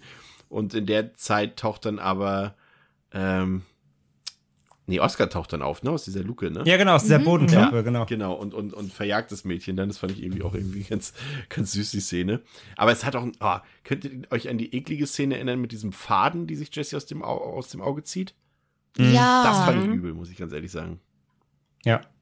Ja, das war unangenehm auf jeden Fall. Also er hat, wie gesagt, also ich fand ihn auch nicht komplett schlecht so. Der hat, der, der hat schon Momente auf jeden Fall, fand ich auch. Also die ist angesprochen, das fand ich gut. Ähm, auch dann, wenn sie runter in den Keller gehen, diesen Planen. Da gab es nur eine dumme Szene, weil Okay, jetzt wollte ich gerade was loben, aber es wird doch noch was Dummes direkt erwähnen. es gibt eine Szene dann, da sind sie unten im Keller, da finden sie jetzt auch so ein bisschen Stuff noch, so rituell, rituellen Kram. Ähm, also unterhalb der Wohnung quasi, wo diese Frau gestorben ist, die sie ja am Anfang ausspionieren, quasi diese seltsame Nachbarin, die ja offensichtlich auch schon irgendwie besessen ist ähm, finden sie also Dämonenzeug und Ritu Ritualkram. Und dann kommt, dann hören sie quasi über sich, wie jemand in diese Wohnung kommt, in der sie eigentlich nicht sein dürfen, natürlich. Und dann siehst du A schon, dass der Boden ist halt, ist halt Holzboden und es sind halt Lücken im Boden. Das heißt, du kannst halt schon so ein bisschen nach oben durchgucken, dementsprechend natürlich auch nach unten. Und dann ist es sogar so, dass diese, ähm, äh, diese Figur, die da oben rumläuft, sogar dann die Luke aufmacht und sogar runter in den Keller kommt. Und quasi die äh, Hauptfiguren äh, stehen dann nur hinter so einer, hinter so einer Kunststoffplane versteckt, die ja durchsichtig ist. Ja. Und die Hauptcharaktere haben die ganze Zeit währenddessen haben die ein Licht an. Ja. Äh, das, entweder das Kameralicht oder, ja. oder Taschenlampe. Also A, die leuchten quasi auch schon, wer der Typ da oder wer auch immer da oben quasi gerade ist, leuchtet auch da quasi hoch. Das heißt, durch die Bodendielen, die halt so Spalten haben, müsstest du schon das Licht durchsehen. Und spätestens, wenn dann die Person runterkommt und die stehen hinter der Plastikwand oder hinter dieser Plastikfolie, die hätten halt das, also wer immer da ist, hätte das Licht halt sofort gesehen. Das ist halt so ein Bullshit. Das machen sie halt nur, damit es halt nicht dunkel ist, weil du brauchst, also diese Lichtquelle ist das einzige Licht, was ja gerade das Set beleuchtet quasi das hat mich auch so richtig genervt, weil das ist halt wirklich Peak einfach, ähm, einfach Quatsch halt. Das ist, das ist unrealistisch. Das war ein kompletter, kompletter Immersionsbruch. Ja, und ja, mich hat auch aufgeregt diese Szene mit dem Hund an der Decke. Da war ich so richtig sauer auf Jesse. Ich weiß, es war ja auch dazu da, um den Zuschauer wütend zu machen. Ja, ich wollte gerade sagen, ich war sauer, aber trotzdem die Szene an sich war ganz gut eigentlich, auch tricktechnisch. Ja, naja, tricktechnisch also es geht so, aber also schlecht fand ich sie nicht. Aber also wie gesagt, solche Szenen, auch wie dem Hund, auch dann ähm, wie dann äh, später zum Beispiel Jesse in der Mitte des Raumes so plötzlich schwebt und solche Sachen, wo dann auch diese ganzen die ganzen Möbel rumfliegen. Der Film hat so Einzelszenen, die wirklich nicht schlecht sind so und ähm, und jetzt auch mal direkt noch mal in der, in der Lore weiterzumachen, weil jetzt in dem Film oder diesem Spin-off lernen wir dann auch was was dann vielleicht wiederum, wo wir wieder auf unser Mysterium zurückkommen können mit Robbie, was dann ja vielleicht so ein bisschen erklärbar ist, denn wir lernen ja hier in The Marked Ones, dass ja anscheinend dieser tolle okkulte Hexenzirkel offensichtlich ja wirklich, äh, wenn nicht sogar global, aber auf jeden Fall weit flächendeckend agiert, weil ähm, die kommen irgendwann dann in so, einen, in so einen Shop da rein, wo so ein Typ ist, der sich da irgendwie mit beschäftigt. Da hängt eine riesige Wand voller ähm, Zeitungsausschnitte mit vermissten Kindern, die überall irgendwie entführt werden, mhm, wo sie nämlich dann auch auf äh, die Tochter aus dem zweiten Teil nämlich aufmerksam werden. Mhm. Wie heißt sie? Helft mir. Ellie oder Ellie, Ellie Ali. Ellie Ray, ja. Also wird geschrieben A-L-I. Ja, Ellie genau. Ellie, Ellie. Äh, auf sie aufmerksam werden, weil die auch irgendwie dabei ist. Und quasi, wenn man sich das nämlich dann nimmt, diese Szene, mhm. dann könnte man sagen, okay, dann ist Robbie vielleicht eben wirklich eins dieser Kinder, die alle von diesem Zirkel ähm, akquiriert werden, um dann weitere Kinder und so weiter und so fort. Also es hat halt, das impliziert, also das ganze Ding hat viel größere Ausmaße noch als eigentlich bisher der Reihe ähm, von uns allen angenommen. So. Und mhm. das rückwirkend, dann kann man so ein bisschen dann auch vielleicht diesen Robby wiederum erklären. Fand ich auch nicht schlecht, ist halt wieder Geschmackssache, ne? Wir haben eben schon gesagt, muss das immer größer werden. Hm, wenn man sagt, nee, eigentlich nicht, dann wird man damit auch nicht zufrieden sein. Wenn man sagt, okay, ist der nächste logische Schritt, um zu sagen, okay, das ist voll das vernetzte Hexenwerk. Ha. Ähm, dann, dann ist es der nächste logische Schritt. Und sogar sie, und Ellie taucht jetzt dann sogar noch mal live auf, das fand ich ganz sympathisch, dass sie sie wirklich schon mal rangekriegt haben, um da so ein bisschen die Lücke zu schließen. Sie hat überlebt, sie hat sich quasi durch die Erlebnisse im zweiten Teil, ich meine, ihre ganze Familie ist tot, hat sie sich jetzt in das Thema reingegraben und darf dann irgendwie in zwei Minuten, ist halt nicht lang die Szene, darf sie halt dann aber noch mal ähm, quasi ihren Input dazu geben. Das fand ich halt ganz nett, so als schönen Rückschluss auf den zweiten Teil, weil ihr Charakter ja auch so sympathisch war. Aber was ist mit dem neuen Zeitreise-Feature, Franzi? Uff. das fand ich ein bisschen äh, wild einfach nur. Also, ich da dachte ich mir, weiß ich nicht, ob man das hätte machen müssen. Es war natürlich cool, da mal die Endszene von Paranormal Activity dann mal aus dieser anderen Perspektive zu sehen. Aber die Frage, die ich mir da an der Stelle eher gestellt yeah. Ja, mega! Äh, die Frage, die ich mir aber bei dieser ganzen Szene gestellt habe, ist, der wird die ganze Zeit verfolgt und das hat Andrea auch gerade schon gesagt, warum hat er die ganze Zeit die Kamera in der Hand? Ja, das, also das ist jetzt macht halt, andere. Macht, macht, halt keinen Sinn in dem Film, ja. Ja, es ist halt, muss ich auch sagen, es ist auch, wo, wo ich mir dachte, ey, wenn du Todesangst hast, dann lässt du doch die blöde Kamera fahren, rennst einfach.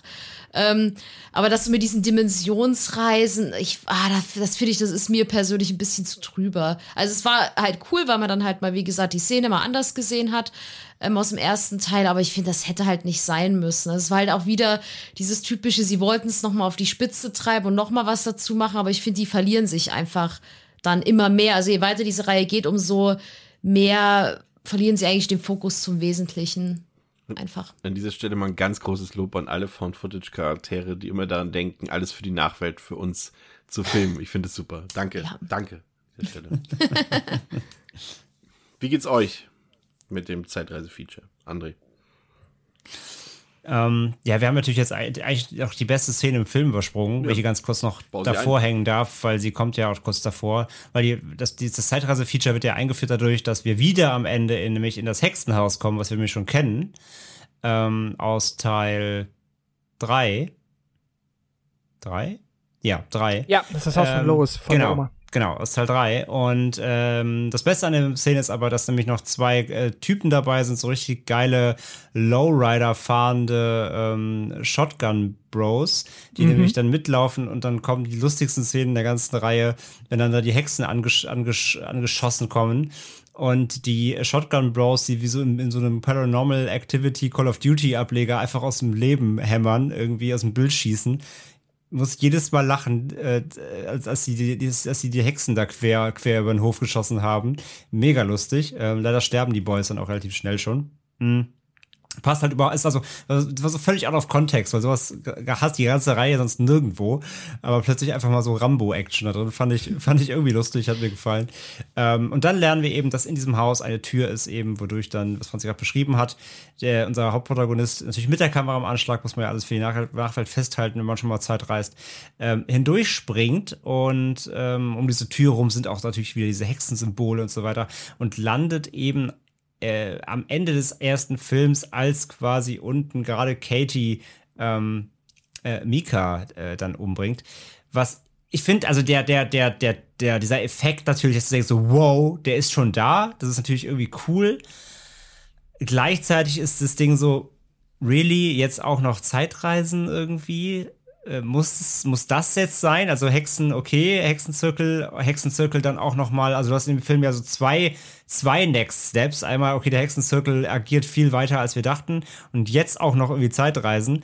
Ähm, und was ich neben, also sobald der Aha-Effekt dann für aus, ausklingt, muss ich leider aber auch sagen, ist die Szene halt so ein bisschen Bullshit, weil Jesse äh, redet auch in der Szene am Ende. Also, nee, ist gar nicht Jesse, ne? Ist ja ähm, Hector. Hector. Hector. Äh, Hector redet ja auch, weil der spricht ja Katie auch an, weil er erst denkt, so ist eine normale Frau. Also, hey, entschuldigen, können Sie mir helfen? Und rückwirkend, wenn man jetzt an den allerersten Teil nochmal den ganz Ende, die Kamera ist zwar, äh, man erlebt das Ende ja quasi aus der Kamerasicht im Schlafzimmer oben, man hört nur unten, dass da halt Gepolter ist, bevor dann eben Mika reingeflogen kommt. Aber wenn dann halt dann Hector da wäre und da so, hey, hören Sie mal, können Sie mir helfen, rumbrüllt, das hätte man ja gehört also rückwirkend leider torpediert so eine Szene ja dann auch wieder den ersten Film, die das ja überhaupt nicht abbildet irgendwie. Das finde ich dann wieder ein bisschen, ne, so, also der, der Wow-Effekt ist da, aber richtig geil und dann im Kanon finde ich sie halt irgendwie auch wieder kacke. Gab es nicht auch diese eine Szene, in der Jesse auf diese jüngeren Version von Katie und, und, und Christy trifft? Ja, Mit den Schwa und wo Keller. schwarze Augen hat, ja, das fand ich auch, äh, Ja, ja, ja. auch noch so ein Verknüpfungspunkt natürlich. Ähm, ja, Aber eine Sache, die ich mich gefragt hatte, Ja. ähm, wenn sie kommen ja dann auf das Grundstück von dem Haus und da haben sie ja, dann haben die Hexen ja auch dann noch neuerdings Feature-Käfige, wo sie Frauen einsperren. Ah, ja. Und ich habe mich gefragt, ob die, die blonde Frau die Alex aus Teil 4 sein soll. Stimmt, es ist nicht ja, dieselbe du, Schauspielerin. beim, beim Gucken, nee, ist sie nicht, aber vielleicht haben sie nicht bekommen und das soll implizieren. Hast du ja beim Gucken noch gefragt, ja? Ja. Möglich, ja. Weil das wird ja überhaupt nicht erklärt. So, da ist eine Frau, die sagt, Hilfe, bitte helft mir. Man denkt sich halt, okay, weil du siehst ja bei diesen Ritualen, was sie machen, ja immer nur Ziegen. Also siehst du in dem Teil, glaube ich, die Ziegenköpfe, dass sie dann halt so, Ja. dass der Zirkel das benutzt, wo ich mich halt frage, warum fangen die jetzt plötzlich noch junge Mädchen? Und soll das vielleicht die Alex aus Teil 4 Mhm. sein? Das habe ich mich echt gefragt, aber das wird halt nicht erklärt. Das stimmt. Ja, wird halt passen, weil es auch so ein blondes Mädchen ist mit so blonden, langen Haaren, ja. Mhm.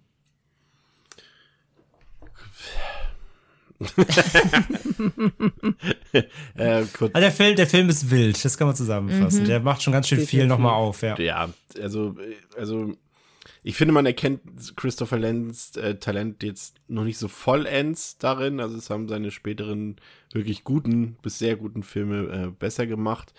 Ähm, ich finde, dass er dieses, dieses Zeitreise-Feature und auch dieses Hexenthema jetzt nicht besonders ausweitet oder auch ein bisschen ungenutzt lässt. Da hätte man durchaus mehr machen können. Ich fand, wie gesagt, die Hauptfiguren eher unsympathisch und infantil, aber es kommen ja dann im späteren Verlauf noch ein paar andere Figuren dazu, vor allem die weiblichen, die ein bisschen interessanter sind, auch wenn sie jetzt keine große Rolle spielen. Ähm, ja, der Film versucht halt die Verbindung zu seinen Vorgängern aufzubauen. Das ist auch wieder so ein Hit-or-Miss-Ding. Ich finde, er, er scheitert eher daran, als dass das dem Film gut tut. Ähm, hat aber auch wieder so diesen Saw-Effekt, dass man sagt, am Ende doch sagt, ah, okay, ah, so ist das. Und ähm, dadurch versucht irgendwie noch ein paar Zuschauerinnen und Zuschauer auf seine Seite zu ziehen. Ähm, was ich auf jeden Fall mochte, war, dass der Film abwechslungsreicher war von seinen Schauplätzen, von seinem Setting. Er hat ein sehr hohes Tempo gehabt. Also ich fand jetzt zum Beispiel, das war jetzt vielleicht sogar der unlangweiligste Film der ganzen Reihe. Aber gleichzeitig fand ich, hat es ihm an Grusel und Atmosphäre so ein bisschen gemangelt. Also ich fand jetzt nicht, dass der so in seinem Horror-Features besonders überzeugen konnte. Ähm, das gab es dann erst so in der letzten Viertelstunde. Ähm, ja, ich hätte ihn gerne ein bisschen konventioneller inszeniert gesehen, als als ganz normalen Kinofilm und nicht als Found-Footage-Film. Und letztendlich fand ich ihn unnötig. Also ich hätte den Film jetzt nicht gebraucht, aber er ist aus meiner Sicht besser als so manch anderer Vertreter dieser Reihe und deswegen gebe ich ihm ähm, zwei von fünf. Pascal. Ja, ähm, der Film ist auf jeden Fall wild.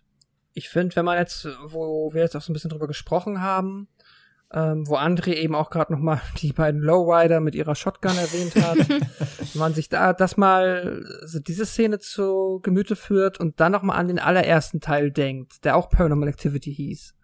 Äh, wie die Diskrepanz einfach, wenn man jetzt mal das Found Footage Feature da rausnimmt, so was das was das für ein anderes äh, Genre von Film eigentlich schon ist.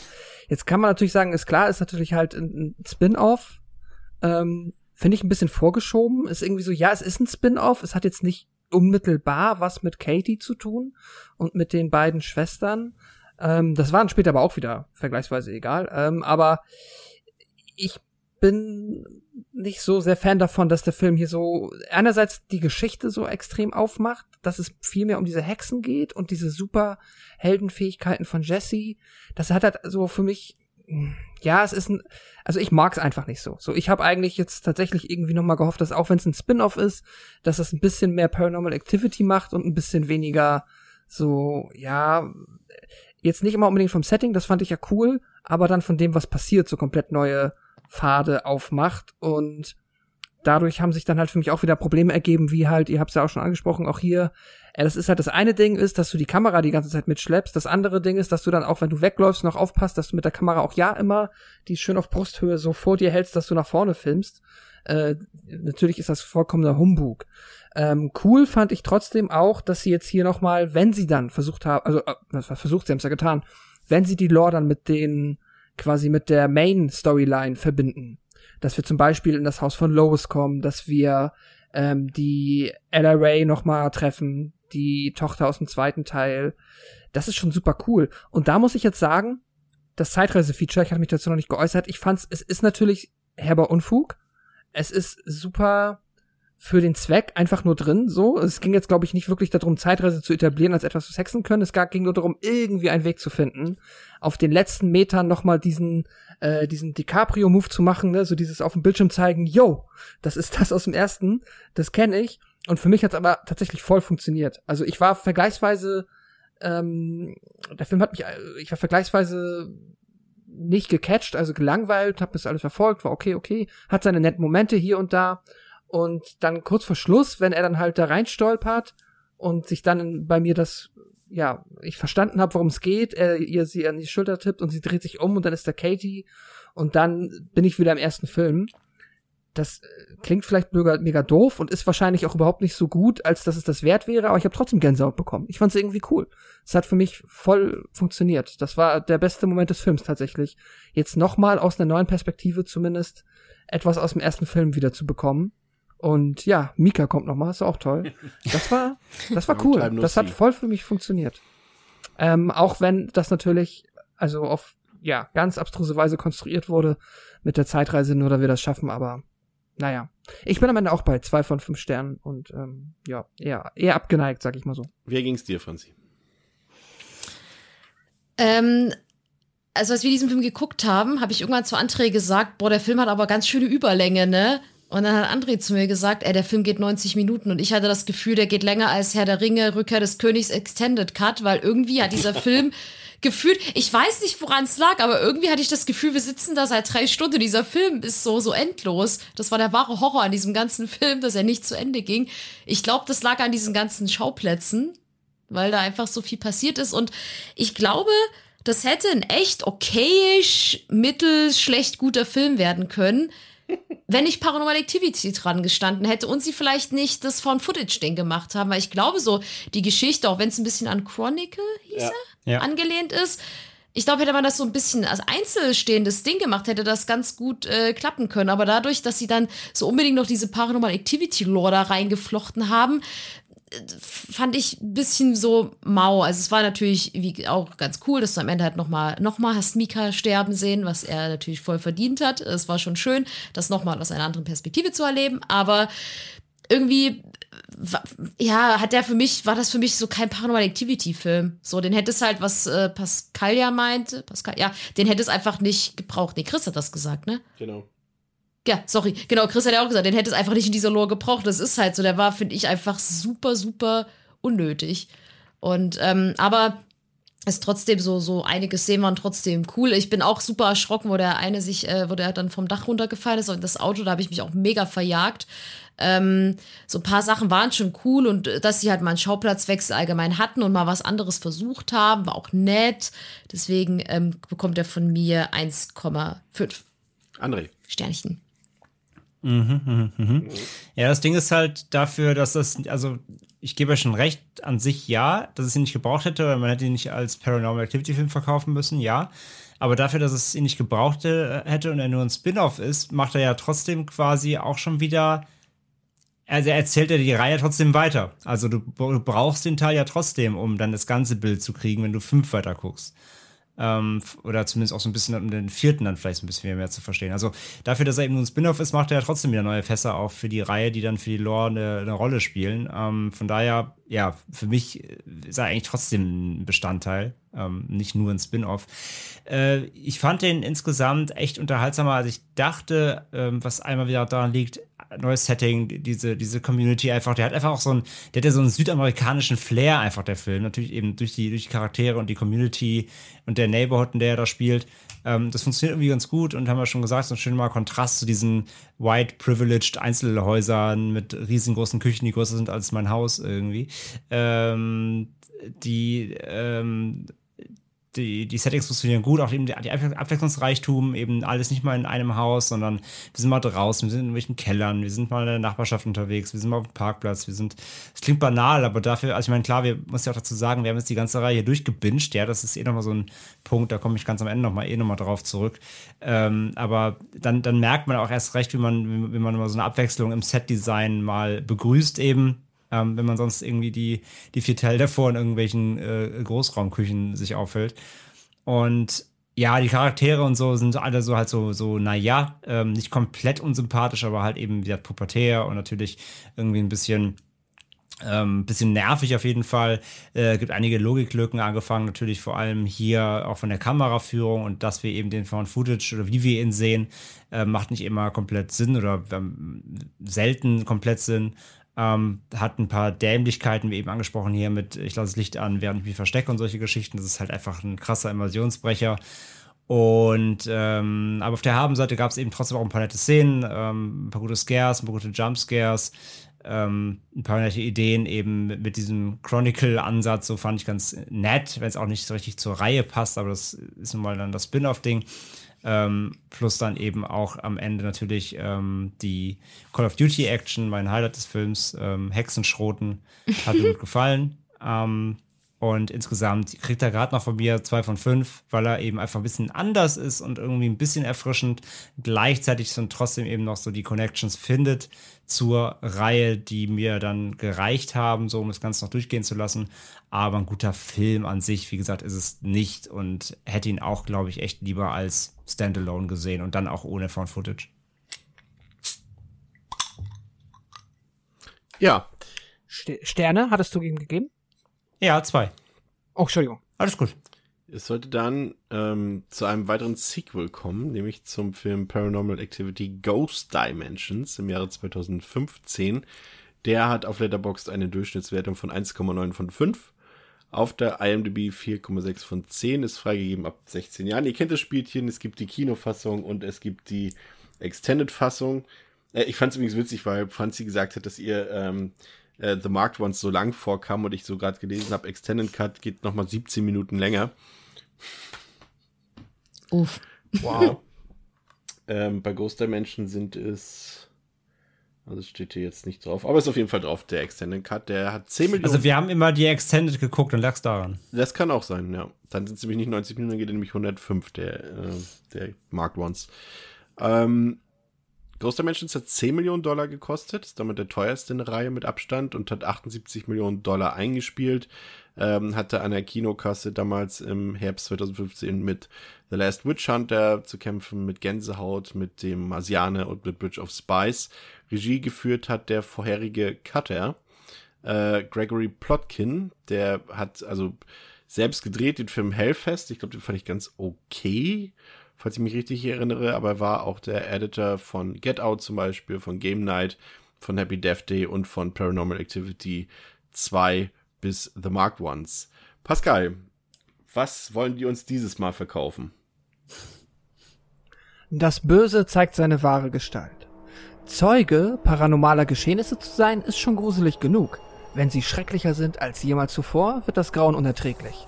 Eine junge Familie zieht in Katies und Christys altes Haus. Dort enthüllt eine mysteriöse Videokamera verstörend gespenstische Erscheinungen. Als das Horrorhaus das Seelenheil der kleinen Tochter bedroht, stellen sich die Bewohner dem Kampf gegen das Böse in einem neuen dämonischen Albtraum der legendären von Footage Filmreihe. Ich liebe den Satz, wenn sie schrecklicher sind als jemals zuvor, wird es grauen. Ja. ja. Super. Ja. Vor allem das Horrorhaus, ja. egal. Oh Mann.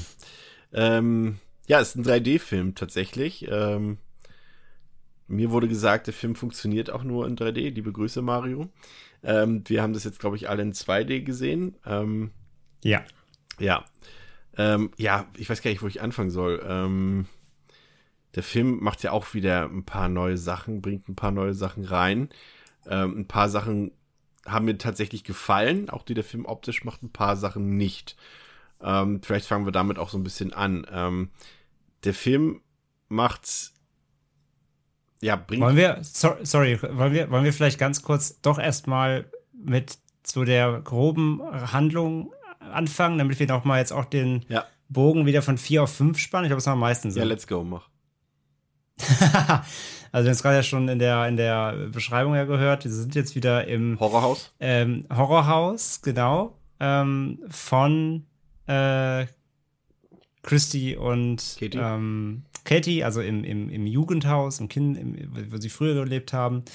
Und da ist eben jetzt eine neue Familie am Start und ähm, wir haben eben die, wie gesagt, die Connections. Ich packe deinen Koffer wieder, die sich wieder mitziehen. Einmal aus den ganzen Geber der Tür 4 aber auch so ein bisschen eben das, was ich eben meinte, nämlich aus Marked Ones, denn tatsächlich spielt auch ein bisschen Zeitreise hier ebenfalls eine Rolle, das schon mal im Hinterkopf behalten. Und ähm, natürlich geht es hier auch wieder um einen Classic-Dämonen, ähm, den wir aus der Reihe jetzt kennen. Wir sind äh, nicht mehr bei, bei Chronicle. Mm, und jetzt darfst du anfangen, Chris. Danke, das war jetzt sehr viel. Ähm ähm, ich kann mich tatsächlich nicht mehr erinnern an die an keine einzige Figur aus dem Film. Ich habe ja, man muss dazu sagen, ich habe mir ja selber die Hausaufgaben ein bisschen schwer gemacht. Ähm, also ich kannte die Teile 1 bis 4, aber The Mark Ones und Ghost Dimension nicht und habe die Filme alle komplett unchronologisch geguckt und Ghost Dimension war der erste Film, den ich geguckt habe. Und selbst super. wenn ich jetzt auf die Verpackung gucke hinten und die, die Menschen sehe, kann ich mich nicht erinnern an diese Menschen. Ich kann, äh, kann dir sonst aber kurz nochmal die Figurenkonstellation ja, äh, aufarbeiten. Und zwar, genau, es ist ein Ehepaar, äh, Ryan und Emily. Und die sind kurz davor, Weihnachten zu feiern. Sie haben eine sechs Jahre alte Tochter, die heißt Layla. Und kurz vor Weihnachten Ach, kommt dann noch, genau, kommt dann noch ähm, der Bruder von Ryan, Mike, und möchte da zwei Wochen mit denen abhängen, weil ähm, er von seiner Freundin verlassen wurde. Genau, er hatte eine ganz, äh, ganz fiese Trennung und ist jetzt da halt leicht deprimiert, ähm, taucht bei seinem Bruder auf und genau, und was dann halt noch super wichtig ist, ist, ähm, worum sich dann auch mehr oder weniger alles dreht, was du auch meintest, was neu ist, ist halt, dass sie dort eine abgefahrene Kamera entdecken und Videotapes. Und diese Kamera, ne? Die hasse ich ja. ja, warum? Die ist richtig scheiße. Die Kamera, ähm, die kann nämlich jetzt, äh, mit der können sie filmen. Die kommt ursprünglich anscheinend, ja, was ist das? Das ist schon schlimm genug. Nein, äh, das ist halt so eine alte riesige Kamera, die offensichtlich in der Lage ist, in diese quasi, wenn sie hier in dem Haus rumfilmen, dann sehen sie Dinge, die aus dieser Dämonenwelt quasi, also sie können damit sie sehen die, die Ghost sehen. Dimension. Ich finde, das ist auch sie, sehr ja, genau, danke. Ja, also man kann sich jetzt, wenn man den Film nicht gesehen hat, äh, einerseits ja, Chris, das stimmt, kann sich das so ein bisschen wie Augmented Reality vorstellen, wie wenn du mit deinem Smartphone, ne, wie Pokémon Go, du hältst es irgendwo hin und dann siehst du da halt ein Pikachu und hier siehst du halt Toby. Das ist doch so ein bisschen so, wie das Project Zero Ding, ne? Das japanische Videospiel so ein bisschen. Ja, ja. Kamera Obscura. Ja, genau, da muss man die Geister weg, wegknipsen, ja, genau. Und hier ja. wird halt, hier wird halt so die Ghost Dimension irgendwie sichtbar dadurch, genau. Ja. Und genau, und, und, und übrigens äh, auch noch ähm, ein, ein kleiner Vorfact, aber das ist für den Film eigentlich gar nicht so wichtig. Ähm, die haben halt auch eine, ein Kind verloren. Deswegen ziehen die auch oh, um. Die, also, die hatten einen Schicksalsschlag. Und der Vater, also der Typ, ist Videospielentwickler. Genau. Ja. Stimmt, genau. Naja, und was ich jetzt an dieser Kamera hasse, ist einfach, dass das wieder, das wird ein neues Fass aufgemacht. Es nie, sie untersuchen die dann auch und erklären irgendwie mit irgendeinem Technik-Bullshit, dass die auch ganz seltsam ist, weil Dinge, die da nur zweimal drin vorkommen sollten, kommen viermal drin vor. Ganz abgefahrenes Stück Technik. Und das passt für mich halt, ich bin mal gespannt, wie ihr es dazu steht, das passt halt null in diese paranormale Welt. So, ich meine, ja klar, kommt das auch irgendwie von diesem Hexenzirkel? Ist das aber warum sind das jetzt Elektroingenieure auch noch? Wer hat diese Kamera entwickelt? So, ja, warum gab es die vorher Wo kommt nicht? das her? Warum lag die da ja, vorher? Genau. Ja, warum lag die da früher nicht? Und wer hat die entwickelt? War das so, das passt doch überhaupt nicht mit der Hexenlord zusammen. Ich glaube, das waren die zwei Shotgun-Typen aus, merkt man. ja, genau. ja, also das verstehe ich. Das ist, ja. das und das ist doof. ja schon das harmlose, also was ist harmlose, ist schon auch sehr fragwürdig inhaltlich. Aber äh, dann kommt ja eben noch dazu, dass, also wir haben ja Tobi wieder mit an Bord und der wird ja hier nicht mehr als transparent dargestellt, also nicht mal als unsichtbar dargestellt, sondern mal als ähm, transparente, also so halb durchlässig, wow, halb transparente, ja, so halb halt. Ja. Also man sieht halt seine Form so fluide, man könnte es auch sagen, so fluide irgendwie so, keine ja, ja, ja, ja. So ähnlich halt wie das, was man eben durch diese Kamera sieht. Genau, und später dann als schwarze Masse dargestellt. Also er bekommt eine, eine Art Körperlichkeit, wenn man so will, eine Form. Und ja. das ist natürlich auch absolute Geschmackssache, würde ich mal sagen. Ich weiß nicht, wie ging es euch dabei? Konntet ihr dem was abgewinnen oder hat das jetzt gar nicht gepasst? Also ich war mir am Anfang nicht so sicher. Ähm, da fand ich es vielleicht noch ganz cool, gerade in der einen Szene, in dieser einen Kameraeinstellung, als er sich dort oben so an der Decke ausbreitet, äh, in dem Flur, glaube ich, in der zweiten Etage dort. Aber in der Regel fand ich es doch irgendwie nicht so, nicht so dolle. Wie fandest du das, Franzi? Fürchterlich. ich hatte das ja ganz, ganz, ganz am Anfang bei Teil, äh, wo wir noch über den ersten Film gesprochen haben, gesagt, ich finde, für mich ist gute Horror einfach, wenn du nichts siehst und einfach in deinem Kopf sehr viel dir dazu dichten kannst. Und dadurch, dass sie Toby jetzt einen Körper gegeben haben, das hat mir diesen ganzen Film komplett zerstört. Also, das, das ist halt einfach so, so, so lächerlich, dass man plötzlich, da haben sie dann ihre super tolle, wo sie auch immer herkommt, Kamera und plötzlich siehst du ihn dann und der wurde doch, ich habe das Gefühl, die haben nur einen Körper aus ihm gemacht, damit sie irgendwelche richtig peinlich schlechten 3D-Effekte machen können. So, uh, wir sind ein 3D-Film hier, schwarze Masse. Oh, sie kommt dreimal während des Films, man merkt, ich, ich hasse das, äh, so während in die Kamera geflogen. Äh, und ja, muss ich nicht in 3D sehen, damit ich es echt scheiße finde. Und auch dann diese, diese Masse, die dann auch immer so über dem Bett von der Tochter da gewabert ist. Das sah aus, wie wenn ich im Chemieunterricht fünfte Klasse Tinte in Wasserglas reingekickt habe, wo ich denke, ja, wow, toller Effekt, hu, hätte da auch weglassen können. Also diese ganze Effektspielerei dieses Films, die ist, die macht mich richtig pissig. Und besonders, dass sie Tobi eine Form gegeben haben. Ich finde, damit haben sie es echt, bei mir persönlich, ich finde, mich macht das echt wütend, weil ich finde, wenn ihr was Paranormales macht, dann gebt dem bitte keine Form und lasst den Leuten wenigstens noch so ein bisschen Spielraum, ein bisschen Fantasie mitspielen zu lassen. Aber das hat, also das hat für mich komplett zerstört, leider. Wie ging es dir, André? Ja, kann ich eins was unterschreiben. genau das. Also bin ja auch ähm, äh, Angst vor Unbekannten, ne? Lovecraft und so ist ja mein Ding. Ich mag Sachen, die man sich halt nicht so komplett ähm, komplett hingeworfen kriegt, sondern die man sich selbst erarbeiten oder selbst reindenken kann oder vorstellen kann. Und gerade so auch Dämonologie, klar, es gibt irgendwie auch, es gibt ja auch in der Reihe immer wieder, wenn sie auf Internetseiten mal surfen oder welche Bücher haben, ähm, dann, dann werden die, wird ja auch geguckt, was es für Dämonen gibt, was hier im fünften übrigens auch dann tatsächlich äh, auch nochmal vorkommt, wo sie quasi so Tobi sogar dann wirklich revealen, so was ist das überhaupt für ein Dämon, das kommt noch dazu.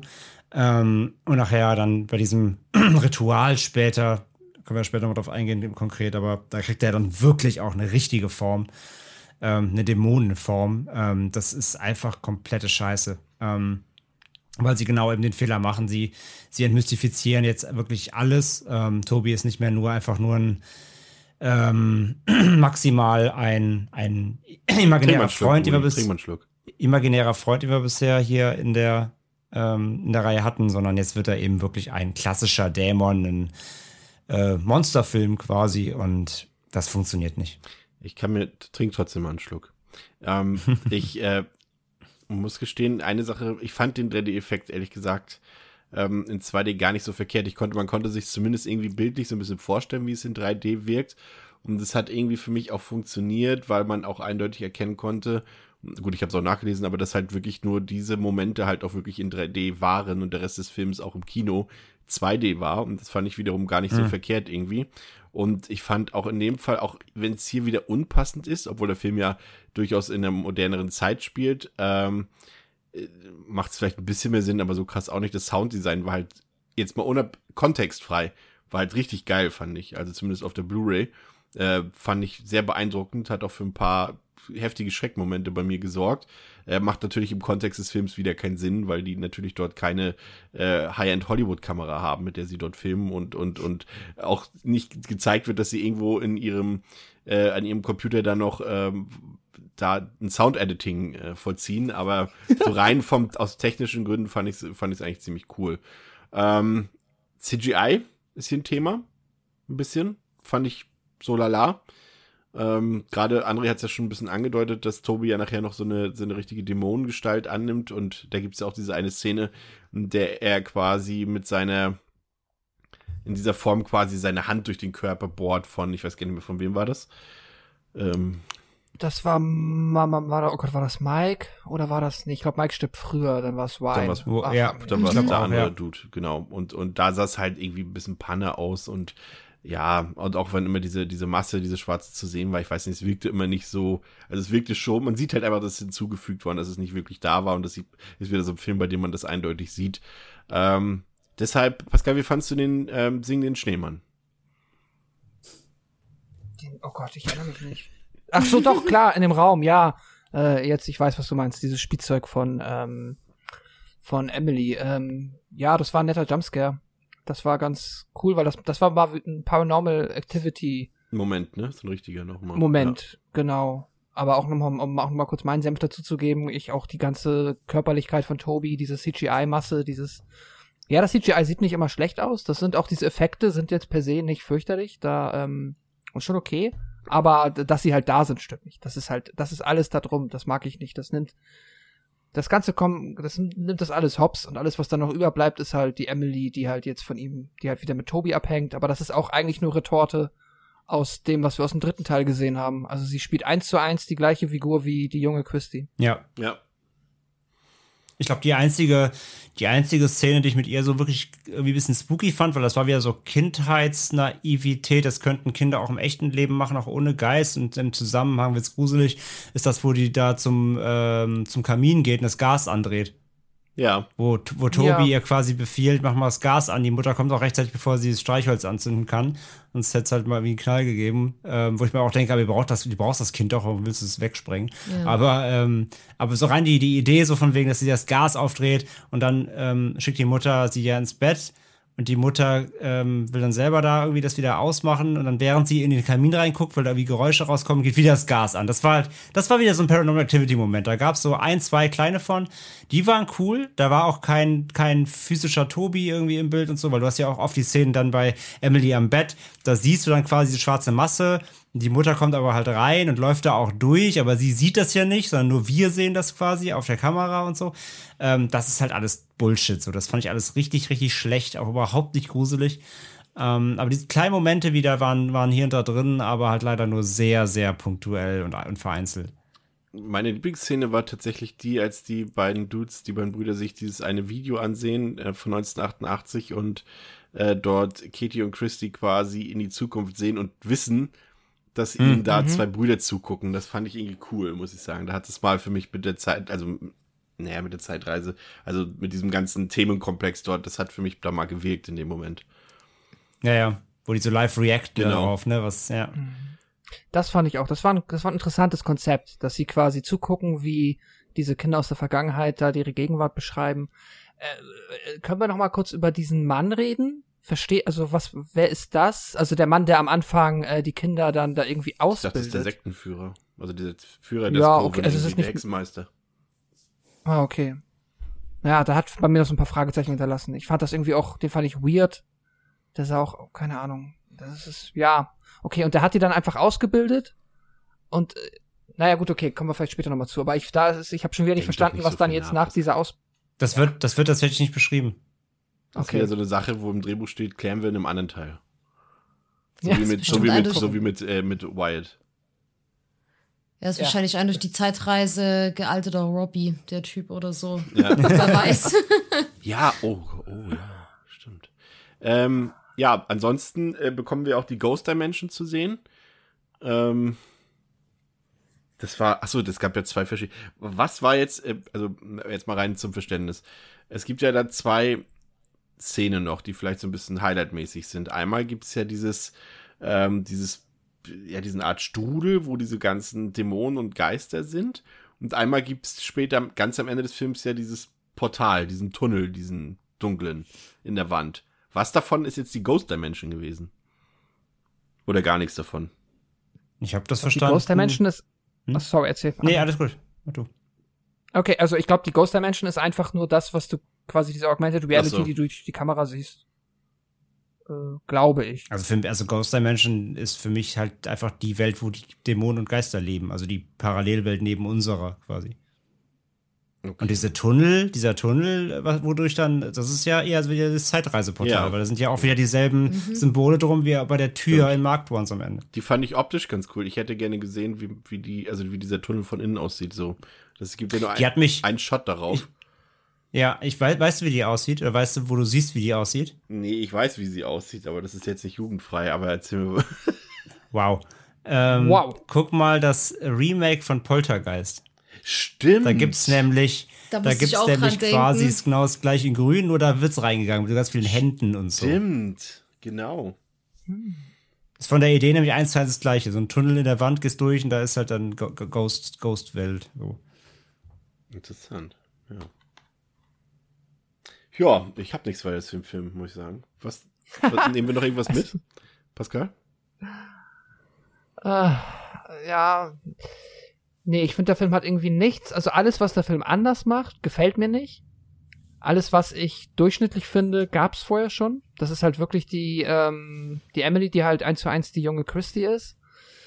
Dann lässt der Film halt, ähm, ja, wieder viele Fragezeichen offen. Es wird halt, obwohl wir jetzt erfahren, dass die Christie und Katie ausgebildet wurden, habe ich immer noch nicht verstanden, was jetzt passiert ist zwischen dieser Ausbildung und die beiden leben ja am Anfang des ersten Teils und auch im zweiten Teil erstmal wieder ein ganz normales ja. Leben und alles, was sie zu dem Zeitpunkt wissen, ist, da war mal was in unserer Kindheit, das hatte irgendwie sowas mit dem Geist zu tun. Ähm, und dafür war dann diese Ausbildung halt so ziemlich krass. Naja, okay, aber da, vielleicht hat man sich das dann offen gelassen und wir bekommen ja wahrscheinlich auch demnächst noch einen weiteren Teil. Ähm, und ansonsten, Ey, mir ist gerade noch eingefallen, es gab ja noch eine Figur, es gibt ja noch diese Skylar, aber da habe ich diese blonde Dame, ja. aber da habe ich nicht verstanden, in welcher, in welchem Zusammenhang das die war die beste Freundin des Pärchens und da wollten sie so einen leichten so. äh, Love-Twist reinbringen zu, äh, zu ähm, Mit dem Mike. Ja, ja, hm. ah, okay. Hm. Ja, hat auch super funktioniert, war richtig spannend. Nein. Ähm, äh, nee, ich habe den Film leider, ich kann da, nee, mir fällt auch nichts mehr ein. Ist es schon ein Fazit jetzt? Ach so, nö, Gut, nö, nö. Das klang so wie so eine Mischung draus. Ähm, möchtest du es anschließen? Kann ich machen, genau. Also ich habe, ähm, ja, mein Gott. Also ich finde, das ist tatsächlich für mich der schlechteste Film der Reihe. Ähm, ich finde den schlechter als den zweiten, einfach weil, ich habe es ja gerade gesagt, er macht nichts Neues, was irgendwie cool ist. Er kommt überhaupt nicht auf die Stärken des ersten Teils oder der, das, was halt mal Paranormal Activity interessant gemacht hat, zurück. Das verlässt er halt komplett. Geht dafür halt komplett in diese 3D-CGI-Nummer rein, macht da Action-Monster-Movie fast schon draus. Das mag ich überhaupt nicht leiden. Und wie gesagt, die kleine Tochter, das hatten wir schon. Das ist nicht nochmal gruselig. Ja, sie ist jetzt irgendwie mucksch und macht nicht mal das, was die Mutter will. Das Ende ist halt noch, ja, es ist halt, ich meine wirklich, vor was soll ich mich da gruseln? Dann steht sie am Bett und spielt mit ihren Steinklötzen. Dann kommt die Mutter und sagt, wir gehen jetzt runter. Und sie sagt, nein, ich fühle mich hier aber wohler. Wir gehen jetzt runter. Nein, Mama, ich habe gesagt, ich möchte hier bleiben. Und ich meine, das gucke ich mir zwei Minuten an und denke mir so, wow. Vielleicht ist das ein Gruselfilm für alle Mütter, die denken sich, oh mein Gott, dieses ja. Kind. ja. Die ist echt unartig. Paranormal Mann. Activity Mucksteinmenschen. Ja.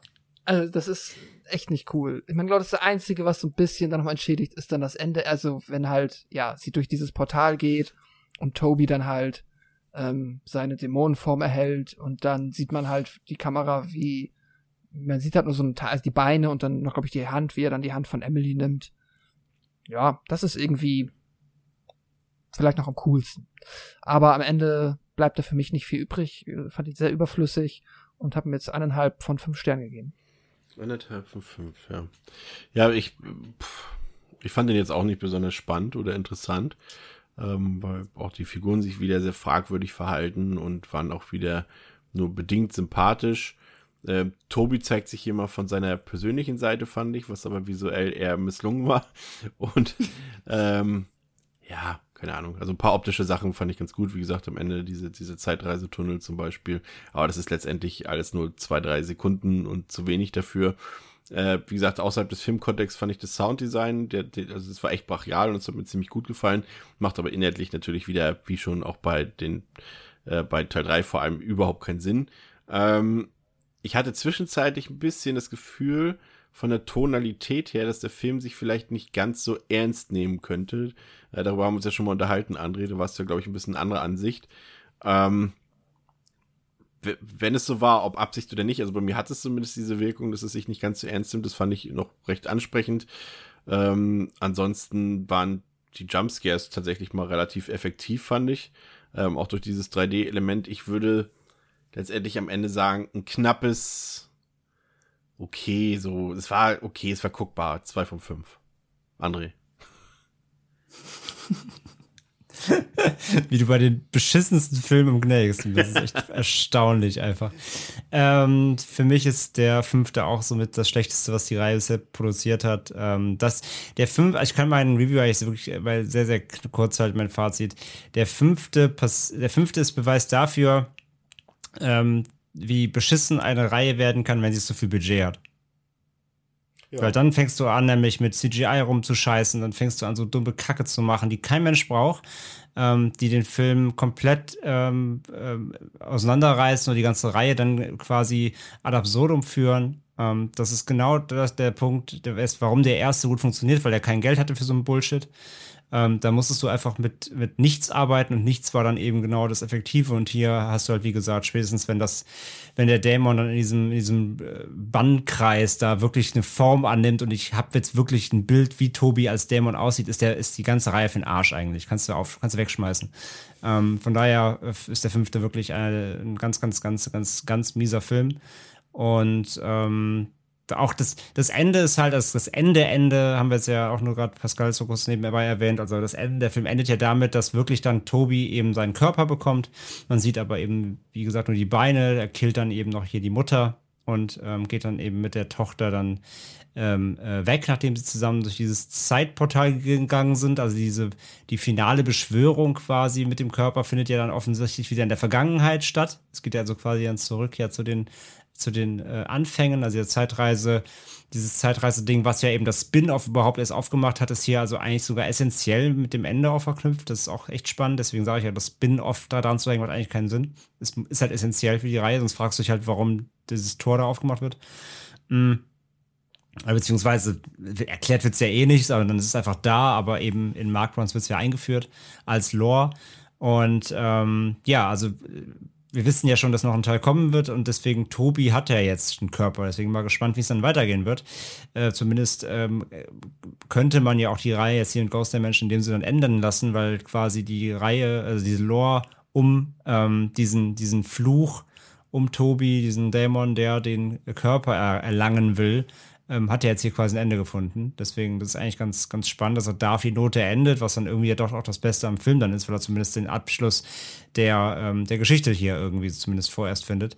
Aber wie gesagt, der ganze Film an sich ist wirklich bis auf ein, zwei kleine, kleine Ausnahmen, wie mit dem Gas und sowas, wirklich, wo er nochmal ganz kurz sich zurückerinnert, was er eigentlich mal, was Reihe eigentlich mal war, ist der Film ähm, kompletter Murks. Also anderthalb, Grad noch anderthalb von fünf.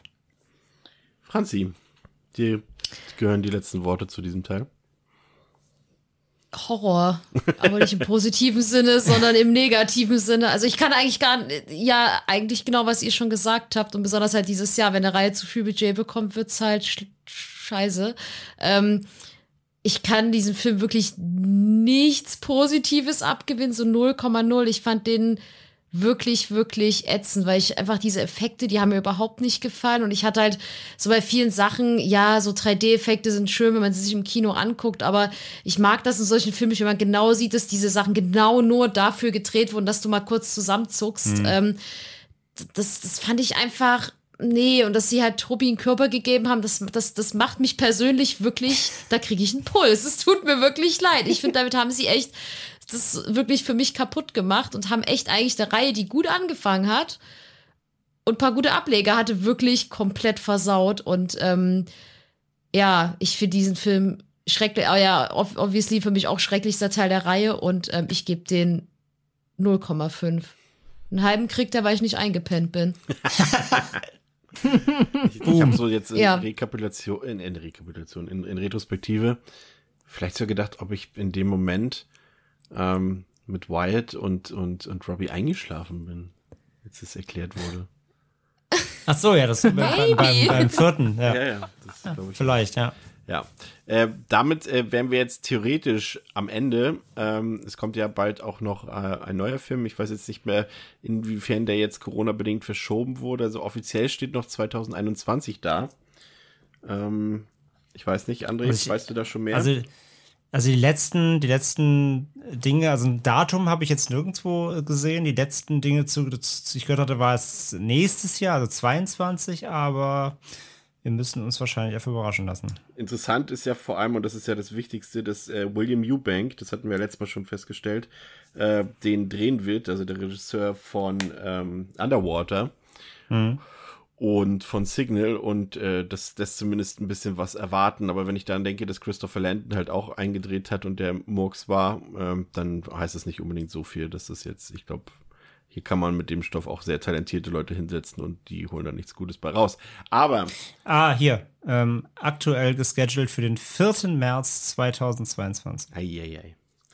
Ähm, es gab noch einen Film, der jetzt nicht offiziell zum Kanon und auch jetzt nicht offiziell zur Reihe gehört. Sorry, ich muss noch mal intervenieren. das war, das war auch schon wieder Old News. Die war nämlich vor drei Wochen. Vor zwei Wochen kam jetzt die Meldung, weil Paramount Plus ja jetzt gestartet ist, der oh Paramount exklusive Streaming Service, wird er dort nämlich tatsächlich wohl jetzt angeblich, das ist die News von Mitte Mai, die letzte, soll er noch Ende 2021 bei Paramount Plus exklusiv im Streaming wohl kommen. Also im, wahrscheinlich bringen sie ihn dann zu Halloween irgendwann im Oktober, ja. Krass, ja, okay, interessant. Den nächsten Streamingdienst, den wir für 10 Euro abonnieren dürfen. Die keiner, die keiner will, ja. ja. Ähm, ja, äh, nächster Versuch. Ähm, also es gab noch einen Ableger, der nicht offiziell zur Reihe gehört, der auch nicht zum Kanon gehört, aber trotzdem auf den Namen Paranormal Activity hört. Und zwar haben sich die Leute in Japan wahrscheinlich gedacht, ah, okay, machen wir halt auch mal ein Remake davon. Wenn ihr immer unseren Kram so schlecht remakes, können wir genau. das auch mal machen. Und deswegen ähm, haben sie einen Teil gedreht namens Paranormal, jetzt nicht bei der Paranormal Activity Tokyo Drift gesagt, aber das ist ja. Den Film würde ich mir angucken, ey. Am Start. Nein, äh, Tokyo Night natürlich, äh, aus dem Jahr 2010. Ja, das ist ein bisschen weird. Also sie haben das geremaked, haben aber gleichzeitig noch ein bisschen was Neues hinzugefügt und gleichzeitig das blöderweise dann gemacht, kurz, also der Film hatte seinen US-Start kurz bevor der eigentliche Paranormal Paranormal Activity 2 sein Kinostart hat und das hat das Ganze dann irgendwie ganz vermurkst. Aber erstmal zu den Fakten. Der Film hat auf Letterboxd eine 2,4 von 5 im Schnitt. Auf der IMDb 5,1 von 10 ist auch freigegeben ab 16 Jahren. Ähm, die Blu-ray ist mittlerweile ziemlich schwer zu bekommen. Wer sie noch hat, äh, soll sich glücklich schätzen oder eben auch nicht. Das stellen wir gleich fest. Ähm, aber der ist aktuell äh, beim großen A im Streamingdienst bei äh, Prime Video mit drin. Also falls jemand ja. gucken will, schnell zuschlagen. Mhm. Ich habe das Gefühl, der könnte relativ schnell wieder daraus äh, gekickt werden aus dem aktuellen Portfolio. Regie geführt hat Toshikatsu Nagai.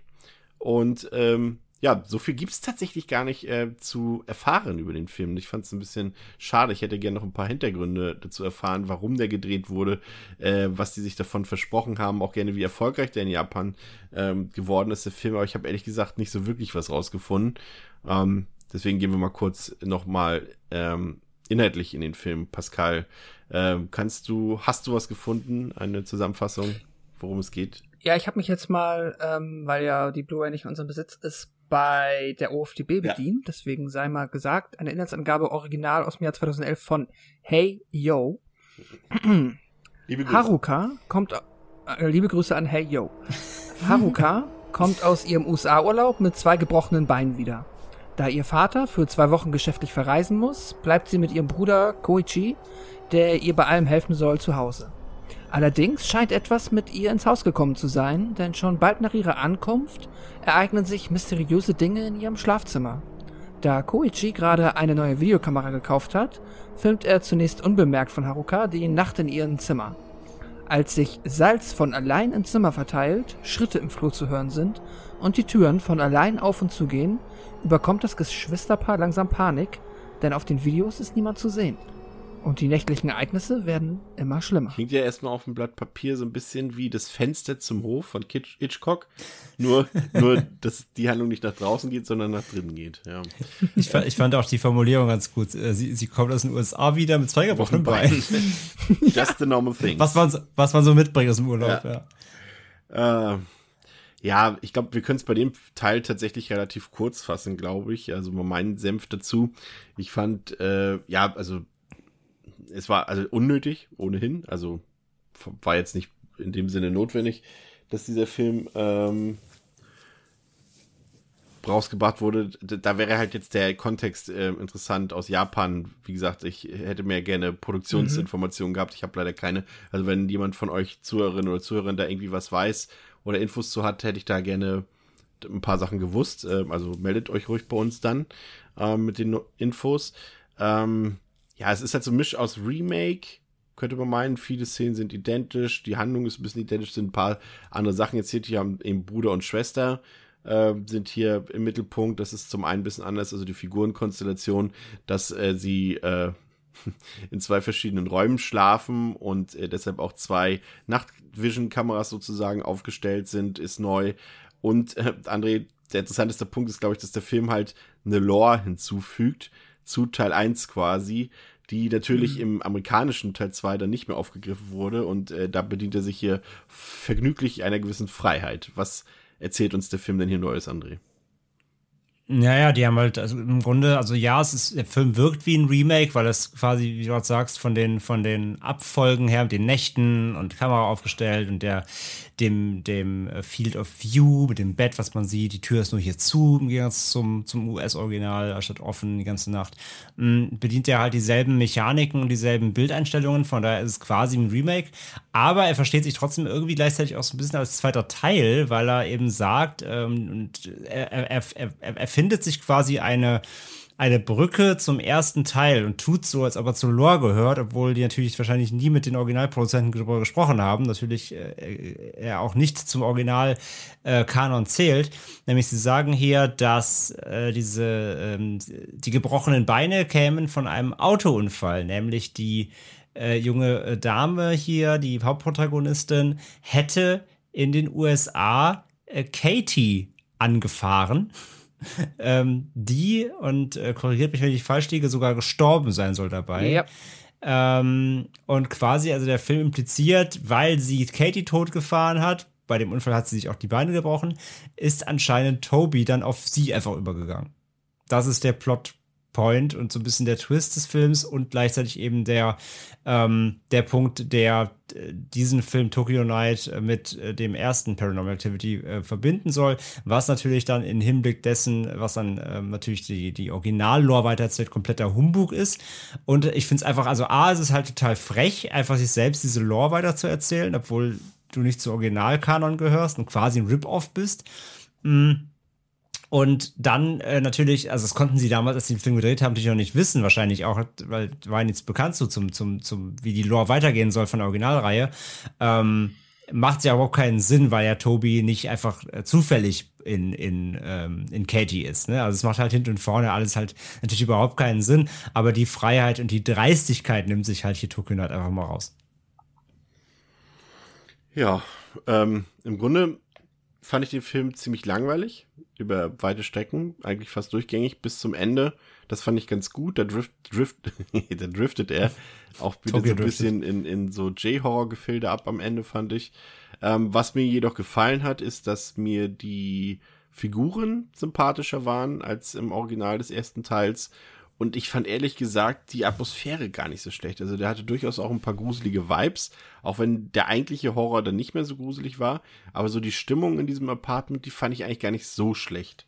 Aber ansonsten muss ich sagen, ja, rasselte der so durch. Also ich habe mich doch ziemlich gelangweilt bei dem Teil. Wie ging es euch da, Pascal? Total. Äh, kleiner Disclaimer, ich habe ihn beim großen A gesehen. Dort gibt es ihn nur auf Deutsch. Äh, deswegen nochmal kleine Vorwarnung. Die deutsche Synchronisation ist fürchterlich. Ja. Also ganz, ganz unterste Schublade. Ähm, nimmt nicht, natürlich die, ganz viel Atmosphäre. Mal, in keinster Weise wurde da versucht, irgendwie was synchron draufzusetzen. Ne? Null, nein, ganz schlimm. Ja, ja. Ganz, ganz, ganz, ganz schlimm. Also das kannst du überhaupt nicht, ähm, ist überhaupt nicht glaubwürdig. Deswegen, na, nimmt meine Bewertung mal so ähm, ja, quasi mit dem im, im Hinterkopf, dass das äh, durchaus äh, vielleicht im O-Ton mit Untertiteln besser kommt, kann ich mir durchaus vorstellen. Ähm, der Film hat ja halt auch ein ganz geringes Budget, äh, ist halt dann wirklich, ähm, ja, ähnlich wie der erste, aber und auch das ist dann der zweite Disclaimer, es kann echt sein, dass das, wenn man sieben Stück von diesem Film guckt und das der letzte ist, sowas bei mir, ähm, dass sich dann halt das auch alles so abgenutzt hat, dass ich hier wirklich halt fast eingeschlafen bin, weil du hast, ähm, du hast diese Nachtszenen, die ich spektakulär und spektakulär fand. Also das fand ich über, ich hatte gar keinen Grusel empfunden. Kann sein, weil ich jetzt einfach zu viel Paranormal Activity gesehen habe mittlerweile und dann dieses nach dem letzten mit so viel Budget wieder zurückzukommen und dann macht er aber nichts Neues. Vielleicht war das auch einfach äh, sehr schlechtes Timing dann an der Stelle. Mhm. Ähm, und dazu habe ich halt, ja, ich gebe dir recht, ich finde die Figuren auch ein bisschen sympathischer. Trotzdem haben mich dieser Slice of Life Einlagen haben mich dann wieder sehr gestört, weil es alles sehr unpersönlich ist, die halt ähm, auch ganz oft einfach nur, er will sie halt immer wieder filmen und sie will das nicht.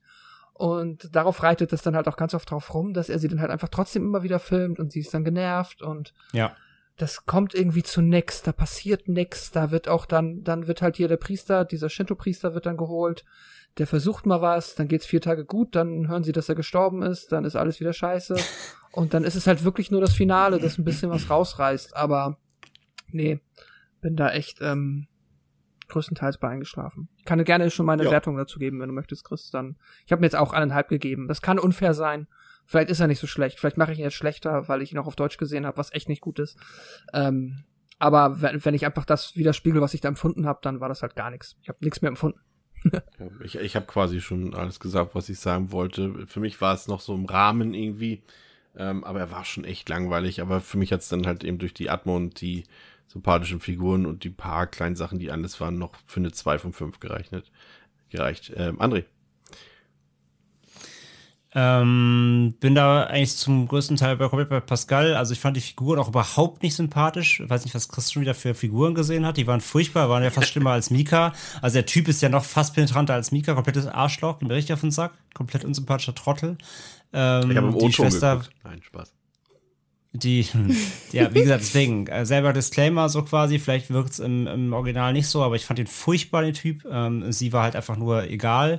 Und ich fand auch, ey, die haben, was mich am meisten beim Film getriggert hat, die haben die ganze Zeit gefressen. Die haben sich die ganze Zeit beim Fressen gefilmt, weil das ein scheiß ASMR, das habe ich da geguckt. Die ganze Zeit immer da am, Ab, am Abschmatzen die ganze Zeit. Es ging mir so auf den Zeiger. Ich hasse das ja, wenn Leute essen. Ich muss dabei zugucken und zuhören. Ähm, habe ich mega genervt. Ähm, dann auch so bei den Nächten. Es gab dann die Momente später, wurde ja schon gesagt, die schlafen halt in zwei gestrennten Schlafzimmern ähm, weil sie keine Paar sind, Chris. Ähm, und die, ähm, und die, äh, dann gab es halt natürlich zwei Kameras. Das heißt, du hast ein getrenntes Bild gehabt und siehst beide Schlafzimmer gleichzeitig. Das fand ich cool. Das war eine coole Idee. Und dann passiert bei ihr was auf der linken Seite quasi und sie fängt an zu schreien und er wacht halt auf und will halt, ähm, ihr Zimmer war oben, ne, genau, er musste ein Stockwerk hoch oder, nee, doch hoch, genau. Und, ähm, und du siehst halt quasi, wie er dann quasi zu ihr will. Und anstatt sie es halt so smart machen und lassen einfach beide Kameras, weil es, es stehen ja eh zwei Kameras in den Räumen und lassen die beiden Kameraeinstellungen so, er rennt quasi raus und kommt dann bei ihr wieder rein. Nein, kommt ein Schnitt und er nimmt sich dann doch wieder eine Handcam und filmt dann erst wieder durch den Flur, wie er hinrennt und geht dann bei ihr ins Zimmer rein. Und dann ist wieder Umschnitt auf ihre fest installierte Kamera. Also auch so dilettantisch in der Inszenierung, lass doch die beiden festen Kameras und lass das einfach, weil es wäre so smart, weißt du, du hast ja ohne einen Zeitsprung dann quasi wie so ein One-Cut quasi, wie er eher rausgeht und bei ihr wieder rein. Also auch solche verschenkten Momente super ärgerlich. Das können die Japaner halt eh viel besser. Der Film ist ein Paradebeispiel dafür, ähm, dass du eben auf japanischen Seite eben mal, dass du kein Remake oder halt so, so, so ein Rip aufdrehen musst. Die haben doch so gut die sonst immer so gute Ideen, wissen, wie man Horror inszeniert und das ist das Paradebeispiel, wie man es halt verkacken kann. Also so schlechte, also beziehungsweise so versaute Ideen auch in dem Film. Ähm, Highlight für mich auch ganz klar das Ende, wenn sie dann da äh, natürlich äh, Paradebeispiel, äh, sie ist dann am Ende natürlich besessen, wie im Original auch, und dann mit den gebrochenen Beinen, das kann man sich die ganze Zeit schon denken, und das passiert auch so und so, ähm, sie steht dann quasi halt auf, weil sie besessen ist und kann halt wieder laufen, trotz der gebrochenen Beine. Und da kommt halt wieder raus, was Japaner können, auch gerade sie dann mit ihrer Körperhaltung, wie sie dann so halb geknickt dann da steht, und dann stapft sie halt so, du hast wieder die beiden Kameras, dann stapft sie halt so los in seinen Raum rein und steht dann genau wie Katie im ersten Teil an seinem Bett mit so diesen gebrochenen Beinen, so einer eingeknickten Körperhaltung. Super gruselig, das, das können sie halt, die Japaner. Das hat mich echt gekickt so. Vor allem halt auch geil, ähm, du hörst halt am Anfang des Films, hörst du es die ganze Zeit nur ganz laut so, so klopfen, so bam, bam, bam. Und ganz am Ende merkst du dann, dass ihre Fußstapfen, die sie quasi durch die, den Gips, durch die Gipsbeine macht, sind genau dieses Klopfen halt. Fand ich mega. Das habe ich komplett outgecreept, fand ich richtig geil. Leider eben der einzig gute Moment im ganzen äh, Film, von daher bei mir auch 1,5 komplett unnötig. Franzi, dein abschließendes Fazit. Mm, ich fand ihn auch größtenteils, weil es halt eigentlich fast eins zu eins, der erste, also der erste Paranormal Activity war ziemlich langweilig. Ähm, ich fand den Typi auch Mika-mäßig. Also ich fand ihn jetzt nicht unsympathisch, aber ich fand ihn auch ziemlich anstrengend. Ähm, auch anstrengend war mein werter Ehemann, der sich die ganze Zeit während des Films aufgeregt haben, dass die Figuren so viel essen. Äh, Fun Fact am Rande, weil er war wirklich pisst deswegen. Nein, aber äh, also der ganze Film war echt so, äh, alles, was ihr schon gesagt habt. Aber wenn mich eine Sache bekommt, dann ist es halt wirklich J-Horror. Und die letzten zehn Minuten hatte ich richtig Schiss. Also, da hat er mich wirklich komplett gekriegt, wo sie dann so da losstapft, da hat da hat's mich richtig gegruselt. Da habe ich auch wieder schon so halb äh, meine Hand vors Gesicht genommen, weil ich, ich bin, also mit so, so Sachen bin ich total anfällig für. Ähm, ja, wie sie da mit ihren Gips losstapft und ja, diese Bewegungen, das ist halt für mich absoluter Todeshorror des Horrors. Also da habe ich richtig Angst bekommen. Ähm, das mit den Geräuschen fand ich auch cool, dass sie sozusagen schon vorher das hören, was sie dann macht. Ja. Haben sie sich aus äh, Joor 3 geholt, da gibt's auch eine so eine ähnliche Szene, aber fand ich trotzdem cool äh, eingebaut. Ähm, und auch wo sie dann so ganz langsam so plötzlich hochkommt und dann in die Kamera guckt. Ich habe gar nicht hingeguckt, André hat's mir nur hat's mir sagen müssen, aber ich hab's geahnt, deswegen habe ich gar nicht, äh, weil ich hab, sonst hätte ich die Nacht nicht schlafen können, bin ich ganz ehrlich. Äh, ich habe also, ja noch auf so eine Szene gewartet, wie sie irgendwie die Treppe rückwärts hochkrabbelt. Ja, nee, dann wär's dann wär's vorbei gewesen. Nicht, nicht mehr ähm, durchgezogen. Also also das, das fand, also die letzten zehn Minuten, die habe ich echt gecatcht. Die waren besser als ähm, Chosen One und Ghost Dimension zusammen, wirklich. Aber sonst fand ich den Film leider ein bisschen langweilig. Aber deswegen bekommt er von mir 1,5. Ja. Und die sind nur für die letzten zehn Minuten. Da sind wir doch schon am Ende. ja. Nächstes waren wir uns bei Tokyo Night alle mal einig. Ja.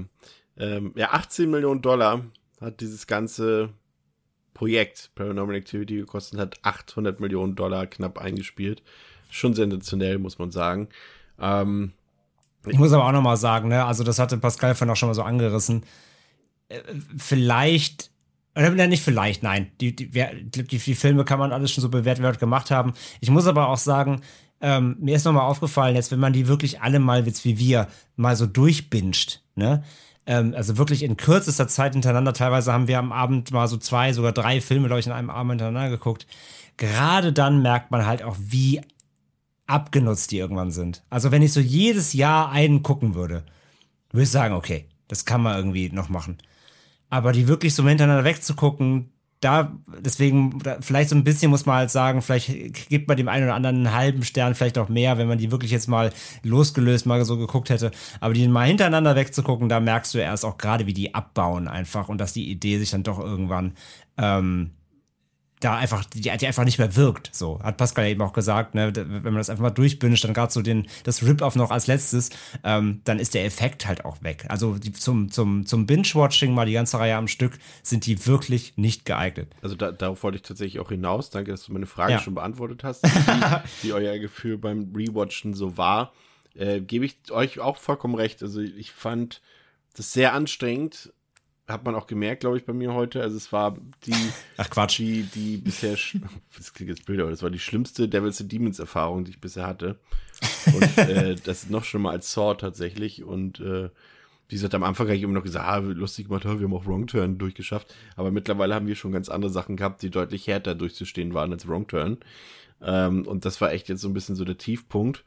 Ähm, ich weiß, es gibt noch eine andere Filmreihe, die das nochmal ganz anders strapaziert. Ähm, wenn ich da an, an Kinder denke, die durch ein Maisfeld oder durch ein Kornfeld rennen. Ähm, aber das war jetzt echt müßig, muss ich sagen. Auch gerade eben, wie ihr schon gesagt habt, so in so, sag mal, in so fünf, sechs, sieben Tagen irgendwie so diese sieben Filme, manchmal teilweise zwei an einem Tag oder mehr zu gucken, das war schon echt hart, ja. Aber ja, wir haben es geschafft. Repetitiv halt einfach. Und äh, Franzi, danke, dass du da warst. Ja, danke, dass ich da sein durfte. Sehr gerne wieder unsere Paranormal ähm, Expert. Und wenn ihr mehr. Ja, du, hast ja schon, du hast ja schon einen Wunsch geäußert, Franzi. Irgendwann genau, den, den, den machen wir auch noch. Den machen wir auch noch. Und ähm, wenn ihr mehr von Franzi hören wollt, äh, vielleicht sogar in Kombination mit André, dann könnt ihr euch, solltet ihr euch auf jeden Fall unseren anderen Podriders Podcast Ende mit Schrecken anhören. Und dann gibt's ja auch noch euren Anime-Podcast Gossip. Gossip, spricht man das? Gossip, ja. ja. Genau. ähm, also da gibt's genug, wenn ihr Bock auf Franzi habt. Und das habt ihr auf jeden Fall. Und wir hören uns in der nächsten Woche wieder. Ähm, zumindest hört ihr mich und André wieder, denn ähm, wir besprechen für euch ähm, einige Filme, die aktuell auf dem Fantasy Filmfest in der Bundesrepublik laufen. Und ähm, da könnt ihr schon drauf gespannt sein. Also bis zum nächsten Mal. Danke für eure Aufmerksamkeit bei Devils and Demons mit mir, Chris, mit Pascal, mit André und heute mit Franzi. Auf Wiederhören. Ciao. Ciao. Tschüss. Tschüss. Tschüss.